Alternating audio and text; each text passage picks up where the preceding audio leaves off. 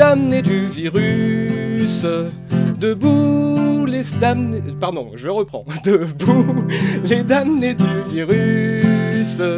Debout damnés du confinement. On se moque de la Chine et des Russes, mais que fait notre gouvernement? Tous les jours, on s'attend au pire, Covid-19 est menaçant. Mais Macron, Philippe et leurs sbires sont au moins aussi inquiétants. C'est la lutte virtuelle, groupons-nous aujourd'hui. Bougeons nos cervelles dans ouverture d'esprit. C'est la lutte virtuelle. Groupons-nous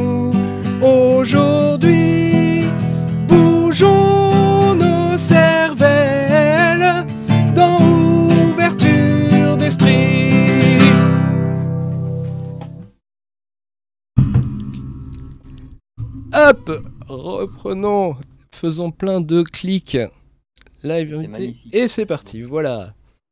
Bonjour tout le monde. Merveilleux. Salut. Bonjour. Bonsoir. Bonsoir, bonsoir. Alors comme vous le voyez, il y a énormément de monde euh, et ça va encore un peu tourner euh, après. Euh, donc euh, bonsoir tout le monde. Normalement, a priori, euh, tout a l'air de marcher. Nous avons bon, alors nous avons 31 personnes qui nous suivent sur Twitch, euh, 9 personnes sur Facebook et sur YouTube. Visiblement, c'est pas ajouté dans le compteur. Restream a du mal à récupérer l'info de YouTube, mais je pense qu'il y a beaucoup plus de gens sur YouTube. Ouais, on est 119 sur YouTube. Ok. Alors, mon chat est en train de rendre mon organisation un peu compliquée en passant devant moi. Euh, voilà, donc. euh, ah oui, c'est vrai, Samuel dit euh, comme il n'y a que la cam de Yuffie, on pourrait croire que c'est dit. Mais bon, tu remarqueras que sa bouche ne, sa bouche ne bouge pas pendant que je parle, donc ça, ça ne marche pas. Donc oui, la seule cam que vous voyez, c'est celle de Yuffie. Et, et à côté, ce n'est pas une cam. Nous n'avons pas invité Emmanuel Macron devant le, le coronavirus. C'est une image. Euh, Je sais, ça a l'air euh, vraiment très réaliste, mais, mais, mais c'est un montage en fait. C'est fou, il était étonnamment statique quand même. hein. oui. Alors, bon, je peux pas empêcher Betty de venir sur mes genoux, visiblement. Donc voilà, mon chat est sur mes genoux. Alors, euh, donc, euh, qu'est-ce que je voulais dire? Oui, alors, bienvenue dans ce live qui n'était pas du tout prévu, mais que j'ai décidé de faire hier, et merci à tous les gens qui ont accepté de, de venir.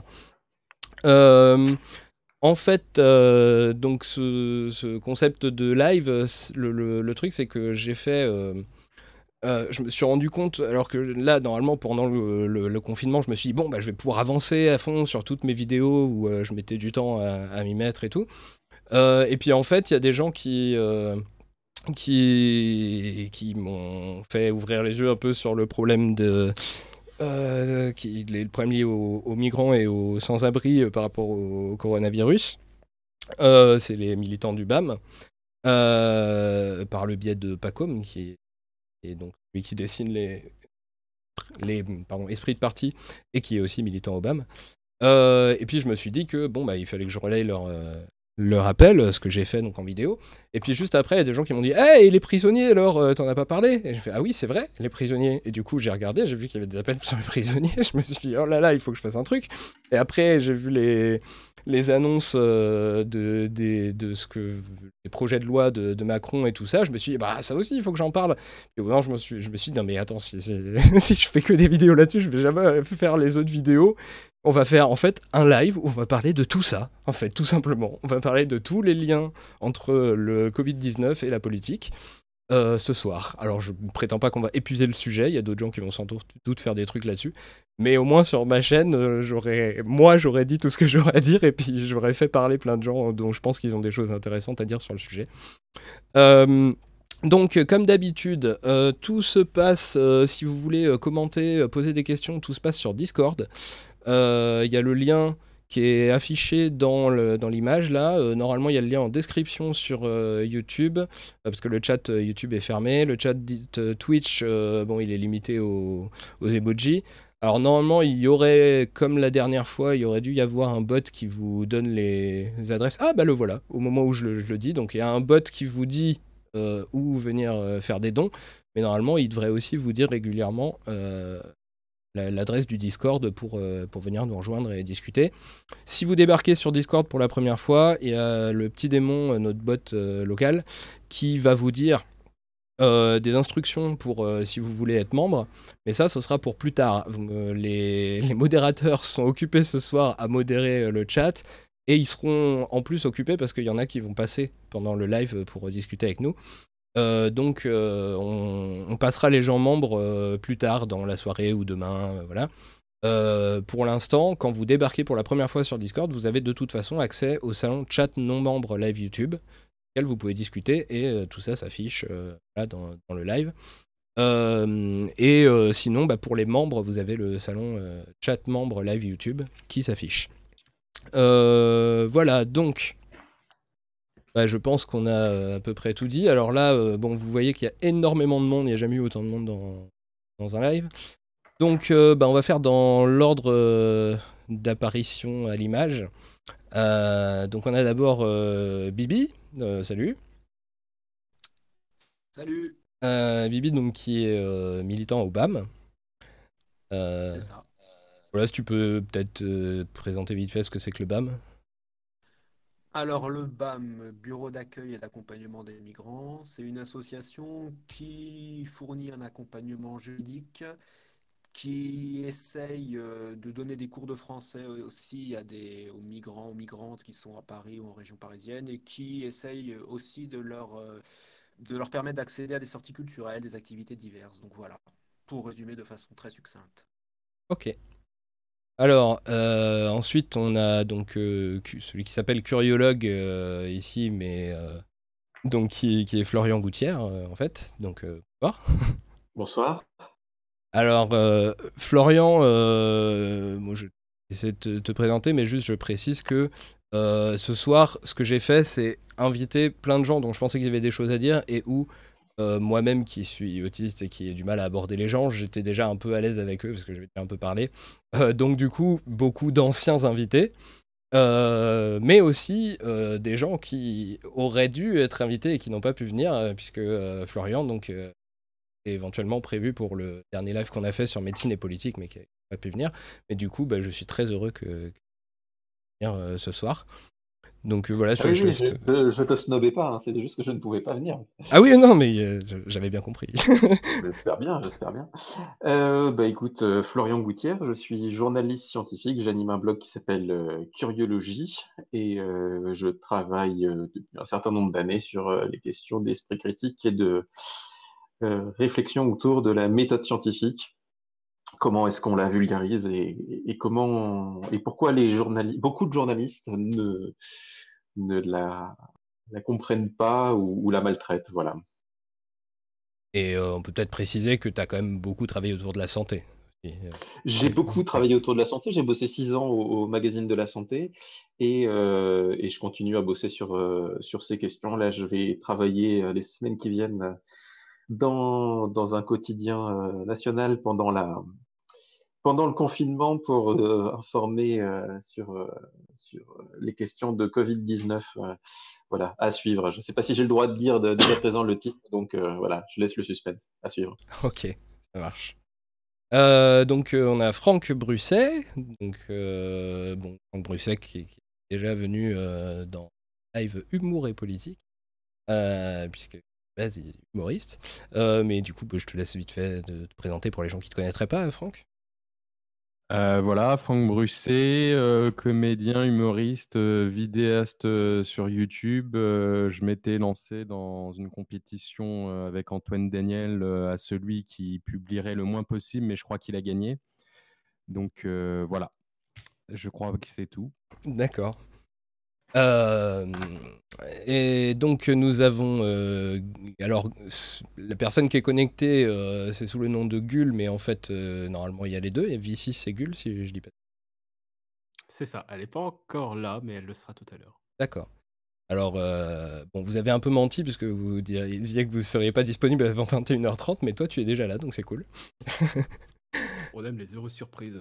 donc, euh, bah, Vici Ségul de Hacking Social, euh, qui était déjà venu aussi dans un live euh, fait euh, psychosocial et politique. Euh, et donc, on veut dire que vous êtes les plus connus là dans le coin, mais bon, au cas où il y aurait des gens qui connaîtraient pas, tu peux dire vite fait. Oui, bah alors à travers un site et une chaîne YouTube, donc on, essaye de comprendre un petit peu nos comportements, nos, attitudes, comprendre, euh, décortiquer tout ce qui est de l'ordre de- des structures sociales, et on essaie de viser un petit peu l'autodétermination, c'est tout un programme.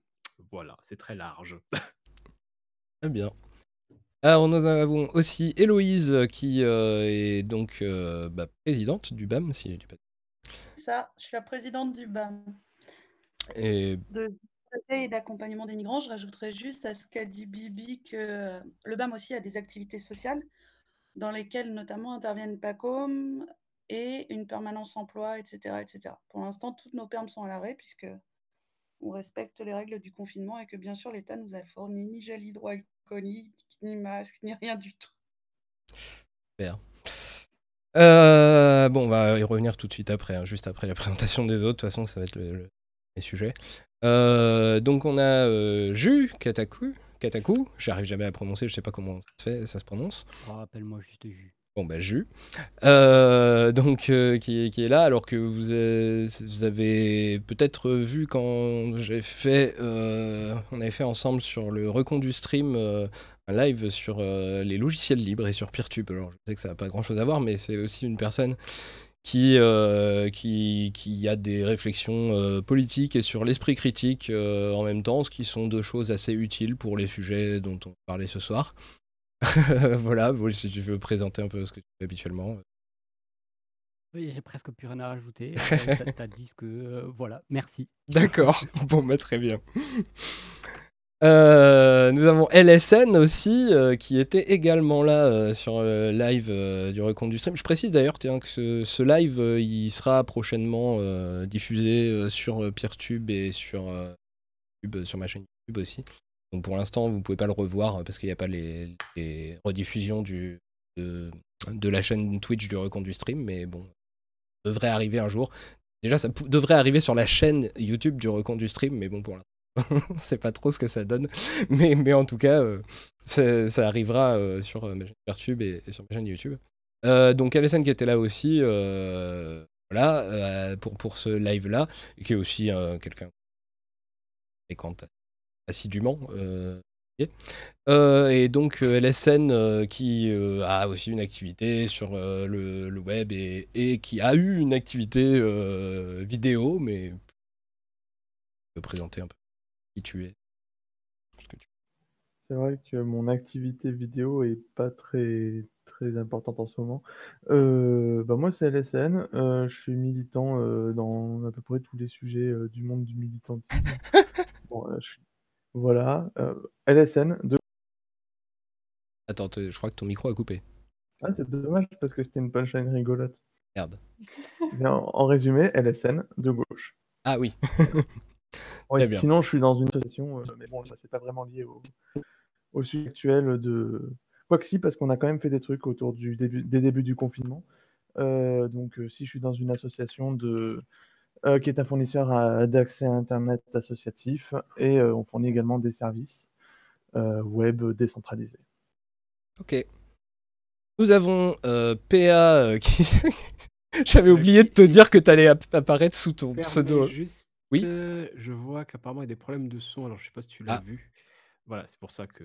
Problème de son de qui, comment, où? Des invités apparemment qui seraient un peu bas. Alors, euh, oui, effectivement, je regardais pas le chat, moi, depuis tout à l'heure. Euh, alors, par contre, Manga TD dit que c'est ma sensibilité de micro qui est pas suffisamment forte. Donc, je monte mon micro. Mais du coup, c'est quels invités qui seraient. qui n'entend pas bien? Est-ce que vous pouvez.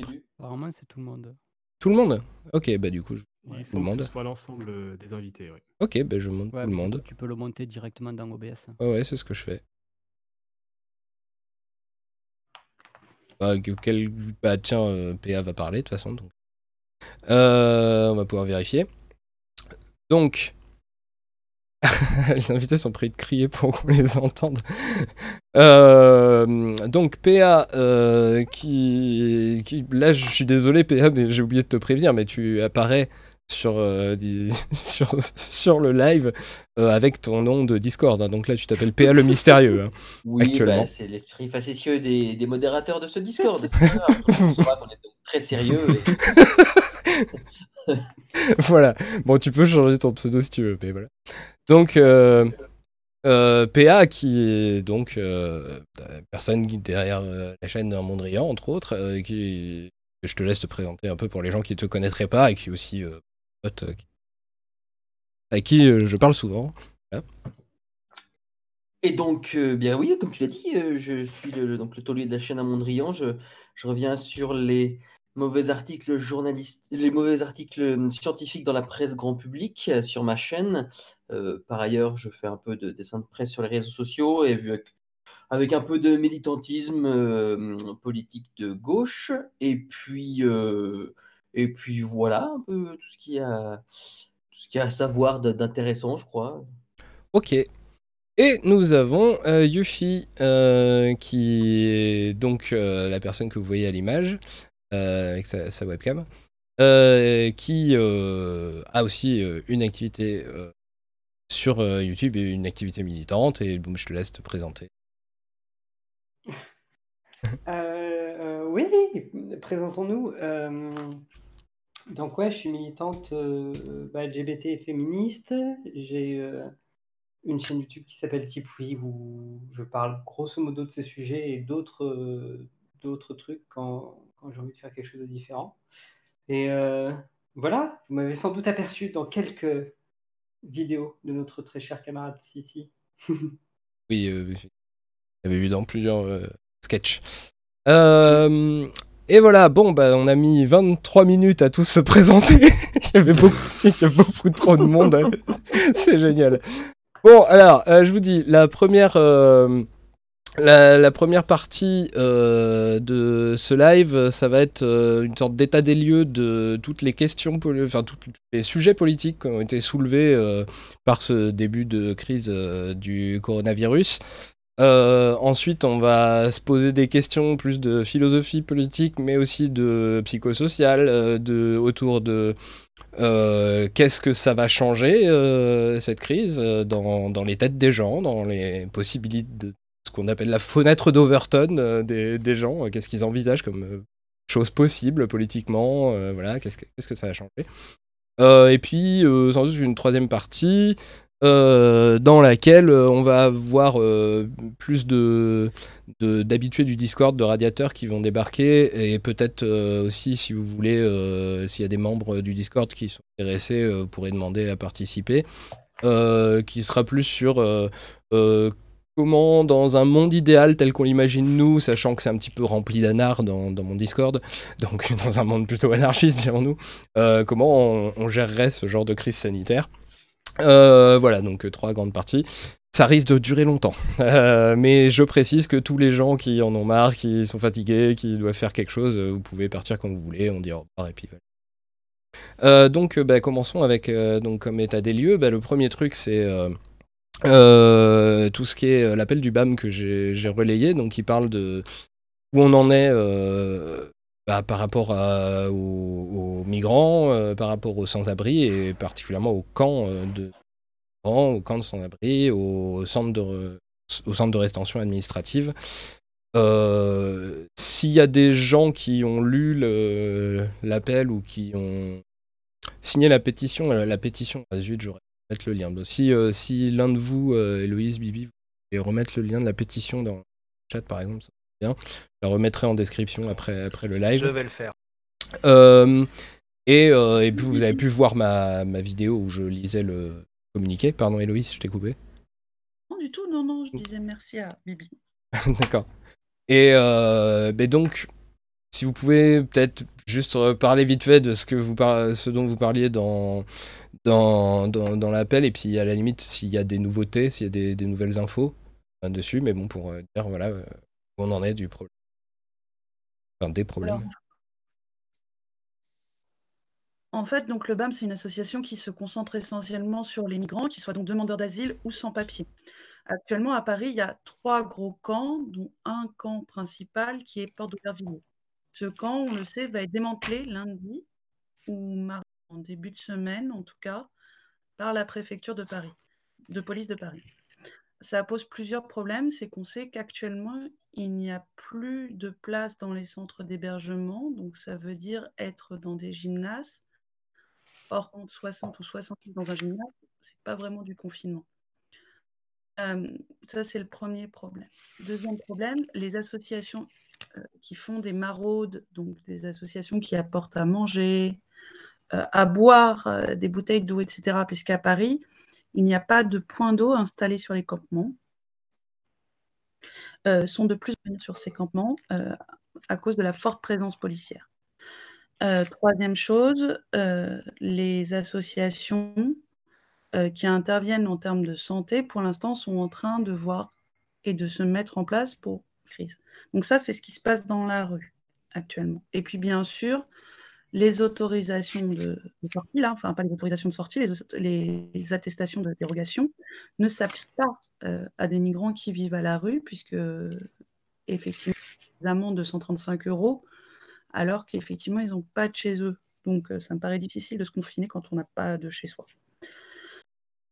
Et euh, surtout, ces attestations, tout comme l'ensemble des documents qui sont souvent fournis aux migrants, que ce soit pendant leur demande d'asile ou même quand ils sont sans papier, sont restés, sont écrites en français. Donc il y a eu un énorme travail de fait par tous les interprètes du BAM et aussi des interprètes euh, bénévoles pour un temps qui ont traduit tous les documents qui émanaient de la préfecture.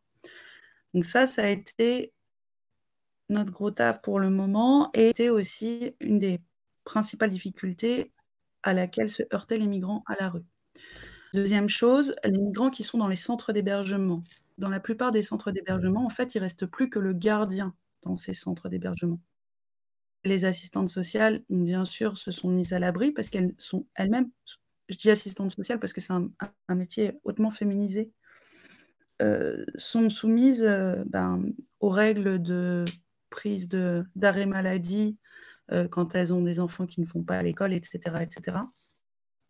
Et puis surtout, elles sont sous-équipées, c'est-à-dire qu'elles-mêmes n'ont ni gel hydroalcoolique, ni masque, et euh, on se retrouve dans les centres d'hébergement avec des personnes qui sont confinées à 4, 5 ou 6 par chambre.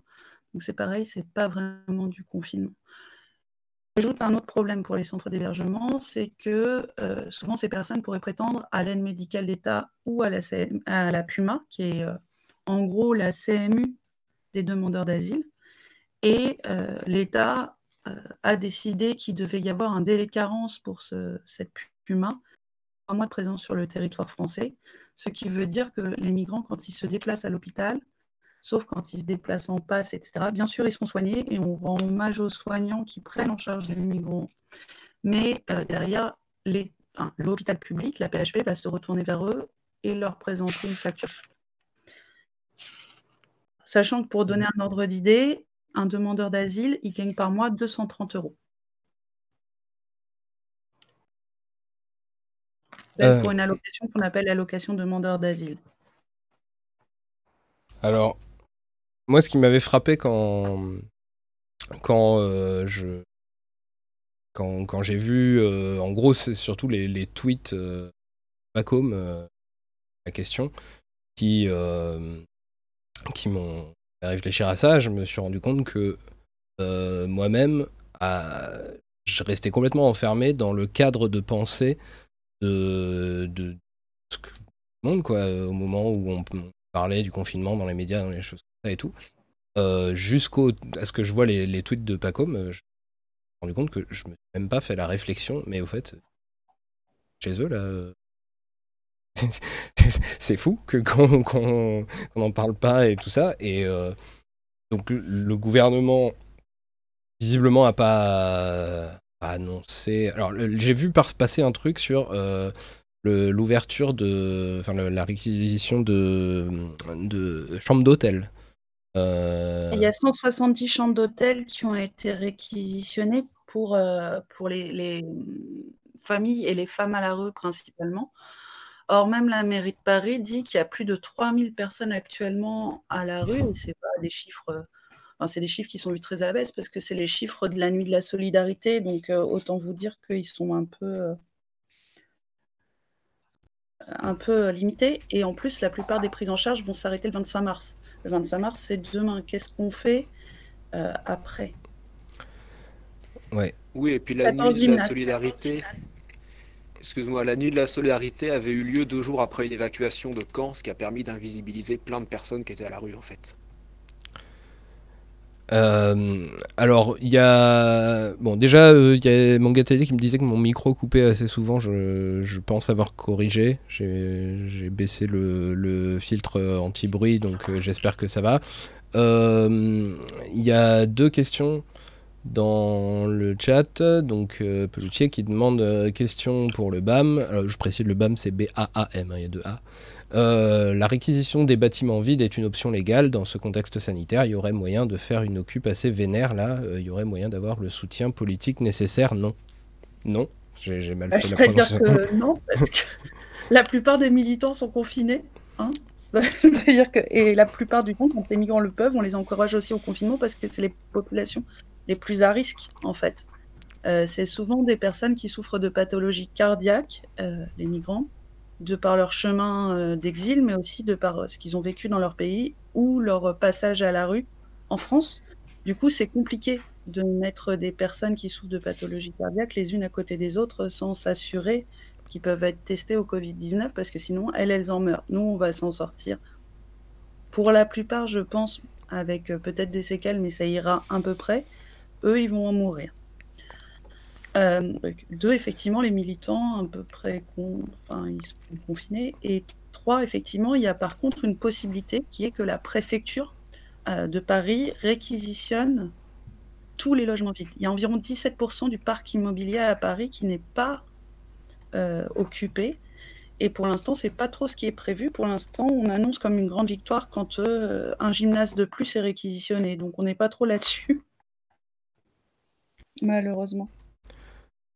Ouais, du coup, euh, euh, bah, enfin voilà, les, les- le truc qui, c'est le truc qui est très compliqué, c'est il y a plein de choses qu'il faudrait faire pour se mobiliser. Ça va être tout le problème toutes les trucs, sur tous les trucs dont on va discuter ce soir, c'est que bah, se mobiliser depuis chez soi, c'est un peu limité. hein. ça va devoir, euh, on va devoir un peu plus euh, compter sur euh, sur le, militantisme virtuel comme, comme on peut. Mais on demandait qu'est-ce qu'on peut faire d'autre que signer la pétition. Effectivement. Bah alors, ce qu'on peut faire d'autre, il y a plein de trucs à faire. Donc, premier point, c'est euh, quand les migrants se font arrêter, la plupart du temps, c'est euh, il faut prendre le temps, si vous voyez qu'on ne trouve pas son papier ou qui est en panique, parce qu'on les, on les, on les oblige quand même à être contrôlés, c'est déjà prendre le temps de lui expliquer ce que la police veut, parce que clairement, si vous parlez un petit, si vous parlez gentiment, déjà ça ira de manière plus simple que des flics en train de leur hurler dessus, comme on a pu voir dans le 18e. Deuxième point, c'est il y a des maraudes qui tiennent encore, les maraudes du Resto du Cœur, de- des copains de Solidarité Migrants Wilson, des midis du MIE, etc. Tout ça, c'était des maraudes solidaires euh, qui, qui fonctionnent. Donc, vous pouvez les rejoindre, même temporairement, et ça vaut le coup parce que le problème, c'est que les maraudes ont des difficultés à fonctionner. Euh, à la lutte, euh, je veux dire, la lutte politique euh, immédiate, elle se joue à deux niveaux. Elle se joue euh, à un premier niveau qui est que la préfecture de Nanterre, jusqu'à hier, continuait encore à fonctionner. Donc ça veut dire qu'on, notamment pour des personnes qui tombent sous le coup du règlement Dublin, comme tu l'avais mis sous la vidéo, tu peux des personnes- réexpliquer. Ouais. Hmm? Ouais, des personnes à qui on a forcé, euh, qu'on a forcé à déposer leurs empreintes à leur arrivée sur le territoire européen, en Espagne, en Grèce, en Italie, euh, et qui du coup sont considérées comme devant faire leur demande d'asile dans ces pays européens alors qu'elles sont pourtant en France. Cette procédure, en fait, elle vise à expulser de plus en plus de migrants du territoire français, mais en se donnant l'illusion qu'on respecte le droit d'asile. Euh, le problème que ça pose, c'est que cette préfecture, pour l'instant, jusqu'à hier en tout cas, elle restait ouverte pour, euh, enfin, pour délivrer des arrêtés de transfert. Les arrêtés de transfert, c'est ce qui permet à l'État français de remettre l'étranger au pays européen dont il Là, euh, ça va être euh, un carnage parce que globalement, il n'y a pas d'association qui fonctionne ou très peu, ou en tout cas de manière virtuelle, euh, pour contester ces arrêtés de transfert dans les tribunaux. Les tribunaux d'arrêt, euh, on ne sait pas trop comment ça va se passer. Ce qu'on sait, c'est que pour l'instant, il y a des arrêts de station au guichet qui se font et que euh, on n'a pas, on ne peut pas venir en aide aux personnes directement et ça, c'est très compliqué. Deuxième truc qui se passe, c'est que euh, l'OFPRA, euh, l'Office français pour la protection des réfugiés et des apatrides, j'oublie tout le temps protection, mais protection des réfugiés et des apatrides. On se Euh, demande pourquoi. Vraiment bizarre, hein Euh, continue à vouloir euh, que les demandeurs d'asile envoient leur dossier de demande d'asile euh, sous un délai de 21 jours. Or, la plupart des postes sont actuellement fermés, et à juste titre, parce que les postiers ont exercé leur droit de retrait. Euh, ce qui pose un énorme problème, c'est que du coup, ils vont s'exposer dans des postes bondés avec énormément de monde. Et bien sûr, l'OFPRA refuse les envois virtuels. Euh, alors, C'est nos deux sujets pour le moment où on est en train d'alerter le plus possible via nos différents réseaux sociaux sur ces deux situations principales-là. Il faut que cette préfecture ferme et ferme ses guichets étrangers et il faut que l'OFPRA admette que les demandeurs d'asile ne pourront pas envoyer leur dossier de demande d'asile dans les temps. Alors, ces, ces choses-là, ça fait partie des revendications qui sont dans la pétition. Donc, euh, je, je voulais la, la- la rajouter dans la description de la vidéo, mais en fait, elle y est dans la description de la vidéo sur, euh, sur euh, YouTube. Et puis là, on, on remet le lien euh, régulièrement dans, dans le chat. euh, de, de la pétition. Euh, un truc technique, euh, bon, ton son grésille beaucoup, Héloïse, mais je pense que Ah, c'est juste ta connexion, mais je pense qu'on peut pas y faire grand-chose, j'imagine. Euh, à moins éventuellement que tu sois loin de ton, ton modem et peut-être tu peux t'en rapprocher, mais sinon je vois pas trop ce que tu peux faire. Je suis à côté de mon modem en fait. D'accord, ok. Bon, a priori, les gens comprennent quand même ce que tu dis. Euh, ok. Elle grésille au naturel, en fait. C'est vrai. Euh, Pas tente de répéter. Je grésille.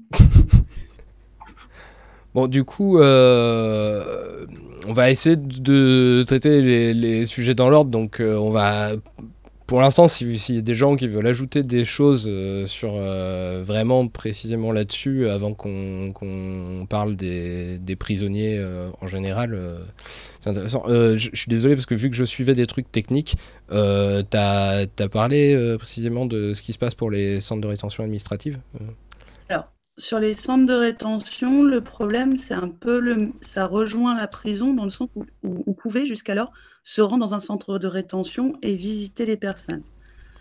C'était, euh, alors, il faut expliquer qu'un centre de rétention, c'est un lieu privatif de liberté, tout comme une prison, où euh, les téléphones sont interdits à partir du moment où ils peuvent prendre des photos. Donc, globalement, la plupart des demandeurs d'asile ont des smartphones parce qu'ils doivent tout le temps aller sur Internet pour faire leurs démarches. Et les des smartphones, mais ton smartphone, en fait, tu peux pas faire avancer tes dossiers administratifs. Et euh, pour apprendre le français aussi, c'est des biais, euh, tout ça, c'est des biais d'apprentissage euh, et d'administration. Le, problème que ça pose, c'est que ces téléphones sont interdits en centre de rétention, donc on a énormément de difficultés à joindre les personnes en centre de rétention. Les visites sont interdites et euh, il y a plusieurs centres de rétention actuellement qui sont soit en grève de la faim, soit euh, proches de la mutinerie. Et donc effectivement, on va voir que c'est... Relayer l'appel des TDS euh, aussi, il faudra parler de ça. Euh, Oui, et puis les conditions d'enfermement euh, bravent totalement euh, les, les consignes de sécurité. On nous parle de, de gestes barrières, tout ça, et à l'intérieur des, euh, des CRA, c'est absolument pas respecté, à tel point que les associations présentes dans les CRA euh, il y en a une en général qui permet d'accompagner les personnes, ont quitté les lieux pour leur propre sécurité. Donc en fait, les gens, les personnes qui sont enfermées sont livrées à elles-mêmes et dans des conditions où en fait, bah, s'il y a eu des cas, c'est pour ça qu'il y a eu un début de mutinerie dans certains d'entre eux et des grèves de la faim, parce qu'à partir du moment où vous avez un cas de Covid-19 qui a été repéré, euh, tout le monde peut le choper, c'est impossible, il n'y a pas de confinement possible dans les CRA, il n'y a pas de distanciation so- sociale possible dans les CRA, donc le problème actuel sanitaire, c'est celui-là, et, et qui est sans doute le un- même dans les... Ouais, et il y a un autre souci qui est tout simplement que pour l'instant, les migrants qui sont présents au CRA ne sont livrés qu'à la police, enfin, nous comme contact, que la police de des frontières qui sont dans les CRA. Ce qui pose quand même des grosses difficultés. On sait que les centres de rétention sont souvent des lieux de violence policière euh, extrêmement importants. Et euh, là, il n'y a aucune vision de l'extérieur pour regarder ce qui s'y passe.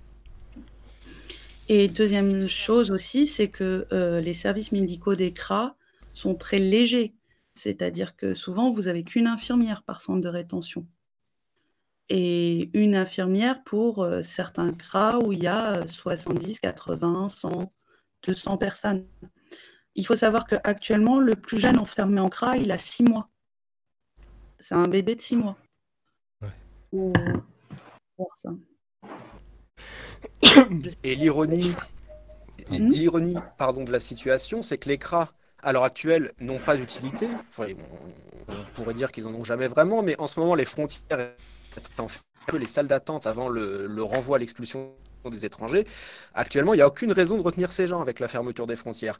Malgré tout, on continue à les entasser, on continue, les tribunaux restent ouverts pour certains contentieux, dont euh, les procédures de prolongement de rétention, alors que ça n'a aucun sens, puisque pour l'instant, ils ne, ils ne servent à rien. Les gens sont bloqués. Il y a juste un point positif, c'est que le juge des libertés et de la détention euh, à Bordeaux a fermé le CRA de Bordeaux euh, et, les, migrants ont pu sortir de ce CRA. Globalement, ça se fait au compte-gouttes, ça demande d'énormes procédures juridiques et, euh, et c'est compliqué. Alors, il y a une question, je sais pas si vous pourrez, euh, si vous avez des infos là-dessus, mais bon, il y a quelqu'un qui demande euh, connaissez-vous les similitudes ou différences entre la situation pour les migrants en France et en Belgique? Je sais pas si vous avez des infos sur la Belgique. Enfin, c'est à peu près des infos qu'on a, c'est à peu près la même chose puisque la Belgique est aussi confinée, Euh, un peu comme la France, jusqu'au 5 avril en tout cas. Euh, et on a un peu, à peu près les mêmes euh, difficultés. De toute façon, le système de, des CRA belges et le système des CRA. C'est-à-dire que il faut, il faut bien comprendre en France que la question migratoire, elle repose essentiellement sur des associatifs d'accord, en termes d'aide. Euh, et euh, du coup, quand ces associatifs ne peuvent plus intervenir, il n'y a pas de point de vue extérieur sur ce qui se passe à l'intérieur de ces lieux privatifs de liberté. Ok. Euh, bon, du coup, soit il y a des gens qui veulent rebondir là-dessus, soit vous voulez aborder d'autres points, soit euh, on va évoquer euh, les prisons en général. Moi, j'avais une question. Ah, pardon. Non, non, juste, euh, moi je fais, je fais juste un petit élargissement là-dessus, c'est qu'en fait la situation actuelle, euh, il y a plein de choses révoltantes, mais rappelez quand même que c'est simplement un révélateur de ce qui se passe le reste de l'année en fait. Et euh, l'histoire, on parlait de, de réquisitionner éventuellement les, les locaux vides dans Paris. Il y a 230 000 locaux vides à Paris, il y a des millions de mètres carrés libres à Paris et en région parisienne. Et ce que montre la situation actuelle, c'est que c'est faisable, c'est que c'est vraiment une question de volonté politique. Et simplement, je vais pas dire le bon côté de la chose, évidemment, ou alors avec beaucoup de guillemets. La situation actuelle permet de voir que ce qui existe à longueur d'année, en fait, les histoires de, de préfecture, on parlait des, des problèmes de langue, de non-traduction, mais c'est pareil le reste de l'année. En fait, les agents dans les préfectures se refusent même à parler anglais avec des exilés qui parlent anglais. Je je sais même pas l'expliquer en fait, juste parce qu'ils se disent on, on va parler que français, donc on va laisser les gens se débrouiller. C'est des trucs qui ont lieu toute l'année et qui simplement euh, apparaissent plus crûment actuellement. Mais c'est comme ça 12 mois par an, quoi. Euh, Il y a eu euh, le 16 novembre un petit, une petite anecdote. Il y a eu, enfin, c'est pas une anecdote d'ailleurs, mais il y a eu, il y avait les locaux de l'ancienne FLE. Euh, des associations sont rentrées dedans, ont squatté en fait pour euh, éventuellement mettre quelques personnes à l'abri. C'est les mêmes, alors que des gens dorment dehors. Donc c'est des choses qui ont lieu toute l'année. Si au moins euh, la crise sanitaire actuelle pouvait permettre d'en prendre conscience, de le mettre un peu plus à la surface, parce que d'habitude c'est des choses vraiment dont personne ne parle, au moins ça aura servi à ça, mais malheureusement c'est comme ça toute l'année quoi. Oui, parce que en fait, moi c'était comme ça que j'avais abordé euh, le, truc en rajoutant euh, un petit commentaire au début et à la fin euh, quand j'ai lu le communiqué, c'est que euh, bah bon l'une des choses sans doute hein, qui joue dans le fait qu'on n'en parle pas souvent tout au long de l'année, c'est que les gens soit ils s'en foutent, ils considèrent que ça, ça les concerne pas, soit il y a aussi un certain nombre de gens qui bah, juste sont euh, racistes ou nationalistes ou anti-immigration ou, euh, ou les trois à la fois, voilà, et qui, euh, qui considèrent que juste ils ont rien à foutre là, il faut les virer, voilà.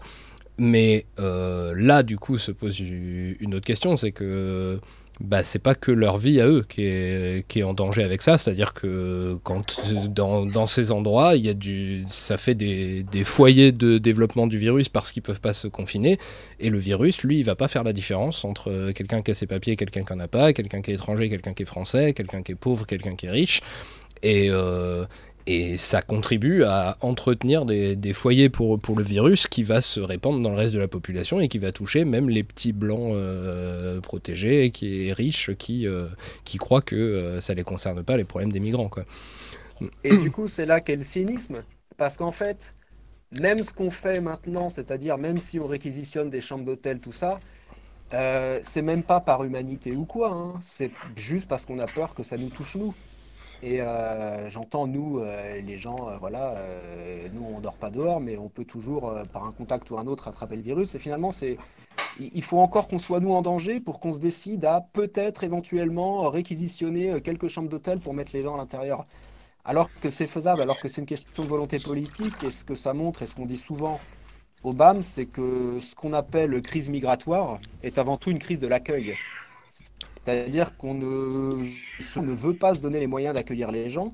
On dit qu'on n'a plus de place, euh, qu'on n'a plus les moyens de construire des centres d'hébergement, mais par contre, on augmente le, nombre de places dans les CRA. Donc, euh, c'est vraiment une question de calcul politique, et c'est d'autant plus euh, frustrant et révoltant. Il faut aussi comprendre un truc, c'est que toutes les règles qui concernent les étrangers sont des règles d'exception.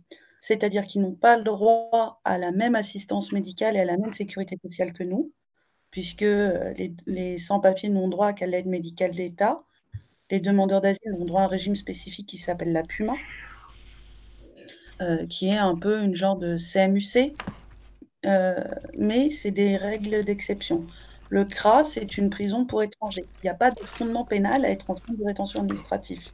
D'accord? C'est tu es juste étranger et sans papier. C'est un fondement administratif, c'est voilà, tu vas être placé dans un lieu privatif de liberté. Il faut comprendre que les étrangers en France, ce sont un laboratoire pour des politiques d'exception qui ensuite s'appliquent à nous-mêmes. L'exemple type pour ça, c'est les drones. Les drones, ils ont été mis en place par Frontex, qui est euh, l'agence des gardes-côtes européens, aux frontières de l'Europe, il y a plus de 20 ans. Il y a une quinzaine d'années. Quand la technologie drone s'est installée, et se- Frontex en est saisi pour voir les différents déplacements de population aux frontières de l'Europe. OK?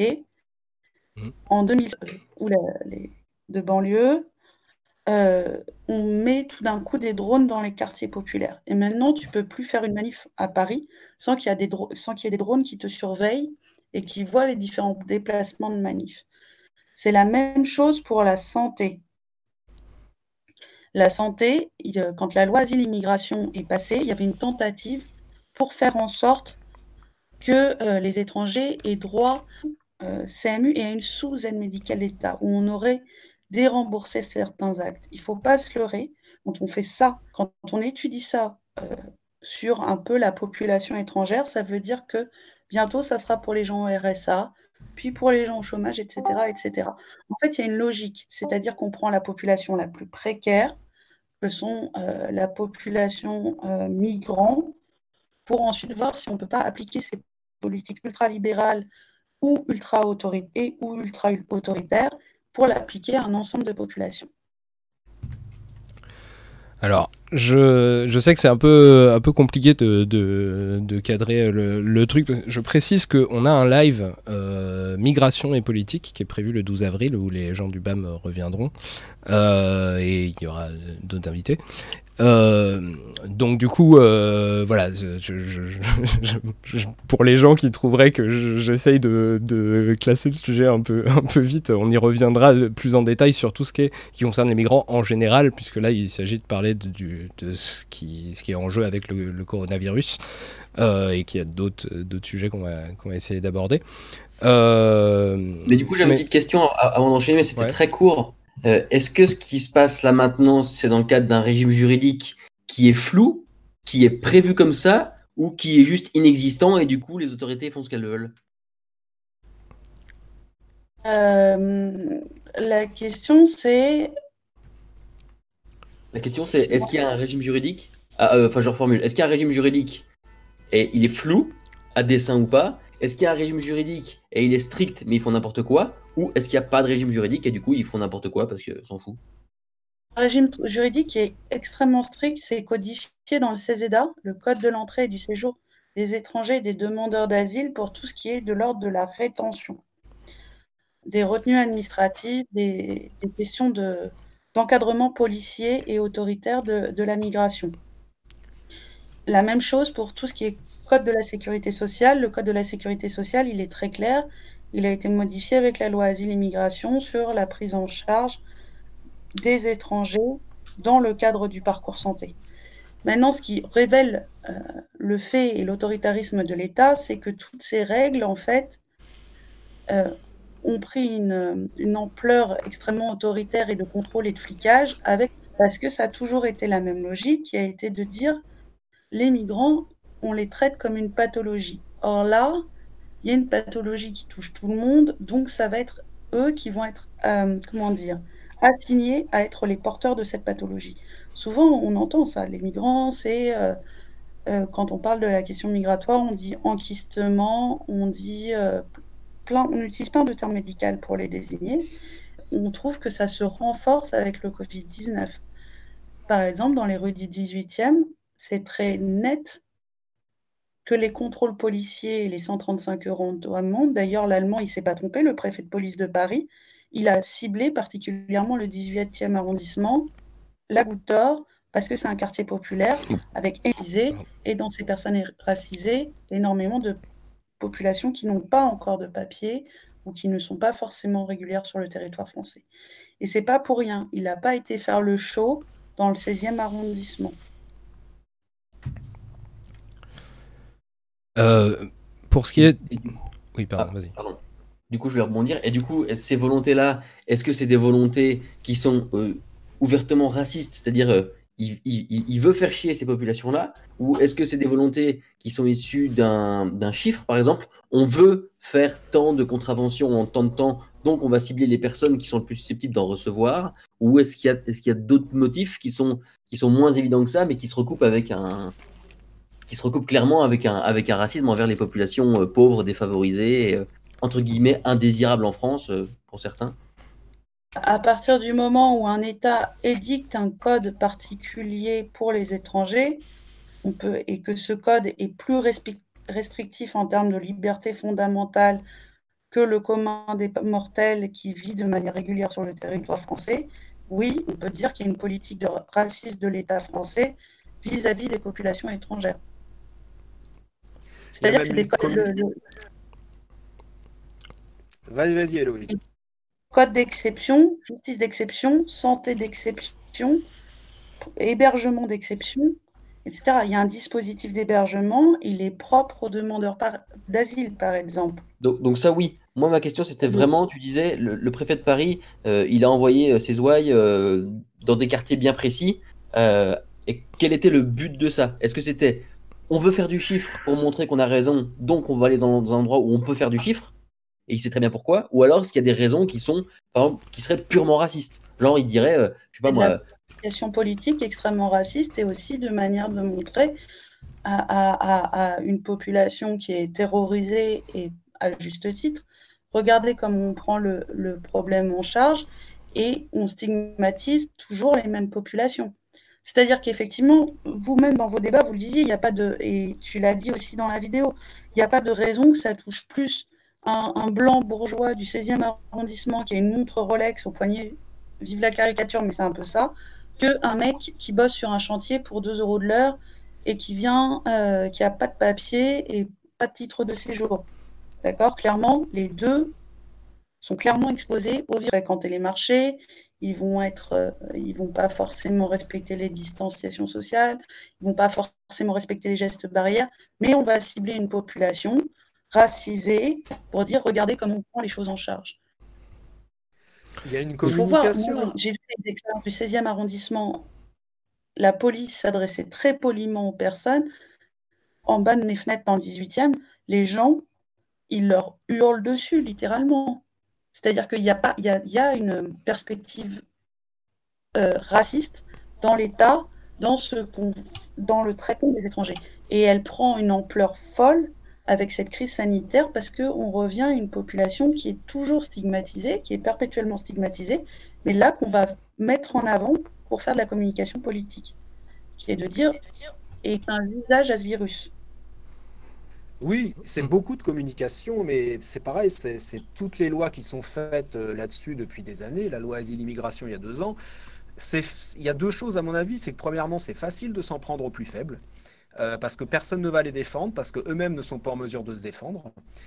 Et deuxièmement, oui, euh, le, le migrant, et je dis bien le migrant parce que c'est un peu la figure du migrant, c'est devenu un objet, euh, un objet politique, un objet de, avec lequel on joue auprès de l'opinion.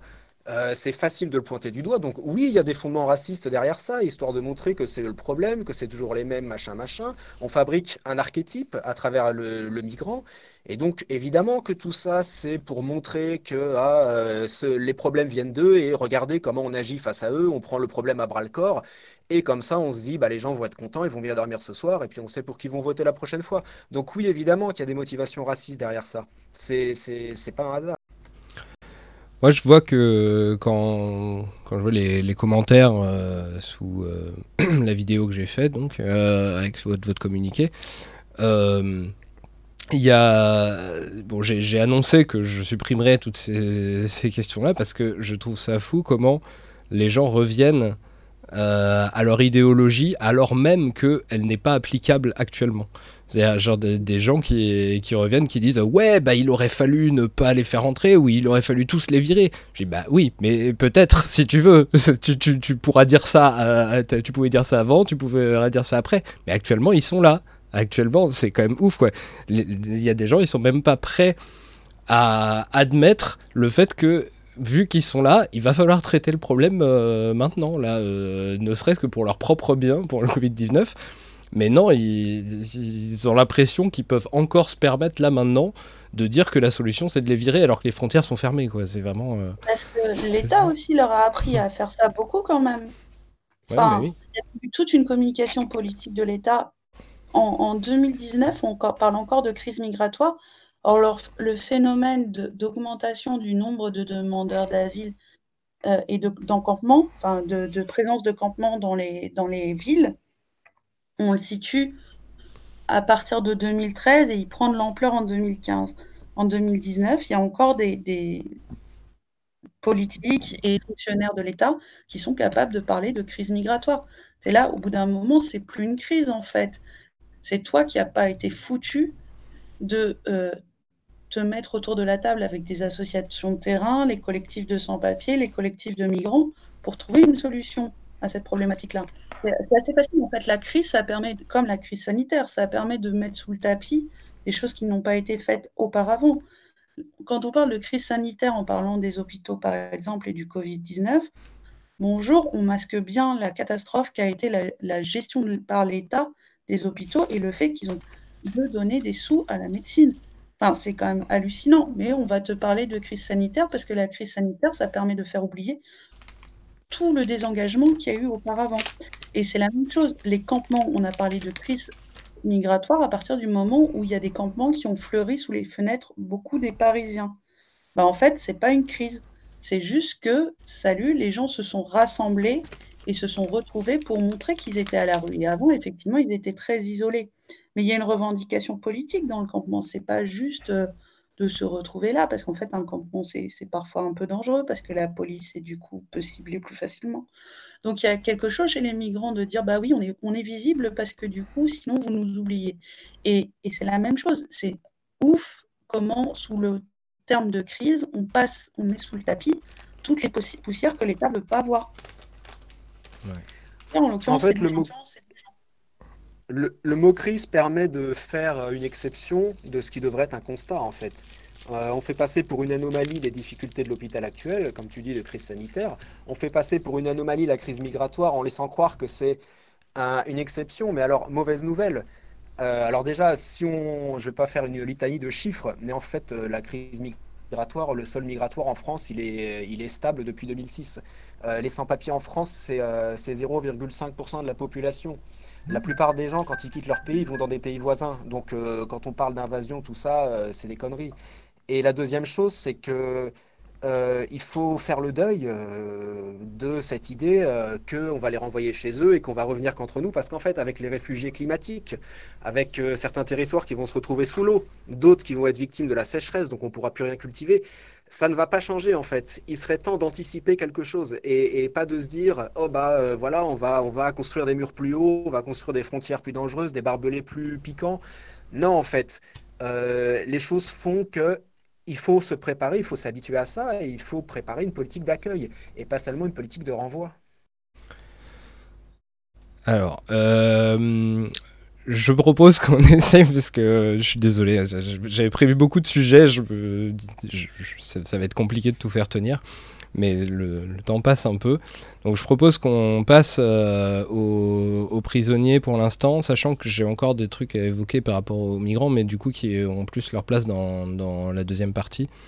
Euh, donc euh, donc c'est pas fini, hein, on, en- on y revient. Mais ah salut Pacom. Allô? Allô Pacom, oui, c'est bon? Oui. oui, tu voulais intervenir? Attendez. Euh, je vais intervenir parce que j'entendais. Alors, je, je précise juste Pacom, Bonsoir. donc euh, qui fait euh, les visuels sur la série Esprit de parti et qui est aussi militant au BAM. euh, voilà. Oui. Ouais, il il y, y a un point où, là, pour faire, pour faire un peu convergence sur les sujets là, qui vient me bondir à la tête, mais c'est juste un, un truc que les gens ont tendance à oublier, c'est que ces sans-papiers, ces demandeurs d'asile, ces réfugiés, c'est surtout des gens aussi qui bossent et qui font tous les métiers de merde, genre livreurs, les bâtiments, euh, qui vont bosser euh, dans les arrières des restos parisiens, là, quand tous les bobos là, qui se font, se font livrer à vélo. Moi, je suis désolé, je vois la tête je vois là, de... quand je suis rentré de la maternité en baladant, les, les gens que je voyais dehors, tu quand même pas mal de livreurs à vélo et c'est des gens que nous, on recroise aux permanences, qui ont des galères et tout machin, quoi. Donc, euh, c'est euh, invisibiliser en plus des gens qui participent à la société et là qui sont en train de bosser comme des chiens pour les autres, qui peuvent se confiner en fait. Voilà, je voulais juste. Mm. Je... Après, je vais pas, je vais pas rester très longtemps, mais je trouve que c'était un point abordé euh, par rapport, euh, par rapport à convergence, convergence des sujets. Parce que je trouve que c'est vraiment un truc qu'on oublie vraiment dans le débat. On a l'impression que les migrants, ils sont juste là et qu'ils font, euh, et qu'ils font rien, mais ils participent énormément à la société. Et surtout pour les gros, gros, gros boulots de merde, quoi. Savoir que la plupart des migrants, quand ils veulent être régularisés, il faut qu'ils aient des fiches de paix et euh, il faut qu'ils aient des fiches de paix et des fiches d'impôt, enfin des feuilles d'imposition. Du coup, ils sont obligés de taffer euh, parce que sinon, la régularisation ne fonctionne pas. Euh, il faut 24 fiches de paye, par exemple, quand tu es présent sur le territoire français depuis 5 ans. Donc, c'est complètement ironique de dire les migrants ne travaillent pas. Bah, si, tu es obligé, parce que si un jour tu vas accéder à un titre de séjour, tu vas devoir travailler. Et l'État laisse faire, pas dire bah, les Deliveroo, les Uber Eats, les métiers du bâtiment, etc. etc. De la Et restauration. le, Du et le cynisme dans tout ça, c'est que. Excuse-moi, t'avais fini ou pas encore?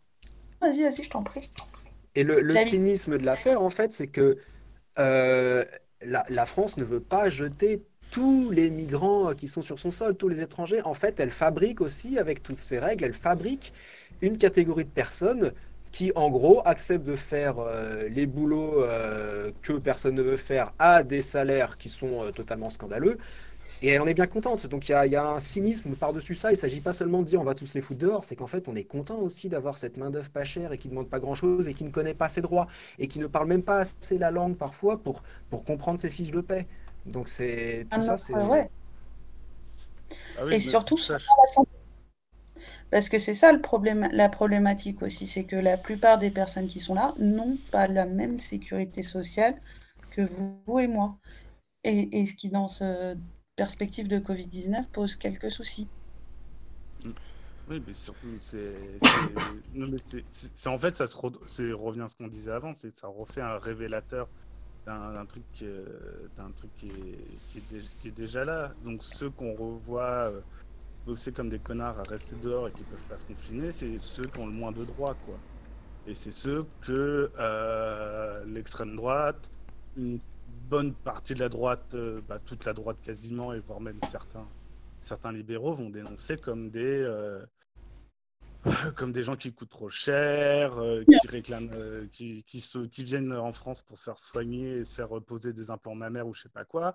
Et voilà, on se retrouve, on se retrouve toujours avec des, on... Oui, c'est comme j'avais, j'avais écouté un truc comme ça où tout ce que ça révèle, tout ce que ça révèle, c'est que ça met en exergue que c'est toujours les mêmes qui triment, euh, qui triment pour les autres, quoi.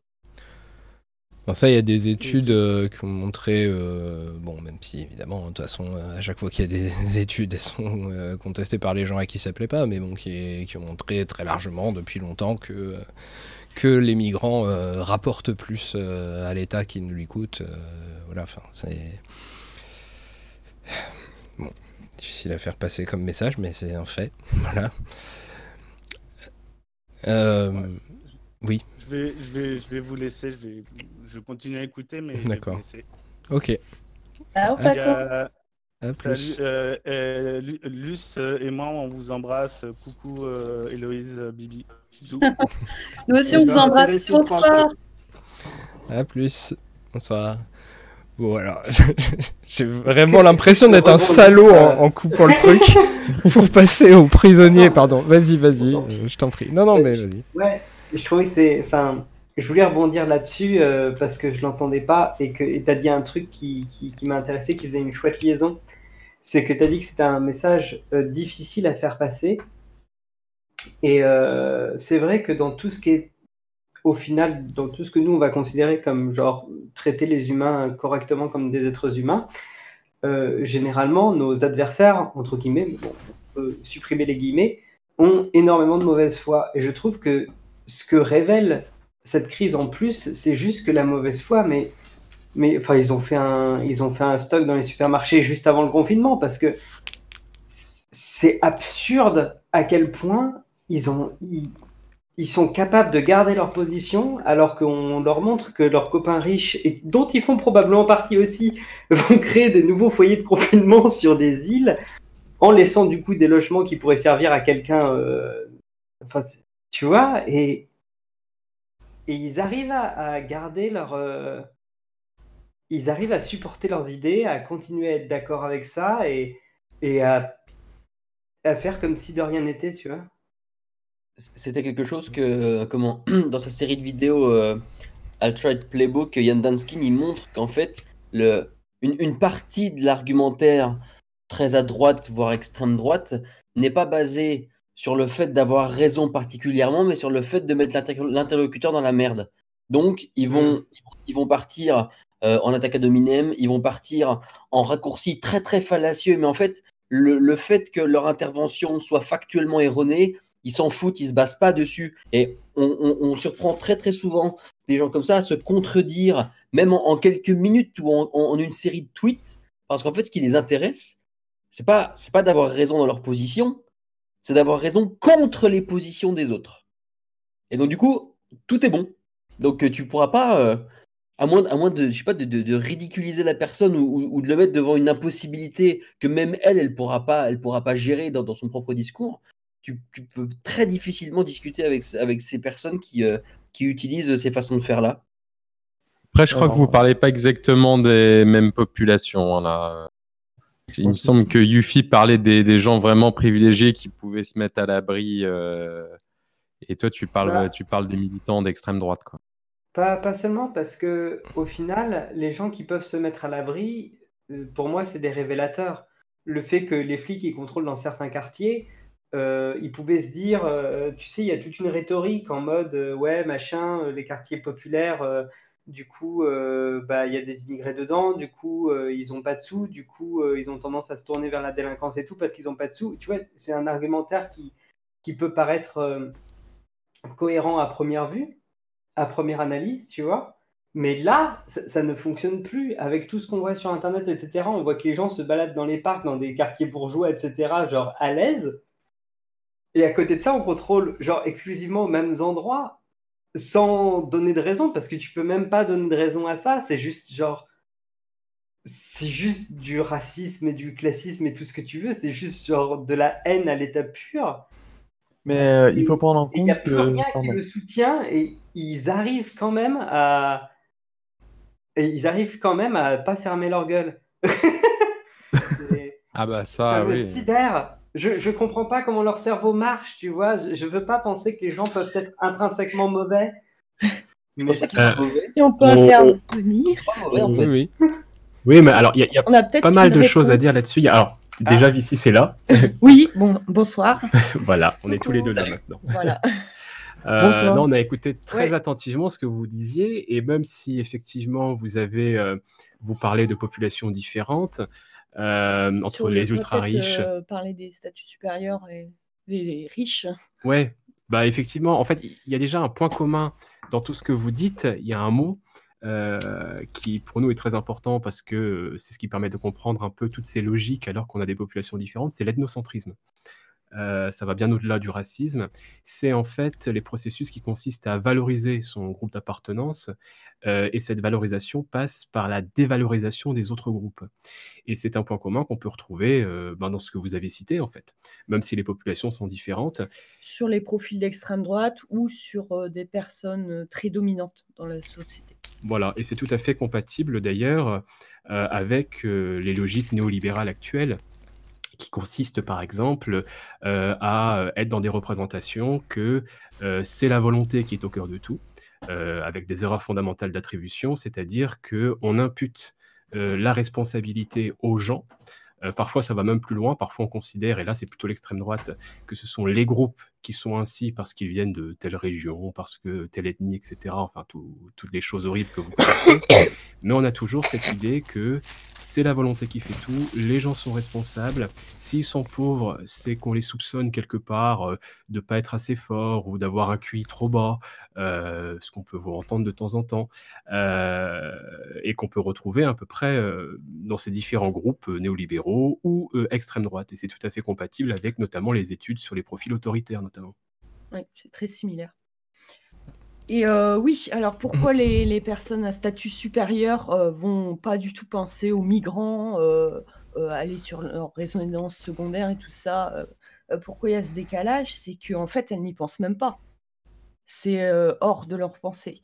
Récemment, je lisais des études alors sur la compassion et l'empathie. Et en fait, plus les personnes ont un, statut supérieur, euh, moins euh, moins il y a de compassion. La compassion, je l'entends comme reconnaître la souffrance d'autrui et être motivé à la diminuer. Et en fait, euh, c'est assez terrible, hein, parce qu'on voit vraiment qu'il y a euh, une logique différente euh, chez eux. Et ils sont euh, comme ça parce que ce qui les préoccupe davantage, c'est de sauvegarder ce qu'ils ont déjà, donc garder bien leurs acquis et de conserver leur domination. Et pour cela, euh, ben, ça ne passe même pas à travers leur perception des personnes différentes ou ça, ça ne passe pas. C'est même pas de la mauvaise foi, en fait, euh, pour, pour la plupart. Il y a de la mauvaise foi, évidemment, au niveau de leur discours et de la forme, surtout quand on voit les, les contradictions, on peut dire c'est de la mauvaise foi. Euh, mais très souvent, ils ne s'en rendent pas compte.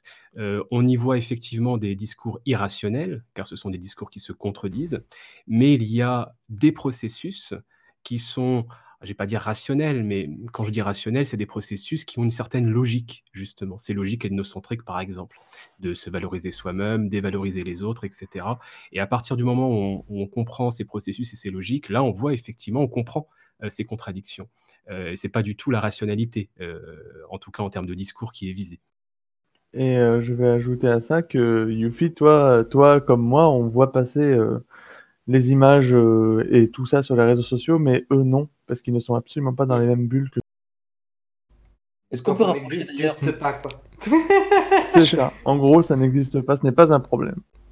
Ouais, il y a un terme aussi euh, qui explique bien ça. euh, C'est une psychologue qui l'employait. C'était euh, chez les, les- les statuts supérieurs. Euh, Il y a une, aliénation culturelle en fait. Il- tout ce monde-là, de, de- de la pauvreté ou même, même, je dirais, de- un statut moyen, euh, tout ça c'est complètement euh, étranger pour eux. Ils, imaginent même pas, ils peuvent pas même pas se mettre à leur place parce que ils n'ont pas du tout l'expérience qui leur permet de comprendre ce que ça peut euh, être d'avoir faim, par exemple, de manquer quelque chose. Même pour certains, d'aller au supermarché, c'est des fois ils connaissent même pas ça, quoi. Donc pour eux, se mettre à la place de quelqu'un même qui a un moyen, statut moyen, euh, c'est pas pensable. Alors euh, une personne pauvre euh, qui a faim, et, donc du coup, ils comprennent pas quoi que les, gens soient pauvres, parce que pour eux, comment c'est possible. Donc j'aime bien ce terme d'aliénation culturelle qui montre aussi à quel point ben, leur manque de perception. Alors, je voulais Et- juste, euh, si je peux, ajouter une petite précision sur, euh, enfin, une petite mise en garde sur l'ethnocentrisme, parce que, euh, effectivement, la façon dont vous l'utilisez est pertinente, mais il y a, enfin, j'imagine vous le savez, il y a aujourd'hui des, des- des groupes fascistes qui utilisent le terme de, de façon confusionniste, euh, marketing politique, pour euh, justifier leur racisme, en fait, en disant qu'ils ne sont pas euh, racistes, mais ethnocentristes. Et euh, voilà, donc c'était juste pour le, pour le préciser. C'est ce qu'ils aiment bien faire ça, utiliser un terme compliqué pour. euh, en fait, c'est une guerre permanente des mots. hein. Ils salissent un terme, puis après, ils ont besoin d'en utiliser un autre. Puis une fois qu'on aura compris que ethnocentriste, ça veut dire raciste pour eux, euh, ils seront obligés d'en utiliser un autre. Mais- Bah, disons que Ouais, l'ethno. pas hein, Parce que- les- hein. pas du tout, Euh, parce pas que- du tout, hein, au contraire, hein, parce que Oui, c'est- une certaine faiblesse dans le sens où on a besoin d'écraser l'autre pour se valoriser. Ça montre qu'on Oui, n'est même pa- pas capable de se valoriser soi-même, quoi. Oui, parce donc, que vous savez ce que ça coup, veut euh, dire. Bah voilà, mais c'est un peu euh, inapproprié de faire ça pour eux, enfin en termes de oui, pour leur image, absurde. oui, c'est- pas très d'un point de vue stratégique, c'est pas très efficace en fait. Oui, parce Bah, que si mo- on- mo- moi, de mon point de vue, le... ce qui s'est passé, c'est qu'il y a eu euh, une théorisation de tout ça euh, autour d'Alain de Benoît, euh, le mouvement de la nouvelle droite et tout, euh, ce qu'ils ont appelé eux-mêmes l'ethno-différentialisme, qui était en fait une façon d'essayer de revalider le racisme Voilà. par la culture plutôt que par la biologie.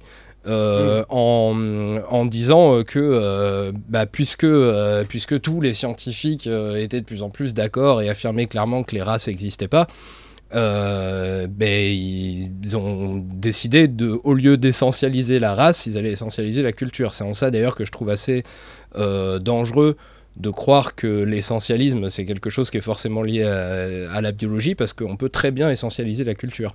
Et c'est ce qu'ont fait ces gens-là avec, euh, avec la nouvelle droite, avec Alain de Benoît et tout, c'était de considérer que, bah euh, ok d'accord, on n'a pas euh, un code génétique particulier, euh, nous les Français, par contre, on a une culture particulière qui est notre nature, notre culture et notre nature, et, la France est naturellement faite pour rester telle qu'elle a toujours été, blanche, chrétienne, une civilisation supérieure aux autres, voilà.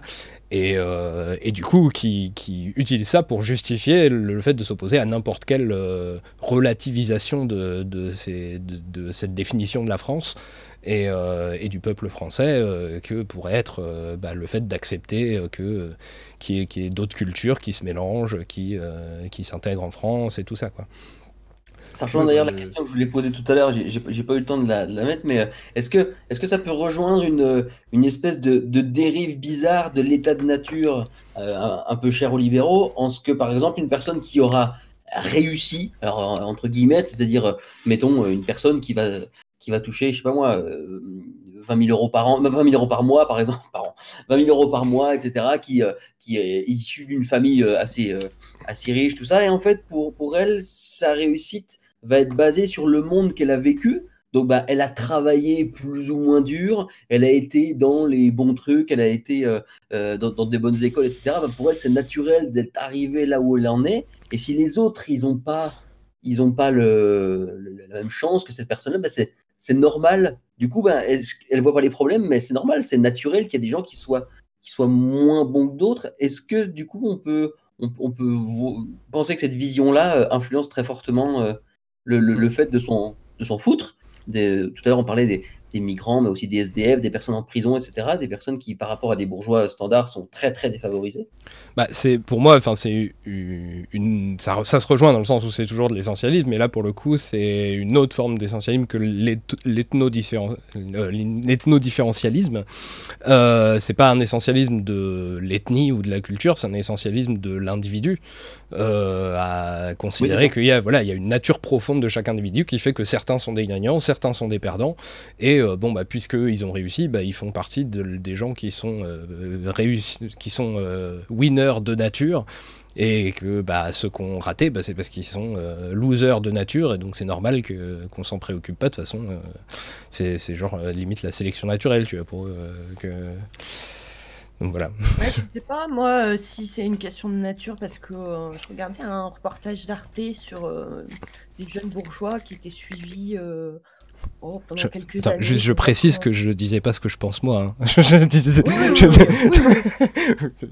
Et en fait, eux, c'était pas une question de nature, mais c'était une question de préserver l'héritage. Ils avaient, et ces jeunes-là avaient une pression de leurs parents pour euh, conserver un statut très supérieur, euh, conserver euh, le patrimoine, le- la richesse et tout ça.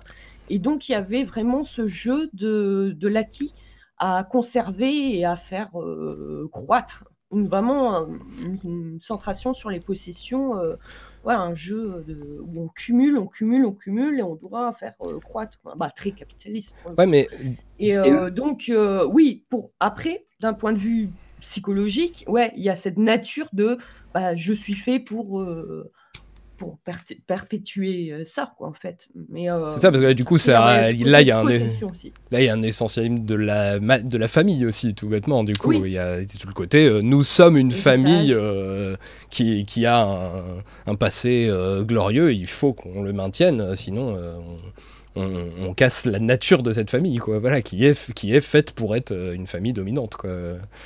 Et ces jeunes-là, ils avaient conscience de ça? Et ils, jouaient le jeu à fond Ou alors, est-ce que ils ressentaient la pression de leur famille à tel point que ça les emmerde et donc euh, devant eux, euh, ils étaient un petit peu. euh, ils essayaient de jouer le jeu, mais à l'extérieur, ils se rendaient bien compte que c'était vraiment quelque chose d'intenable Ou alors, ils, ils. Ils avaient l'air de même pas y avoir réfléchi et ils reproduisaient les gestes, les mouvements, etc. de leurs parents ou ça se passait comment? C'était détaillé ça dans le reportage? Oui, ouais, ouais, on voyait tout, hein, c'était très intéressant. Alors, j'ai plus le titre en tête, mais c'est euh, Arte, euh, Les bonnes conditions, je crois que ça s'appelle. Euh, j'ai plus le titre, je retrouverai après, je donnerai ça. Et en fait, oui, ils avaient tout à fait conscience, hein, ils le disaient, hein, moi j'en ai marre cette pression, j'ai pas envie de, j'ai aucune envie de garder ses possessions, faire comme eux, être tout le temps au travail, pas profiter. Ils avaient tout à fait conscience qu'ils bah, et il y en avait beaucoup qui ne voulaient pas de ça. Et il y avait d'un côté cette, euh, conscience et une sorte de rébellion contre ça, et de l'autre, euh, une adhésion euh, sur des points politiques. Genre là, c'était l'époque du CPE. Donc tous les jeunes de leur âge manifestaient tout ça, ils disaient oh ouais mais non ils font ça pour pas aller en cours c'est tout ils s'en foutent. Et ben, on voyait qu'il y avait d'un côté un rejet de ça mais pas une réflexion sur euh, bah, sur la vie par exemple des gens plus pauvres qu'eux quoi. Ça c'était absent de leur discours parce qu'ils ne connaissaient pas en fait du tout. Oui, je précise, hein, pour, les, pour les jeunes, le CPE, euh, Ah oui. que je suis pas ouais, sûr que ah oui, capte ce que c'est. ouais, Pour les très vite, c'était un contrat, un contrat euh, qui précarisait vraiment euh, ceux, qui, ceux qui en disposaient pour aller très vite. Mais il est très intéressant euh, ce reportage. C'est euh, c'est intéressant de voir parce qu'on voit, euh, ils sont super attendrissants, hein, ces jeunes-là. Ils ont leur- leurs difficultés, leur parcours. Et puis des fois, il y a des aspects bourgeois très écrasants et très méprisants qui arrivent comme ça. Mais on voit très bien, que- parce que c'est un manque d'expérience, ils ne connaissent pas, ils ne savent pas comment se mettre à la place des autres, ils n'imaginent pas tout ce que ça peut être. Quoi. Il y en a même, même une qui était partie travailler à McDo, Euh, du coup, c'était assez étonnant. Même elle même était étonnée. Mais bon, euh, mais même avec ça, ils n'avaient pas le, le même vécu. Ils n'avaient pas la même façon, hein, parce que les autres jeunes qui sont à McDo, euh, c'est ça ou crever de faim, quoi. Ou crever de faim en même temps, parce que c'est pas. C'est euh, riche, quoi. Et ouais, euh, je vois que le lien a été mis. Alors, je vais essayer de, de nous faire enfin arriver sur les prisons, donc je pense qu'on peut faire un lien euh, sur le, le, le fait que, voilà, Oui, aussi parce qu'il y a une... pas assez de riches en prison. D'accord. Oui, non, mais complètement. non, mais voilà, voilà une... euh, une Foucault, là. voilà une population aussi euh, qui est considérée comme autre, euh, d'une autre nature, euh, par euh, les, gens qui sont pas en prison. Quoi. Euh, beaucoup de gens, et là, même pas seulement chez les riches, hein, mais euh, voilà, il y a plein de gens qui vont considérer que de toute façon, les prisonniers, c'est euh, c'est- les criminels, c'est les, les, euh, les gens qui, les délinquants, euh, les gens comme ça, et c'est des gens qui sont pas comme nous. Nous, on n'est pas des, gens comme ça. Même, même si on, on contourne la loi, on biaise et tout ça, c'est pas la même chose. C'est voilà, il y, a- les gens qui qui, qui sont naturellement voilà des d'autres types, je sais pas, des gens naturellement euh, monstrueux, naturellement faits pour euh, pour contourner la loi, bon, qui sont souvent des pauvres, hein, voilà. Euh, et, euh, et donc bah on on va pas les considérer comme comme étant des gens enfin, pouvant être concernés, on va pas se considérer comme pouvant être concernés par le sort euh, des prisonniers, puisque les prisonniers sont juste des gens mauvais comme ça, puis voilà, donc on va pas se poser la question. Et du coup, bah, toutes ces questions qu'on se pose pas sur les prisonniers, bah là, encore une fois, avec le, le Covid-19, euh, bah, elles nous reviennent un peu dans la gueule, avec euh, des trucs comme, donc... euh, là, il y a eu euh, alors un communiqué de l'Observatoire international euh, des prisons, section française en l'occurrence. Alors, je vous mets le lien ici. Voilà, qui du coup bah, rappelle un truc qui, n'est date pas de la crise du coronavirus, hein, qui est la surpopulation dans, les prisons. Il y a eu aussi un, appel, donc euh, une tribune dans, dans Le Monde faite par euh, Jacques Toubon, euh, donc euh, défenseur des droits, euh, vous savez l'ancien ministre de droite qui s'est découvert une fibre euh, complètement euh, sociale et tout en, en étant mis euh, défenseur des droits, euh, par euh, Adeline Hazan aussi, qui est contrôleuse générale des lieux de privation de liberté et par euh, Jean-Marie euh, Burguburu ou Bourgouburu, je ne sais pas comment on dit, euh, président de la Commission nationale consul- consultative des, droits de l'homme. Donc voilà le lien aussi de la tribune dans le monde. Ouh là là, je suis en train de me perdre dans mes fenêtres. Voilà. Et donc, bah, ce, qui, est pointé du doigt, c'est que bah, cette surpopulation carcérale qui est le résultat de, de politiques pénales, hein, de politiques euh, qui, qui visent à mettre le plus possible les gens en prison, à refuser toutes les peines alternatives et puis à, à vouloir être le plus euh, sévère possible, euh, à faire des trucs comme les peines planchées, euh, des choses comme ça. Euh, mais en même temps, euh, on va pas trop dépenser d'argent quand même pour, euh, pour cette population de mauvaises personnes. euh, Donc on va pas euh, créer des nouvelles places pour que pour pas donc du coup on les entasse dans des chambres qui sont pas prévues pour ça. Et résultat, euh, bah, euh, appliquer le confinement euh, face au coronavirus euh, dans une telle situation C'est juste totalement impossible techniquement.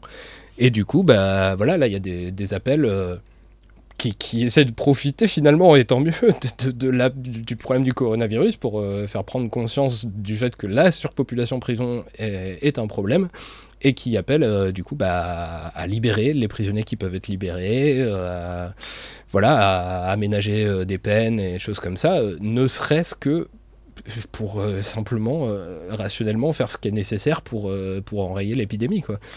C'est bon, il est déjà sorti Balkany. Bon, lui, Quoi lui- je pense qu'il est pas entassé avec d'autres gens dans sa Ah cellule. oui, hein. ah, c'est bon. Ah oui, il y a quelqu'un qui tombe de nu. Balkany, il avait un, il une cellule. Il avait une cellule qui était euh, probablement euh, mieux que la plupart des logements étudiants du Crous. Donc, euh, Euh, Et pourtant, sa santé s'est détériorée. Hein. Alors je précise aussi. il est libre.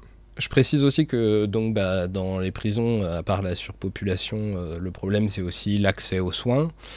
Euh, parce qu'évidemment, hein, c'est pas pas vers ces populations-là que on s'est précipité pour euh, pour voir ce qu'on pouvait faire pour euh, enrayer l'épidémie en premier, quoi. Voilà. Donc bon, là le truc c'est qu'on n'a pas de personne qui, qui est spécialiste de la question des prisons, mais je voulais en parler. Euh, donc voilà, je ne sais pas si vous voulez rebondir là-dessus euh, ou si euh, directement j'évoque les autres trucs qui sont dans la partie qui est encore normalement la première partie, l'état des lieux. On va jamais y arriver. Je suis désolé, j'espère que vous êtes disponible longtemps hein, parce qu'il a l'air de se rallonger ce live. Non, mais bon, vu, Oui. vu les accointances politiques, je pense que la plupart des gens sont contre les prisons ici, donc. euh, On est tous des vilains extrêmes gauchos. Ouais, ça, c'est c'est fou, ces gens qui sont reste contre les prisons et qui veulent y mettre les riches quand même, on n'y comprend Mais non, il, f- il faut manger les riches. Comme ça, il n'y a pas besoin de les mettre en Oh, prison. il y a, y quelqu'un qui est parti. Il y rien. A moyen de choper une nouvelle maladie euh, en mangeant des riches. trois infos qui sont sorties. Déjà, il y a un prisonnier qui est mort à Fresnes du Covid-19 euh, il y a deux jours. Aujourd'hui, il y a eu énormément de mutineries dans les prisons, notamment au centre pénitentiaire de Maubeuge, où une centaine de personnes se sont mutinées et ils ont envoyé l'ERIS, l'équipe régionale d'intervention et de sécurité de Lille.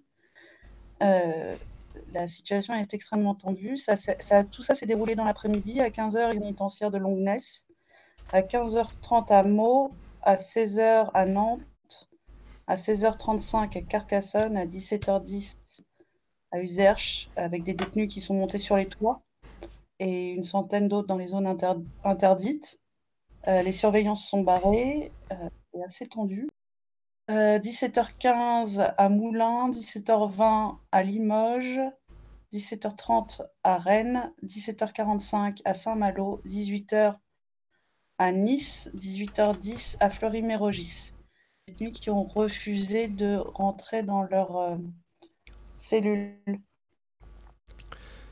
Alors, je précise que donc euh, sur le, site de l'Observatoire euh, international des prisons, euh, il y a une page mise à jour régulièrement en live pour toutes les nouvelles infos, justement telles que celles que, tu viens de citer, sur ce qui se passe en rapport avec le Covid-19 en prison à l'heure actuelle, au jour le jour. Quoi. Et effectivement, la situation se tend de plus en plus. Euh, il se passe des choses, euh, même si on n'en parle pas forcément.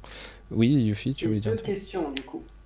Euh, ma première question, du coup, qui était la question que je voulais poser avant, mais on s'en fout un peu, c'est est-ce qu'on a un parti en France qui, qui propose une, enfin, qui serait pour une politique anticarcérale? Et ma deuxième question, elles sont vachement synchro, les mutineries, il y a une raison spécifique à ça? Il y a eu une coordination de fait? Pour les partis, il faut vraiment aller chercher très très très à l'extrême gauche pour commencer à voir des, des trucs sur ces questions-là. hein. C'est vraiment, euh, je, je suis, je suis même pas sûr que dans le programme euh, du, du NPA ce soit vraiment développé. Euh, il faut peut-être aller chercher carrément chez les anarchistes. hein, euh, je pense pour la contestation des prisons. euh.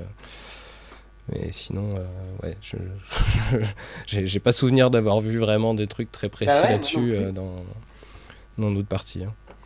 Euh, et du coup, bah, sur la deuxième question, je, moi je saurais pas, mais euh, et Louise, est-ce que tu as une explication de est-ce que c'est- pourquoi c'est coordonné? Enfin, Moi je dirais que c'est juste parce que tout le monde vit la crise en même temps, mais oui. Euh, Il y a une question de tout le monde vit la crise en même temps. Il y a eu l'histoire du détenu mort à Fresnes qui a Mm. beaucoup, beaucoup circulé sur. euh, Et, et, euh, deuxième chose, il y a euh, aussi la fin des parloirs qui a créé énormément de difficultés et qui a tendu la situation de beaucoup.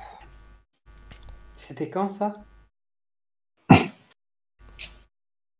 La fin des parloirs, c'est une mesure qui a été prise dès les premiers jours du confinement. Le 16.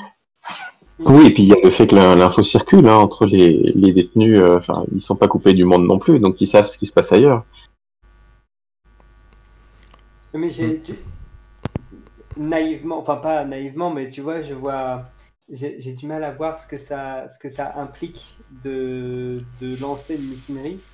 Et, euh, Et tu vois, comme ça se fait hyper rapidement, euh, je me dis, euh, genre, est-ce que tu as l'information et 15 minutes plus tard, tu arrives à faire mutiner ta prison, quoi. C'est... Je sais pas, la seule fois où j'ai tenté de lancer une mutinerie, c'était dans une rédaction et, et ça n'a pas vraiment marché. Mais euh, je, je pense que c'est plus facile euh, à faire que- qu'on le croit. Il suffit juste que suffisamment de personnes soient, soient motivées pour, euh, pour être en réaction à l'autorité au même moment. quoi. Faut, faut pas oublier que euh, les... actuellement, on va dire heureusement, euh, les prisons euh, restent des choses principalement publiques, euh, contrairement aux États-Unis, euh, par exemple, où il y a des prisons privatisées, prisons privées et tout ça. Et que, bah, du coup, même si c'est pas ce sur quoi on va le plus rogner, il n'y a pas non plus des budgets phénoménaux et donc bah, le nombre de, de surveillants euh, par prisonnier est pas gigantesque non plus. Donc si vraiment toute la, tous- tous les prisonniers euh, en ont ras le bol, euh, ils, voilà, ils peuvent lancer un truc. et, et avec difficu- difficulté de contrôle du côté de l'autorité. quoi. Mm, mm, mm. Oui, surtout qu'il y en a aussi des gardiens qui ont dû rentrer chez eux, droit de retraite, tout ça, ou malades, tout simplement. Ouais. Euh, D'autres réactions sur les prisons où, je, euh, où on parle de, de, de ce qui est juste après, qui est donc bah, les mesures annoncées par euh, le gouvernement et celles refusées par le gouvernement? Non. Les prisons, c'est de la merde. Voilà. Euh, alors pour les, les mesures euh, du gouvernement, donc euh, on a alors bon ce que j'avais trouvé qui avait pas mal circulé, c'était l'article de, Marianne euh, qui nous dit que donc dans la loi d'urgence sanitaire, visiblement les choses qui étaient parmi les plus urgentes à faire pour répondre à la crise du coronavirus, il y avait la remise en cause euh, des 35 heures dans toute une série de, branches, euh, de métiers, euh, et aussi la, remise en cause du, choix des congés, dans le sens où donc, les, les patrons vont pouvoir imposer des dates de congés à leurs salariés. Euh, en particulier, ça risque de vouloir dire qu'ils vont faire comme si euh, bah, le confinement c'était une période de congé. Du coup, bah, il n'y aura plus de congé après pour les, gens qui reviennent de, confinement. Euh, ça, c'est des choses que je trouve intéressantes sur, le fond. J'avais fait un truc, je sais pas si voilà, tout le monde n'a pas forcément suivi, mais j'avais fait euh, bah, non seulement une vidéo donc euh, sur, euh, sur la, réduction du temps de travail depuis le début de, de, l'ère industrielle contre laquelle la droite essaye de, voilà, de, marcher à contre-courant en re- réallongeant le, temps de travail. Sauf que, en fait, ce que je disais en particulier quand j'avais fait un, truc sur, le- recompte du stream où je, développais le sujet, là pour le coup, c'est- ça c'est en replay sur, euh, sur mon Peertube si vous voulez. Euh, j'avais parlé du fait que euh, les 35 heures, c'était un truc sur lequel, au- auquel la droite trouve ça horrible euh, depuis très longtemps et nous répète que c'est c'est c'est de la merde, c'est voilà, ça fout l'économie en l'air. Euh, mais ils ils peuvent pas se permettre de remettre en cause vraiment parce que les gens y tiennent en fait tout bêtement il y a encore une grande majorité de gens qui tiennent aux 35 heures Euh, les congés payés c'est pareil la symbolique de revenir sur les congés payés c'était totalement inimaginable euh, avant là avant le, le- le Covid 19 euh, et le seul point sur lequel ils arrivaient à rogner euh, et à pousser les gens à, rallonger le- leur temps de travail, c'était sur les retraites. C'est pour ça qu'on a eu plein de réformes des retraites qui poussaient à, travailler plus longtemps, les, unes après les autres. Et là, du coup, c'est assez intéressant, malheureusement. C'est assez euh, étonnant, mais voilà, donc bah, effectivement. euh, on n'avait pas forcément vu venir le, coup, enfin moi en tout cas je l'avais pas forcément vu venir, mais bah, c'est vrai que c'est bien pratique le fait que tout le monde soit confiné pour pouvoir faire passer des trucs qu'ils aimeraient- ils auraient jamais osé faire passer euh, en temps normal. Quoi. La remise en cause des 35 heures et, des congés payés, c'est un truc. voilà, qui, qui- qui- Ouais, non, c'est proprement hallucinant. Le, le, le- ce qui, est- ce qui est fou, c'est que euh, ils ont annoncé que ça allait être euh, temporaire, et, et dans- en deux jours, le temporaire euh, est devenu un temporaire sans, sans limite de temps, quoi.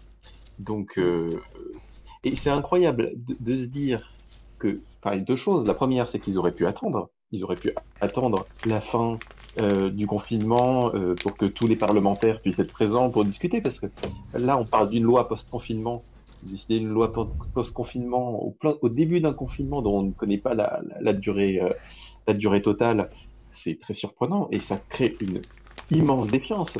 Là, euh, Macron, il nous avait fait une annonce en nous disant euh, qu'il fallait être solidaire. Il nous a joué le, le, violon du social. euh, Alors, plein de gens y ont cru. C'est assez étonnant. Le champion du en même temps. euh, C'est incroyable que les gens y croient encore, mais bon, ça c'est un autre problème. Et, là, donc, il nous fait bien en même temps. Il nous fait euh, en même temps, vous devez être solidaire, euh, mais euh, en même temps, euh, on va être, on va en profiter pour, pour envoyer tous les signaux euh, du- d'une vraie, une vraie trahison, quoi. On fait passer des choses qu'on ne vous avait pas annoncées, on le fait en catimini et on le fait euh, au nom euh, de la relance. euh, ça, c'est assez gravissime et ça va avoir des conséquences. Ça va avoir des conséquences très fortes. En, termes de défiance, ça, c'est- ils en ont vraiment rien à foutre, quoi, en fait. Je pense que c'est ça le signal principal. Et dans ce qu'il a annoncé, il y a des gros cracks aussi, parce que euh, c'était quand? C'était dimanche dernier ou lundi soir quand il a parlé. Il avait dit que les entreprises pourraient obtenir, euh, enfin qu'en gros, il y aurait un report du paiement des loyers, des factures, tout ça. Et en fait, pas du tout. En fait, c'est écrit sur le site du gouvernement. Il faut que les entreprises fassent elles-mêmes la demande auprès de leurs bailleurs ou de leurs fournisseurs. Donc en fait, enfin la, la décision qu'il a prise, en fait, c'est juste inciter les et l'art. Et puis si le fournisseur dit non, et ben il dira non quoi. Donc en fait, même ça qui a été annoncé en grande pompe est en fait un gros crack. Euh, Ouais, mais on peut, faire un pari, on peut faire un pari global, c'est que généralement, quand il y a quelque chose qui semble être une avancée, c'est la chose qui va être démentie. On peut faire un petit jeu, on peut lister à chaque fois, dire, tiens, ça c'est plutôt social, tiens, c'est plutôt une avancée. Ah, on peut voir le côté positif de la chose. C'est c'est les points sur lesquels il y aura du rétropédalage. Pour l'instant, ça, se dé- ça ne se dément pas. À chaque fois, ça, ça le fait. Ouais, mais Et c'est quand même. l'ironie, Euh, juste attends- attendez, juste Bibi, techniquement, euh, là, on te capte très mal. Tu t'es pas rééloigné de ton modem par hasard Pour être sûr. est-ce que là vous m'entendez mieux? Ça a l'air Ah, mieux, ouais. Ouais, c'est mieux. Ok. Ah bah. Bon bah il y avait quelqu'un qui parlait donc je le laisse. Vas-y, Yuffie. Euh, ouais, c'est quand même fou parce que, genre, c'est un gouvernement, il te dit qu'il va faire un truc, et à la place, il te donne, genre, le conseil que un pote abruti pourrait te dire, tu sais. C'est en mode, non, mais genre, pour payer ton loyer, est-ce que tu as pensé à demander gentiment à ton proprio pour pas payer? C'est on vit sur une autre planète. C'est le gouvernement, il dit, non, mais demande gentiment, on sait jamais, ça peut passer. C'est pas la première Genre- fois qu'il fait le coup. euh, il avait fait la même chose avec une prime de Noël, euh, je sais plus si c'était il y a un an ou deux, où il avait dit ah, tous les salariés fameux vont tous 100 avoir euros. une prime de Noël. Ouais, et en fait, eh ben, il fallait que les boîtes prennent l'initiative sur la demande gentille. En fait, le gouvernement disait poliment eh, essayez si vous pouvez. Il fallait que les entreprises le fassent de leur plein gré. Donc en fait, euh, bah, personne l'a fait. Ça a fait la même chose avec les restaurants. C'était la même chose avec les restaurants quand c'était question de la TVA. Euh, Il y avait oui, mais euh, vous comprenez, les, les- les- les gens qui tiennent des restaurants, ils, ils comprendront, ils vont adapter leur prix, etc. pour que la clientèle ne soit pas lésée. Et puis, quelques temps après, c'était alors les restaurateurs, ils jouent pas du tout le jeu, euh, alors là, c'est vraiment pas cool. Ah non, mais c'est la méthode est bien rodée. Hein. Mais, Mais n'est-ce génial. pas C'est finalement. ICE. N- n- Pardon, n'est-ce pas Ouais. finalement, euh, ça remonte au, au CICE, mais c'était déjà un peu la même chose en fait. C'était au bon vouloir euh, des entreprises, Oui, quoi. Genre, totalement. soyez gentils. En fait, ce qui Mais- est génial, c'est que les entreprises, il faut qu'elles soient gentilles. Et par contre, euh, nous, on nous le jette dans la gueule et on n'a pas intérêt à râler, sinon on se prend des flashballs. Ah oui, mais parce que t'es pauvre. Mais ouais, non, méchants. Je, je vou- je voudrais peut-être. Ils ont faim. Ce- allez, je, je- je vais, euh, je, je vais, vais être euh, merde, j'ai- plus le terme. euh, je, je vais essayer peut-être de leur accorder quelque chose. C'est peut-être que ils euh, croient vraiment à leurs idées, par exemple. Est-ce que, est-ce que juste ils croiraient pas simplement vraiment profondément au libéralisme et au fait que en soi, ce serait une catastrophe d'imposer une loi sur l'économie. Que de toute façon, euh, puisque euh, pour eux, le, le- il y, a- il y a le culte euh, du marché libre qui, qui doit rester libre et tout, tout ce qu'ils peuvent se permettre de faire, tout ce qui reste dans, dans leur cadre de pensée possible, c'est des incitations. Ça peut jamais être des, des lois contraignantes, tu vois. Mais s'ils Donc, croient à on- ça, J'espère qu'ils y croient. Là- S'ils n'y croient pas, c'est pire. Comment est-ce qu'ils peuvent dire euh, on croit à ça, donc on va pas mettre de loi, mais derrière ils vont demander aux entreprises d'aller contre leur intérêt individuel. Enfin, euh, je prends l'entreprise comme étant un individu. hein, contre l'individu entreprise en disant bah, les entreprises euh, vont un peu lever le pied, elles vont faire des gestes. Évidemment qu'ils font pas de gestes, c'est contre leur intérêt. Du coup, ils croient, ils croient quoi? Il y, a une, il y a une contradiction dans leur propre croyance à ce moment-là. Mais c'est le, pr- le principe de la droite. Tu penses que l'entreprise elle est gentille? C'est Eh. les salariés qui sont chiants à vouloir des trucs. L'entreprise elle est gentille. C'est- C'est-à-dire que si tu vas vraiment euh, au bout dans, dans la pensée euh, libérale, tout le monde est commerçant. Donc les salariés aussi sont des commerçants. C'est juste qu'ils vendent leur force de travail au lieu de vendre des produits. Et du coup, ils sont en négociation d'égal à égal avec leur patron. Et, Ah oui, et- c'est vrai. et voilà. Et Ah, donc, travail, euh, négocier comme des prestataires. euh, voilà, vous c'est ça en fait. C'est, c'est des- je, bon, c'est, peut-être euh, trop gentil de ma part hein, de, de supposer ça, mais j'ai l'impression qu'il y a vraiment un, un blocage idéologique aussi, simplement, vraiment qu'ils ils imaginent alors, vraiment que euh, un patron et un salarié ensemble vont négocier de meilleures conditions si, euh, si, si le, s'il y a la, la crise du coronavirus, euh, bah du coup, euh, qu'ils vont s'adapter parce que chacun a les moyens de, de faire pression sur l'autre, quoi. Alors que, bah, évidemment que non, il y a évidemment qu'il y a un déséquilibre fondamental et en particulier, ne serait-ce que ce qui est écrit en toutes lettres dans un contrat de travail qui dit que c'est un contrat de subordination. Donc, euh, bah non, il n'y a, il y a pas égalité, quoi. Mais attention, euh, si tu négocies individuellement de gré à gré, parce que si tu te regroupes en syndicat, là ça va plus du tout, c'est méchant là. Oui, non. Bah oui, Après, il là- qu'il faut pas se mettre à plusieurs pour demander des trucs, c'est pas, c'est pas gentil. Bah, Exactement. Bah là, ça fausse les lois naturelles du commerce qui disent que euh, tout le monde est un individu qui a son propre intérêt, qui doit poursuivre son propre intérêt et tu ne dois pas, euh, tu dois pas euh, collaborer. Ah C'est- oui. c'est c'est même un truc fondamental dans la, dans la conception libérale du, du droit du commerce. hein. Je veux dire, il y a quand même un, un, un délit qui s'appelle délit d'entente, quoi. Enfin, c'est c'est de- d'entente illégale. C'est- C'est-à-dire que tu n'as pas le droit de te mettre d'accord avec tes, tes concurrents. Ça, ça fausse la loi naturelle du marché. Donc... Sauf si t'es le MEDEF. Si t'es le MEDEF, t'as le droit. T'as pas compris, si t'es suffisamment riche, on te donne une petite carte qui dit vous pouvez ignorer les règles du jeu. Il y en a, il y en a Ah oui, c'est vrai. différentes étapes. C'est euh, genre Macron, il, il a, il a la carte, tu fais ce que tu veux. Mais je pense qu'en fait, Macron, il est à un niveau de je m'en fous de l'opinion publique qui est, euh, qui est effroyable. Simplement, il, il s'en il s'en bat la race de ce qu'on peut bien penser de ses idées et de, et de lui-même. Enfin, Ah, mais que matériellement, il a raison. Ah ouais, Bah, il a vrai, on est plus nombreux. Hein. Euh, Moi, après le Covid, j'aurais quand même un petit peu peur qu'on vienne me décapiter chez moi. hein. Ah, moi, je, je comprends pas qu'il soit pas un peu tendu aussi, ouais, parce que ces derniers temps, quand même. Là-dessus, je trouve que c'est vraiment une exception, Macron, parce que c'est pas un mec qui a la vocation politique. Il est un peu arrivé là, je vais pas dire par hasard, mais en fait, il avait déjà une carrière avant, et je suis convaincu que s'il n'est pas réélu en 2022, bah, il ira dans le conseil d'administration d'une des entreprises qui l'aura aidé. C'est pas un mec qui est parti pour faire une carrière politique, il vient pas de ce milieu-là. Donc, quelque part, je pense qu'il en a rien à foutre. Vraiment, sa popularité, il s'en fout comme aucun président précédent n'a pu s'en foutre. Quelque l'a part, dit, ça lui d'ailleurs. donne un avantage parce qu'il fait ce qu'il Alors, je là- là-dessus, je suis pas trop sûr parce que.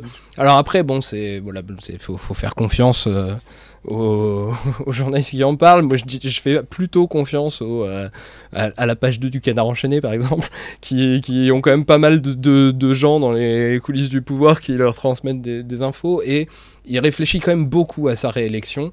Et justement, c'est un truc qui m'a fait. euh, euh, pendant un temps, avoir vaguement l'impression que, que, ça avait un sens, les annonces de Macron sur la solidarité, sur le service public, sur des choses comme ça, c'était que, apparemment, les conseillers du président se, se, se seraient mis à paniquer euh, pas longtemps avant la, crise du Covid-19, à remarquer que dans les enquêtes d'opinion, euh, alors qu'il avait été élu euh, avec une réunion d'électeurs de droite et de gauche avec beaucoup de guillemets, les électeurs de gauche avec beaucoup de guillemets qu'il qu avait soutenu l'avaient complètement déserté et le soutenaient plus du tout et qu'il était plus soutenu que, que, par la droite. Et euh, ça lui faisait peur pour, euh, pour sa réélection. Il y avait des conseillers du président qui apparemment euh, étaient inquiets qu'il soit même pas au deuxième tour en 2022 et tout, et que donc il allait falloir faire des annonces de gauche entre guillemets pour essayer de reséduire un peu, un peu la gauche. Et du coup, quand il a commencé à faire, à faire son discours, voilà, qui clairement le discours en tout, cas lui-même était, était pas spécialement libéral. Euh, voilà, il vantait les mérites de l'hôpital public, tout ça, du service public et tout. bah j'ai ouais pendant un temps je me suis dit tiens est-ce qu'il va vraiment jouer cette carte là faire quelques mesures sociales pour essayer de reséduire un peu son ancien électorat un peu moins à droite? Euh, et puis bah bon bah visiblement non, visiblement c'est pas du tout ce qu'il fait. Mais, mais je peut-être mal compris. Je, Genre, on lui a peut-être dit, écoute Manu, ce qui a fait plaisir à la gauche, c'était de faire un truc sur les 35 heures et les congés payés. C'était il y a très longtemps, très bien marché. Il a fait OK. Bon bah les 35 heures on les a déjà, on les enlève. Les déjà, on les enlève, tu vois. Il y a Ils vont être mal temps à la gauche. Je, je... Non, mais blague à part, blague à part sur le, le fait que, que s'en fiche de sa réélection. En fait, euh, s'il peut prolonger de 5 ans pour, euh, pour finir le travail, euh, pour, pour finir la, la case des, des conquis sociaux, euh, il va pas se priver. Mais c'est sûr que à long terme, euh, il a pas, il va pas faire une carrière politique sur 50 ans. Donc, non, il prépare ses cadeaux. Bah, alors, bah, après, de toute façon, faut. C'est incompatible en fait. De toute façon, il faut dire que de, depuis euh, Sarkozy, oui, c'est bizarre, ça, ça, va être un truc pour lequel éventuellement je pourrais remercier Sarkozy. Ça fait mal, ça fait mal. Mais euh, parmi toutes les horreurs qu'il a fait, il a, il a fait passer le, la limite à deux mandats pour le président. Hein, donc, euh, donc, de toute façon, il ne oui, peut oui, pas envisager un troisième mandat normalement. Oui, donc, il a pas fait ces deux mandats, il est triste. Non, mais il y a, y, a, y a, vraiment une stratégie. Hein. C'est vrai que le, le, gros problème de Macron, c'est qu'on se demande un peu, euh, avec notamment son en même temps euh, où il nous mène. Et il est très certainement très maladroit. Par contre, il est entouré par des équipes. Et euh, quand on parle de popularité, il ne s'agit pas d'avoir une popularité homogène avec un score où on va pouvoir cibler le plus euh, selon les partis, à droite, à gauche, etc. Il veut vraiment concentrer cette base qu'il avait au départ un peu bizarroïde, on peut même pas appeler ça une base, pour essayer un petit peu, euh, avec sa politique du en même temps, d'être dans un centre droit-gauche et euh, d'aller dans cette direction. Euh, mais cette stratégie-là, malheureusement, euh, c'est une sorte de, de, clivage par consensus, ou l'inverse, euh, vous cherchez mmh. dans tous les sens, et ça fait une impression un peu de, de confusion et de n'importe quoi. Mais non, il a une stratégie et oui, il veut se faire réélire. Ça, à titre personnel, je n'en doute absolument pas. Euh, par contre, c'est extrêmement confus et très maladroit. Euh, sa, sa, communication. Mais ça, je crois que c'est un problème de communication, euh, ce qu'il y a derrière, et de réception. Je, je veux quand même préciser, juste, euh, alors quelques trucs, c'est parce qu'on a dit ce qui, ce qui est prévu dans la loi. Il faut dire aussi ce qui a été officiellement refusé parce que ça a été proposé au Parlement par, par l'opposition. Euh, donc il a été refusé un plan d'urgence pour l'hôpital de 6 milliards, euh, une aide au loyer et facture d'énergie pour les précaires, l'interdiction des licenciements pendant la, la crise, euh, le chômage partiel à 100% du salaire, euh, un plan d'urgence pour les sans-abri et un dépistage étendu. Euh, Yuffie, j'ai perdu ton image. Euh, oui, c'est normal. Cool, euh... Pardon, et, termine. Et... Et, et, la temporalité, et la temporalité du, euh, du truc aussi. Hein. Oui, aussi, euh, il a été refusé de mettre une date euh, de fin aux mesures euh, donc bah, sur le, les 35 heures et sur et sur sur les, les, congés payés et tout ça. Et je moi, il y, y, a un truc, juste, je me dis dans son, son analyse, peut-être qui, qui, reste en tête depuis le début, c'est moi j'ai l'impression qu'il y avait eu un truc très transparent qui s'est passé entre les deux tours de la présidentielle de 2017 c'est que au départ, donc euh, voilà, il s'appelait En Marche. Alors bon, En Marche, euh, l'idée c'était surtout d'avoir les mêmes initiales que Emmanuel Macron. hein.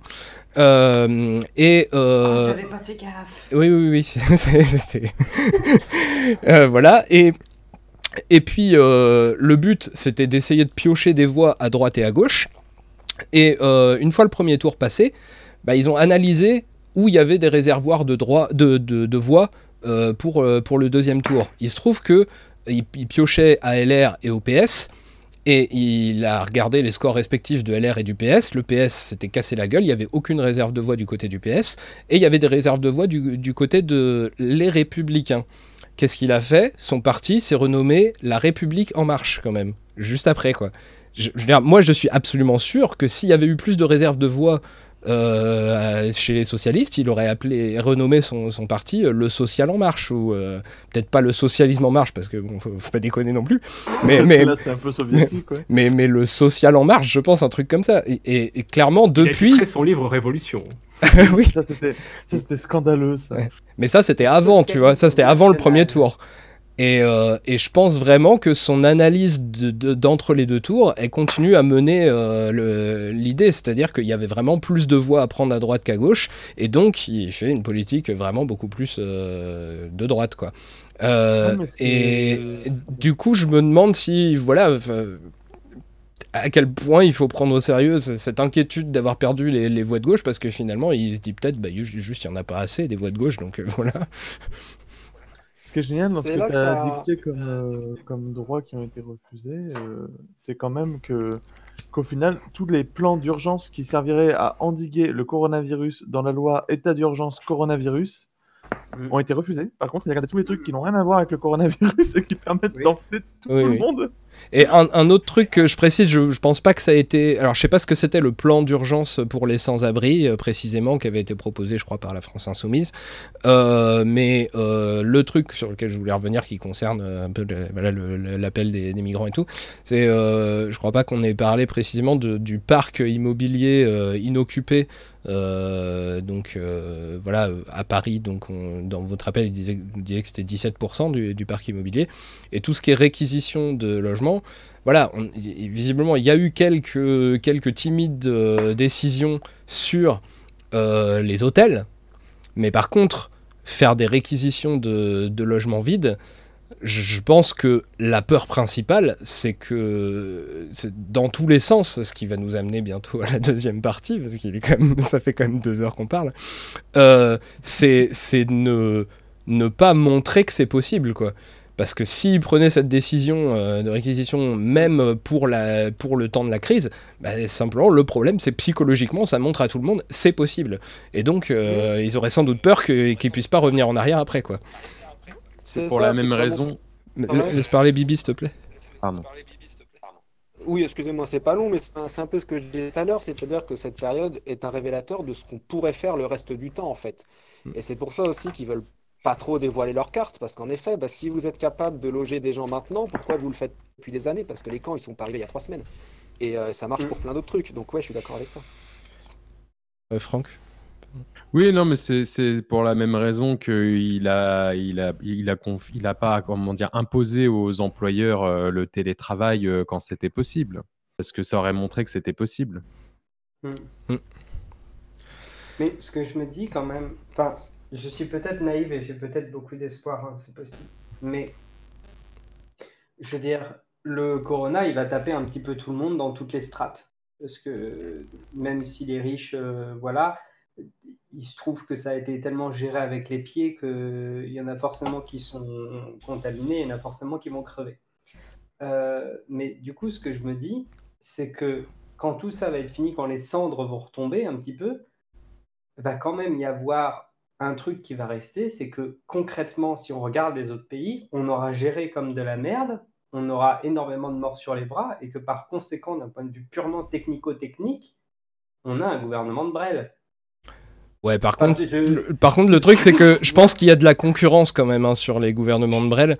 Je pense qu'il y aura toujours moyen de trouver pire pour euh, montrer du doigt et pour dire que nous, on s'en sort pas si mal parce que il y en a qui, qui risquent de, de- d'avoir encore pire. hein. Euh, là, euh, il y a quand même le. Euh, dé- déjà, enfin, cette, cette crise, c'est un, un peu un- une sorte de, de te- test expérimental où juste toute la population de la Terre est prise comme cobaye, où chaque pays fait sa petite expérience. euh, parce que bah, il y a différentes, euh, différents choix qui sont faits su- suivant les pays et en particulier bah, par exemple ah, j'ai revu il y a ta webcam qui est revenue alors je la remets Oui. Et euh, en particulier, par exemple, le- l'Angleterre, euh, le Royaume-Uni euh, avait envisagé de ne pas faire du tout de mesures de confinement, euh, mais juste de compter sur euh, le, le, le fait de laisser circuler le groupe. voilà laisser circuler le virus jusqu'à ce qu'il y ait suffisamment d'im- d'immunité dans, dans la population pour que, pour que la, la crise passe, ce qui implique d'assumer qu'il va y avoir plein de morts, hein, mais euh, voilà, euh, c'est c'est euh, dommages collatéraux, quoi, on va dire. Euh, alors, le Royaume-Uni, ils sont un petit peu revenus dessus, là. Boris Johnson a, a finalement annoncé quelques mesures de confinement. Par contre, les Pays-Bas sont toujours à fond sur cette ligne-là. Donc, ce, ce- ce sera pas compliqué, sans doute, pour Macron de dire Ah bah oui, mais quand même, on s'en sort pas mal par rapport aux Pays-Bas, parce que Pays-Bas, ça risque d'être assez. euh, voilà, assez compliqué à, assumer derrière. D'ailleurs, petit truc euh, qui n'a pas trop de rapport, mais un peu quand même, le premier sénateur américain a été testé positif au virus. Le, sénateur Rand Paul, qui est un républicain. Donc, euh, on ne sait pas depuis combien de temps il l'a. Là, il est en quarantaine, mais si par bonheur, si par malheur, il avait dû, euh, il avait éventuellement disséminer un peu ce- ses miasmes parmi ses collègues, on peut espérer des, des petites prises de conscience quand l'un ou l'autre sénateur de 80 balais ou plus euh, finira. ah, tu parlais de cendres qui retombent tout à l'heure. euh, Je crois que la métaphore était bien trouvée. Je, je sais pas si éventuellement, bon, c'est vrai qu'on a, j'aurais pu inviter des médecins. Euh, vu qu'on a, vu qu'on a pas de médecin, la, perso- la personne qui en fréquente le plus ici, a priori, c'est plutôt Florian. Euh, je sais pas si, si tu as des échos de, du jugement euh, qui, qui sont faits sur les, bah, les différentes stratégies faites par les pays, quoi. Euh, non, pour le moment, euh, c'est, moi, je, t'avoue que je suis vraiment le cas, le cas français, donc et je le, je le suis d'assez près. Là, j'ai été vachement pris au travers de la polémique autour de la l'hydroxychloroquine, chloroquine euh, ces jours derniers. Euh, il y a, des polémiques hein, sur euh, les, stratégies. Je pense que dans les jours qui viennent, ça va retomber. Enfin, ça va retomber. Pour l'instant, il y a beaucoup de poussière qui est soulevée, donc c'est difficile de voir au travers. Les arguments des uns et des autres sont très complexes. Je vois des médecins qui s'expriment euh, pour dire euh, c'est catastrophique, c'est parfait, c'est ça qu'il faut faire, faut suivre. Euh, pour l'instant, c'est vraiment le bordel. C'est très difficile de, de trier, de faire le, le tri en ce moment. Euh, surtout, surtout si t'es pas à temps plein euh, sur l'analyse euh, journalistique de, de, de, tous ces échanges et des, et des arguments de chacun. Là, je me suis concentré vraiment sur un autre dossier ces, ces trois derniers jours.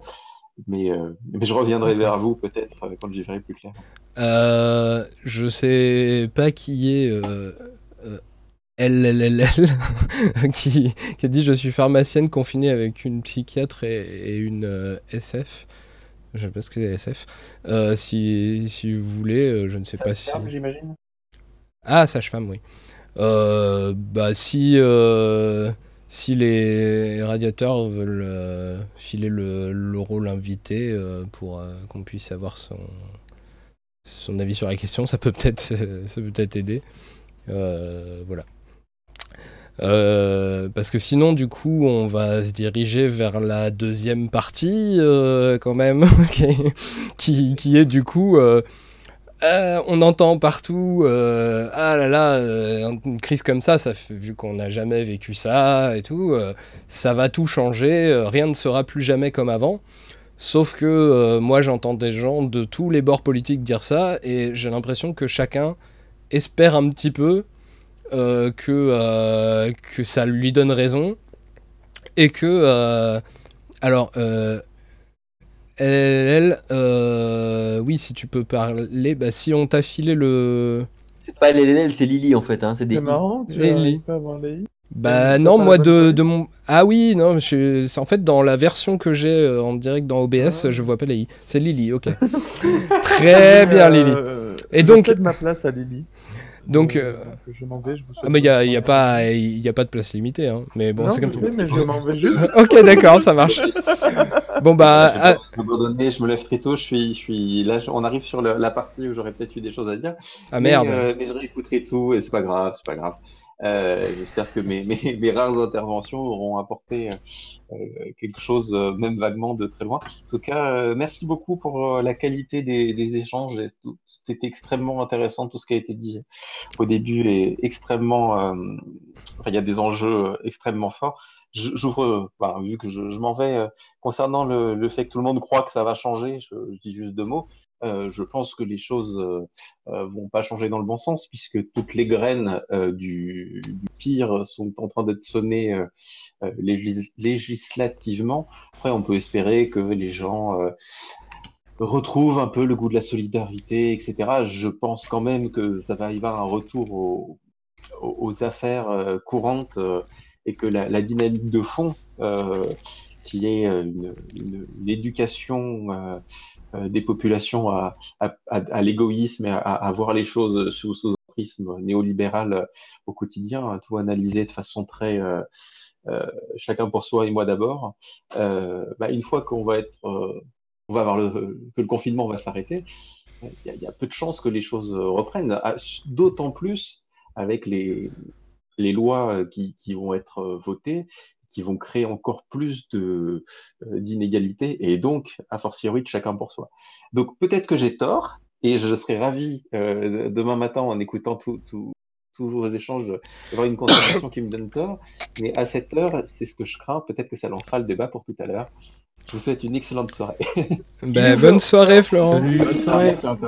Euh, si, je profite de, de l'intermède pour te signaler qu'il y a beaucoup de gens qui trouvent que ton micro est trop fort euh, sur le stream. Donc euh, voilà. Ok, d'accord. Alors je le baisse et euh, donc ben euh, euh, au revoir euh, Florian, bonne soirée. Et, et, euh, au revoir LSN, bonne soirée. Et un peu à la manière de Florian, je dirais que je suis également inquiet car les graines de la Discord sont là et euh, j'ai un peu peur qu'on sorte de confinement pour travailler euh, 45 heures par semaine pour pas pou- pour pas avoir de congés payés et pour euh, le voilà pour aller à battre le pavé deux fois plus parce qu'il faudra en plus euh, de- des retraites genre récupérer des droits de base qu'on avait acquis il y a euh, des dizaines d'années. Voilà. Hmm. Donc euh, plus rien ne sera comme avant, mais je suis pas sûr que ce sera bien si c'est le cas. Et je suis pas rassuré pour l'hôpital non plus. Je pense pas qu'il va avoir plus de moyens à la fin. Voilà. Ok. je vous souhaite une comme- bonne nuit. comme, euh, Bonne nuit. Pour, pour rejoindre Comme je dois y euh, aller, Ah attends, Bibi aussi. euh, Oui. Oui. comme je vais, je vais y aller dans deux minutes, mais du coup, je vais partir sur une touche d'optimisme. Euh, moi, j'ai l'impression qu'il y a quand même une, prise de conscience de certains trucs, c'est-à-dire que les gens applaudissent à 20h à leur fenêtre. Au début, je trouvais ça un peu facile. Puis aujourd'hui, mettent des banderoles en disant euh, on veut de, l'argent, des moyens pour l'hôpital. Je veux croire que ce sera impossible après de justifier la politique d'assèchement des moyens médicaux qui a été euh, menée en France depuis des décennies.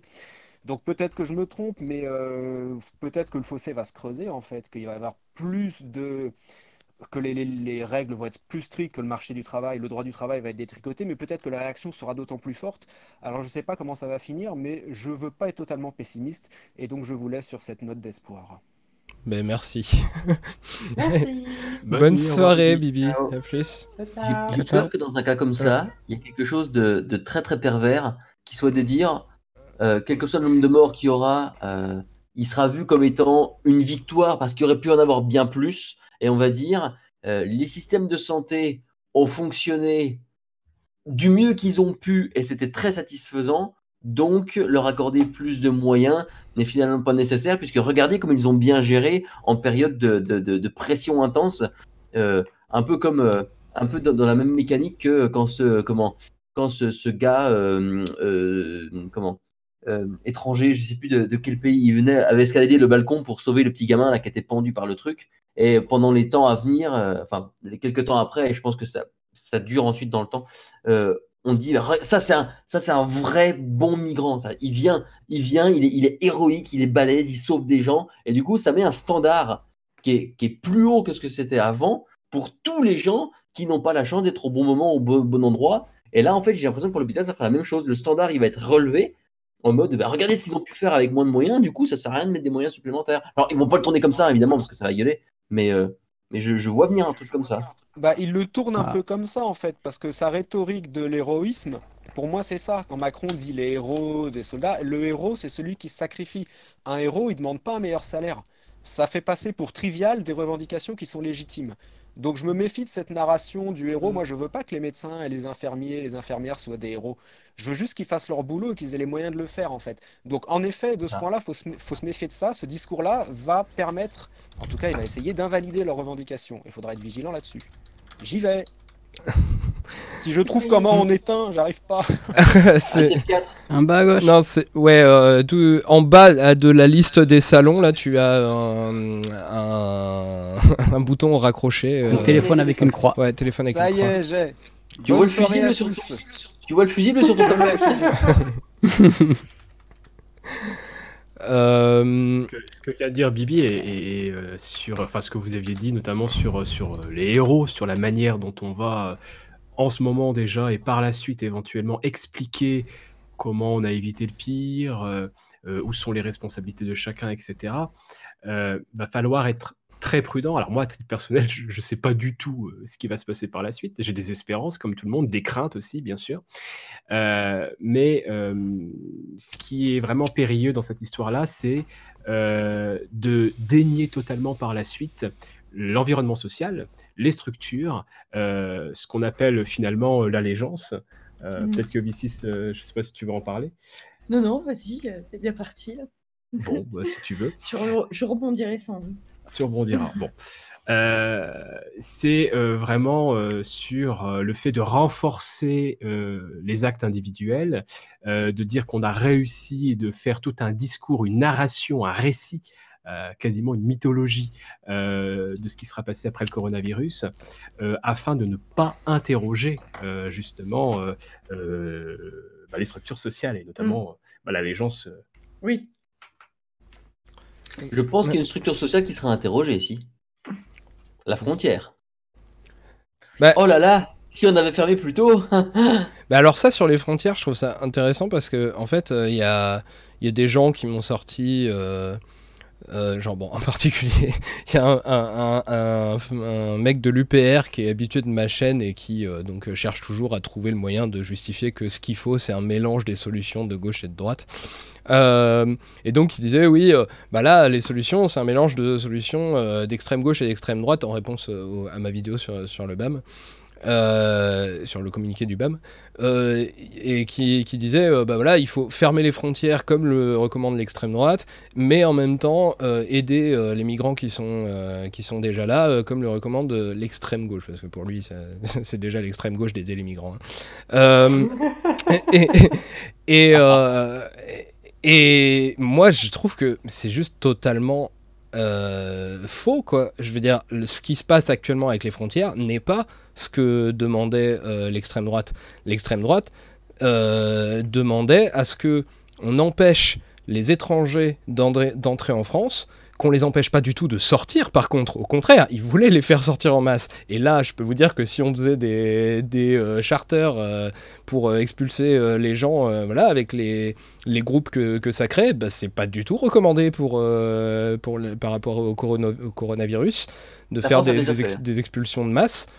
Et puis, aussi, l'extrême droite ne demande pas de fermer les frontières pour les Français.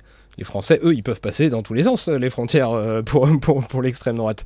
Et en, en plus, en fait, le truc, c'est simplement, la recommandation actuelle pour le coronavirus, c'est même pas spécialement sur les frontières, c'est juste empêcher les gens de se déplacer, même à l'intérieur du pays. Et ça non plus, c'est pas les recommandations de l'extrême droite. Donc en fait, ça n'a strictement rien à voir avec les revendications de l'extrême droite, ce qui est en train de se passer là. Là, actuellement, on ferme les frontières juste parce que c'est un des endroits où c'est le plus facile d'empêcher la circulation des gens. Mais en fait, on, on empêche toutes les circulations des gens. Et ça, c'est pas du tout le programme euh, d'extrême droite. Mais bon, évidemment que, évidemment que le, le- le mot frontière euh, en lui-même euh, est tellement approprié par l'extrême droite qu'ils vont, faire, ils vont réussir à présenter le truc comme validant leurs idées. Mais, ils vont jouer sur cette confusion. hein. Ils vont jouer sur cette confusion. Ils ont déjà commencé, euh, je me rappelle, en février. Ils ont été euh, assez. euh, certains députés, alors j'ai plus les noms en tête, mais on les voyait sur les plateaux télé qui, très tôt, en appelaient à fermer les frontières, etc. Et en fait, ils ont fait une, ils ont été dans une logique de pari. En fait, ils savaient très bien un pari où ils perdent pas grand-chose, dans le sens que à partir du moment avant la crise du coronavirus, dire faut fermer les frontières. Bon, imaginons qu'il se passe rien, imaginons que c'est un peu comme le, le H1N1, ça, ça retombe, entre guillemets, il n'y a pas cette, cette épidémie, cette pandémie qui, qui- qu'on pensait venir, bah, ils perdent rien. Ils perdent rien parce qu'on pourra toujours dire, bon, bah voilà, ils sont toujours dans leur discours habituel, il faut fermer les frontières. Mais si par contre ça dégénère, eh bien, et c'est là le pari justement, euh, si ça dégénère, eh bien, ils vont pouvoir par la suite dire, vous voyez, on vous avait prévenu, et jouer sur cette confusion justement, parce qu'évidemment, ça n'a rien à voir, mais jouer sur cette confusion et rattacher euh, à leur discours qu'ils tiennent depuis, euh, depuis tout le temps en fait. Donc ça, ça va être aussi à surveiller. Ouais. Alors après, sur, sur les trucs plus, plus optimistes, par exemple, il y a des choses qui font partie des trucs qui ont été annoncés sans être pour l'instant euh, faits, euh, qui, euh, qui font clairement pas partie des, choses envisageables pour les gens à l'heure actuelle, mais qui créeraient un précédent si ça se faisait. Bah, par exemple, le fait que le gouvernement a annoncé que pour les entreprises en difficulté, il pourrait y avoir des nationalisations. Ça, je, pense que par exemple, ça a fait beaucoup de mal au discours libéral dominant. Euh, le fait que en, en 2008, euh, des gens comme Sarkozy ou Bush aient nationalisé des, entreprises et des banques, quoi. Euh, alors que, bah, genre un mois avant, c'était juste la nationalisation, c'était même pas un mot autorisé dans le débat public.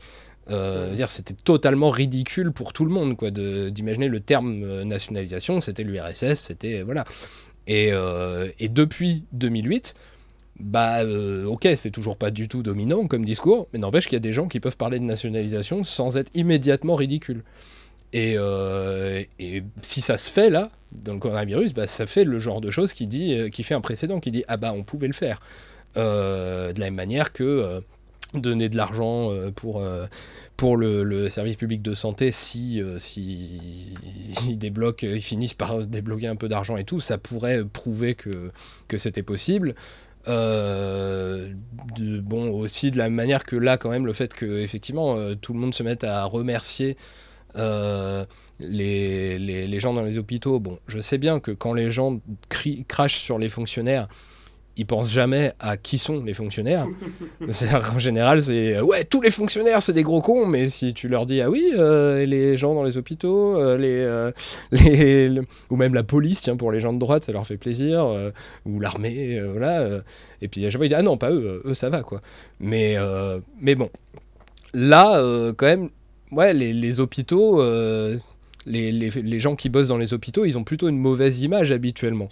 Là, actuellement, euh, bon, peut-être que ça peut changer ce genre de choses, euh, changer un peu la fenêtre d'Overton des gens, donc des choses possibles, genre euh, euh, de, de- est-ce qu'on pourrait pas essayer de soutenir un peu plus finalement le, le service public hospitalier ou ce, ce genre de choses. Et vous imaginez Voilà. Fillon qui revient à l'hôpital pour dire à l'infirmière qu'elle crée de la dette là? Il pour, euh, y a deux ans là. C'est rigolo. Ouais, ouais, bah oui, ça, c'est c'est compliqué. Mais sinon, euh, effectivement, euh, bon, bah, ce côté-là, euh, puis de l'autre côté, il y a aussi quelque chose, alors, ça, ni, ni dans le, les trucs libéraux qui peuvent être favorisés, ni dans les trucs plutôt de gauche qui peuvent être favorisés. En dehors des frontières, pour le discours d'extrême droite, il y a aussi un truc qui peut être favorisé par cette.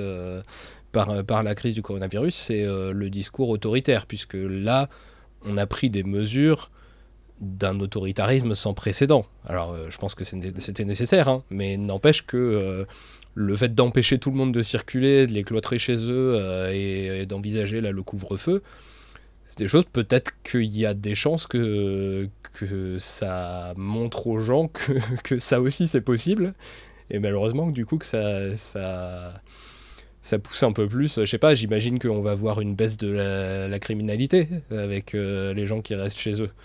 Donc est-ce que ça Euh, va alors, pas... Oui euh, on va surtout assister aussi. euh, euh, Il y a un point qu'on commence à parler, euh, c'est euh, le fait qu'il y ait confinement ne signifie pas que ça va forcément euh, réduire certaines violences. Je pense principalement aux violences conjugales, pour le coup. Ah oui, ça, oui, c'est sûr. ouais. Ah bah, voilà, forcément. Donc ça va, voilà, ça va, ça, ça peut amplifier aussi certains phénomènes de, de ce côté-là. Oui, mais ça, c'est Euh, pas vraiment les violences auxquelles pensent les, les gens d'extrême droite quand ils, Oui. ils dénoncent euh, les, les violences. Quoi. Ils pensent plutôt euh, au vol à l'arraché, euh, aux raquettes, euh, machin comme ça. Et ça, forcément, ça va réduire.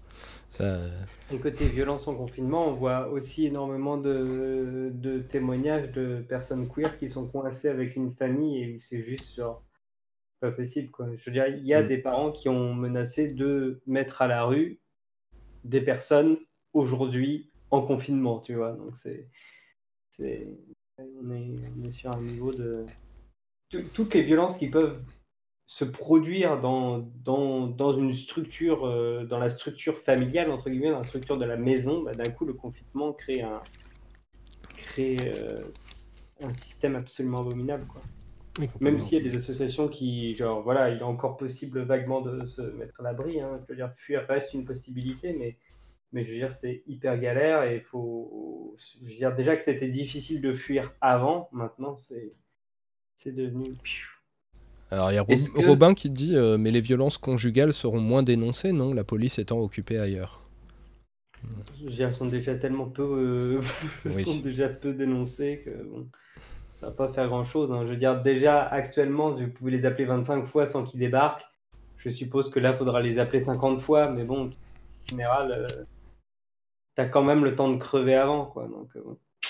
Mais il y a aussi, il y a aussi les effets psychologiques sur la personne qui est violentée et qui est, euh, euh, qui se sentira aussi euh, confinée Bah, Il n'y aura pas psychologiquement. Il n'y a pas Je d'issue. pense que déjà, les personnes qui sont violentées euh, dans des milieux domestiques comme ça, bah, elles, à force de violence, elles ne, ne voient plus d'issue.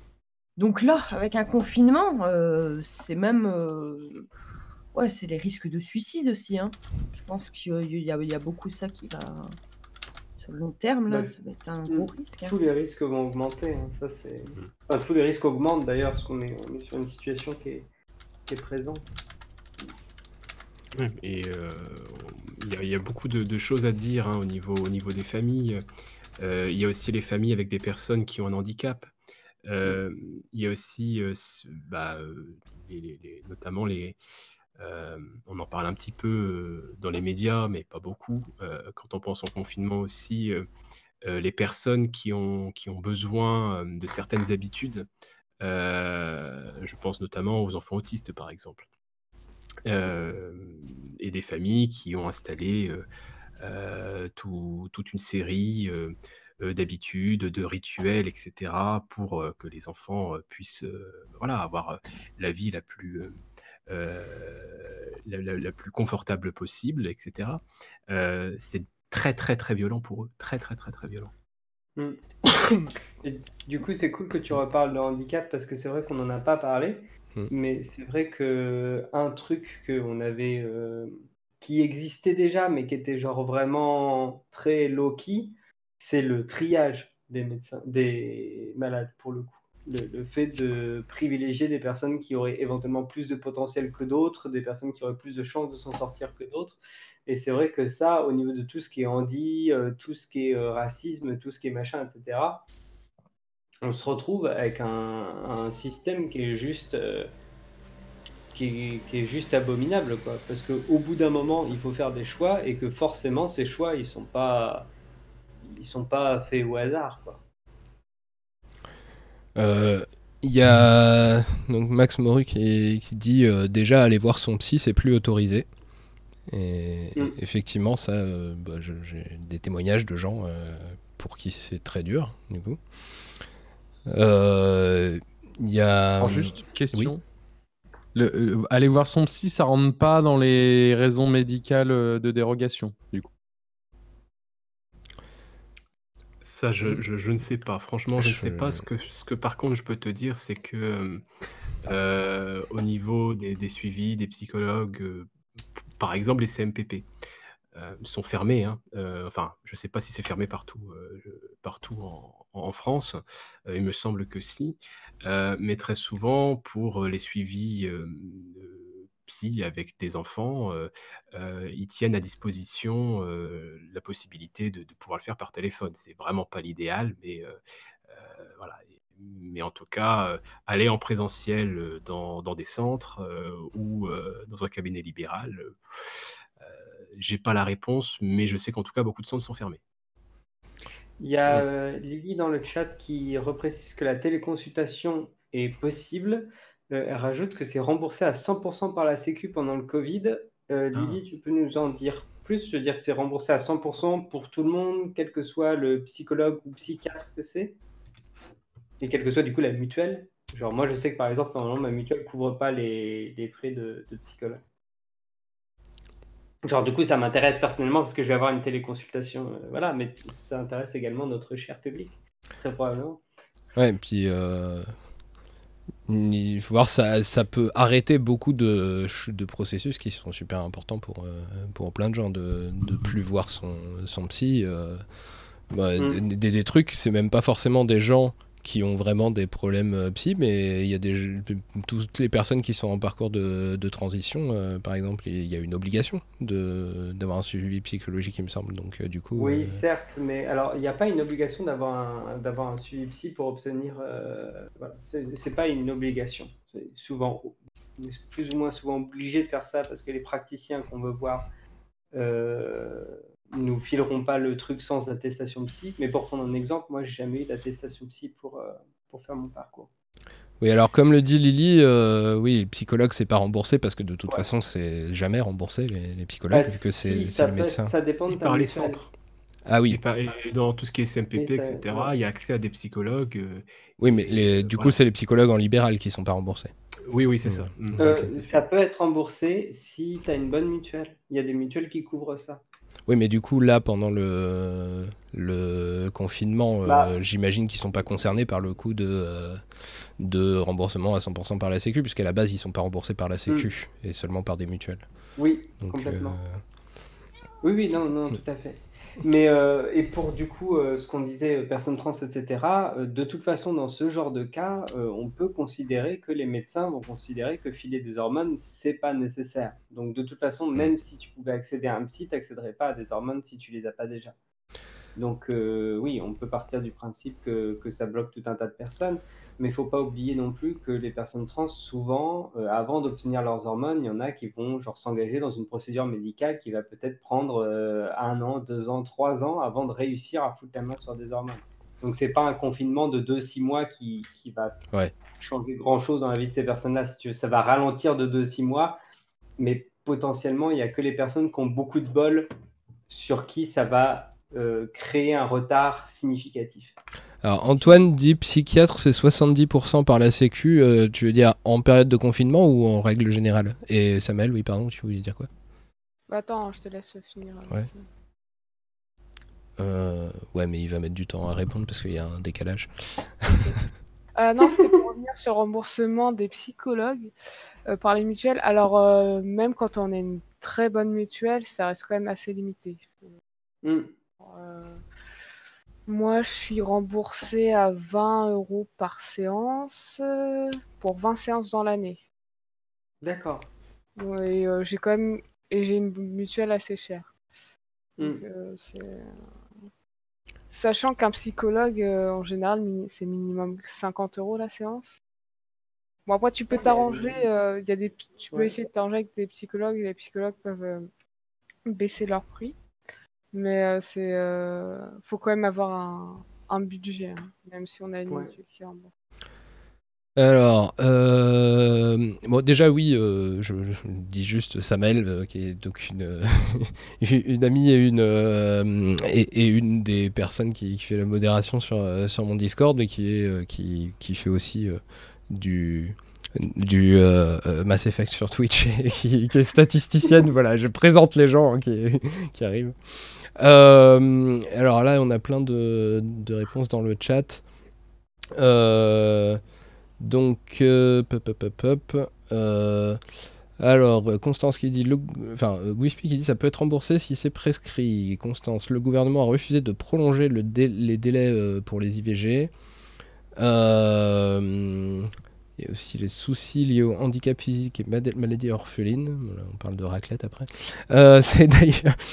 Euh, c'est d'ailleurs une honte que les séances de psychologue ne soient pas remboursées. Euh, c'est le moment de revendiquer le remboursement. Oui. Et euh, on nous parle des, bah, des enfants, euh, du- des troubles du spectre autistique, on, on en a parlé vite fait tout, tout à l'heure. Lily qui dit un parcours de transition qui n'est pas démarré n'est pas considéré comme une urgence de, de PEC, de Bah, prise en charge. aurait été surprenant. hein. Oui, bah oui, forcément. Euh, voilà, voilà. Donc apparemment, oui. Alors les 70%, Antoine me répond. Donc euh, c'est, il dit ça en règle générale. Il parlait pas euh, là pendant la, la crise du, du confinement. Donc, euh, enfin, et le- le- pendant le confinement. Donc euh, je, on ne sait pas si ça rentre dans les trucs à 100%. Euh, voilà, donc bon, là on a un peu plus de détails sur, sur le, le fond. Du coup, bon, on peut essayer de, de revenir sur, euh, je sais pas si vous avez une chose de plus à dire sur euh, Ah, qu'est-ce qu'on peut prévoir. Oui, Sur le 70% de- par la Sécu, alors c'est trompeur parce que c'est 70% du forfait Sécu. ah oui, d'accord. Donc euh, si le forfait Sécu il dit qu'une séance elle est, euh, je sais plus euh, l'heure actuelle à combien est la séance de psychiatre, mais euh, c'est, euh, on va dire que c'est 45 euros, c'est 70% des 45 euros. Et Donc, bah, il- c'est vraiment Et pas. comme il y a beaucoup de psychiatres qui sont en secteur 2, Mm. euh, ça, ça crée quand même, il y a souvent des, une partie non remboursée, quand on n'a pas de mutuelle, ça pique. Ouais, les dépassements d'honoraires, il y a beaucoup de dépassements d'honoraires chez, chez les psychiatres. Moi, je sais que euh, dans mon propre euh, parcours euh, de, euh, de diagnostic euh, de, de l'autisme, et puis qui aurait pu éventuellement être un suivi derrière, euh, le, psychiatre compétent que j'avais galéré à trouver, il faisait des, des, des, dépassements d'honoraires assez importants. Et en fait, il avait commencé par me faire une séance gratuite à- par rapport à ma situation pour une première séance. Et après, je lui ai annoncé que ça y est, je pouvais enfin euh, payer au moins. euh, voilà, enfin, je pouvais euh, venir le voir puisque j'avais la CMU. Sauf que la CMU, ça interdit les dépassements d'honoraires. Et bizarrement, il a plus jamais répondu. Voilà, voilà. Par rapport au- à, à l'autisme, puisqu'on a parlé des enfants euh, atteints d'autisme, on a parlé, euh, Gull avait évoqué le fait que euh, pour, pour les autistes, il y avait souvent bah, des, des choses, des rituels qui étaient nécessaires pour, euh, pour euh, le- leur bien-être et tout ça, et qui peuvent impliquer de sortir des fois, donc euh, voilà. Moi, j'avais... D'avoir accès à des lieux, par exemple. Oui. Et moi, j'avais j'a- j'avais fait une blague sur, sur Twitter au début du confinement, enfin surtout euh, sur l'aspect euh, ne plus avoir de vie sociale. Et j'avais dit aux gens, bah, euh, considérez ça comme une simulation d'autisme. Euh, vous, vous allez voir, on va, on finit par trouver des, des occupations, mais c'est parce que je suis un adulte autiste qui vit tout seul chez lui. Et c'est pas exactement la même chose euh, que effectivement des tas de d'autistes pour, quel- pour lesquels euh, il y a plein d'autres choses qui jouent. Et puis en plus, euh, moi-même, euh, j'étais très heureux d'avoir trouvé des moyens d'avoir enfin une vie sociale. En mars, j'avais prévu plein de trucs et puis bon, bah voilà, ça s'est arrêté. Donc c'était pas, pas si facile que ça. hein. C'était une blague que j'avais fait. euh, voilà. Je précise. Je sais pas si on rebondit sur ce qu'on vient de dire ou si on repart sur la question plus générale de bah, du coup qu'est-ce qui va changer dans la psychologie générale, dans la façon de penser, si vous avez plus de trucs à dire là-dessus, si vous voulez y revenir. On n'a pas parlé des TDS. Euh, ben, je t'en prie. Ah, d'accord. Je- Non, mais tout de suite. euh, euh, Bah euh, ouais, pour faire simple, le truc c'est que moi je suis, je suis pas hyper.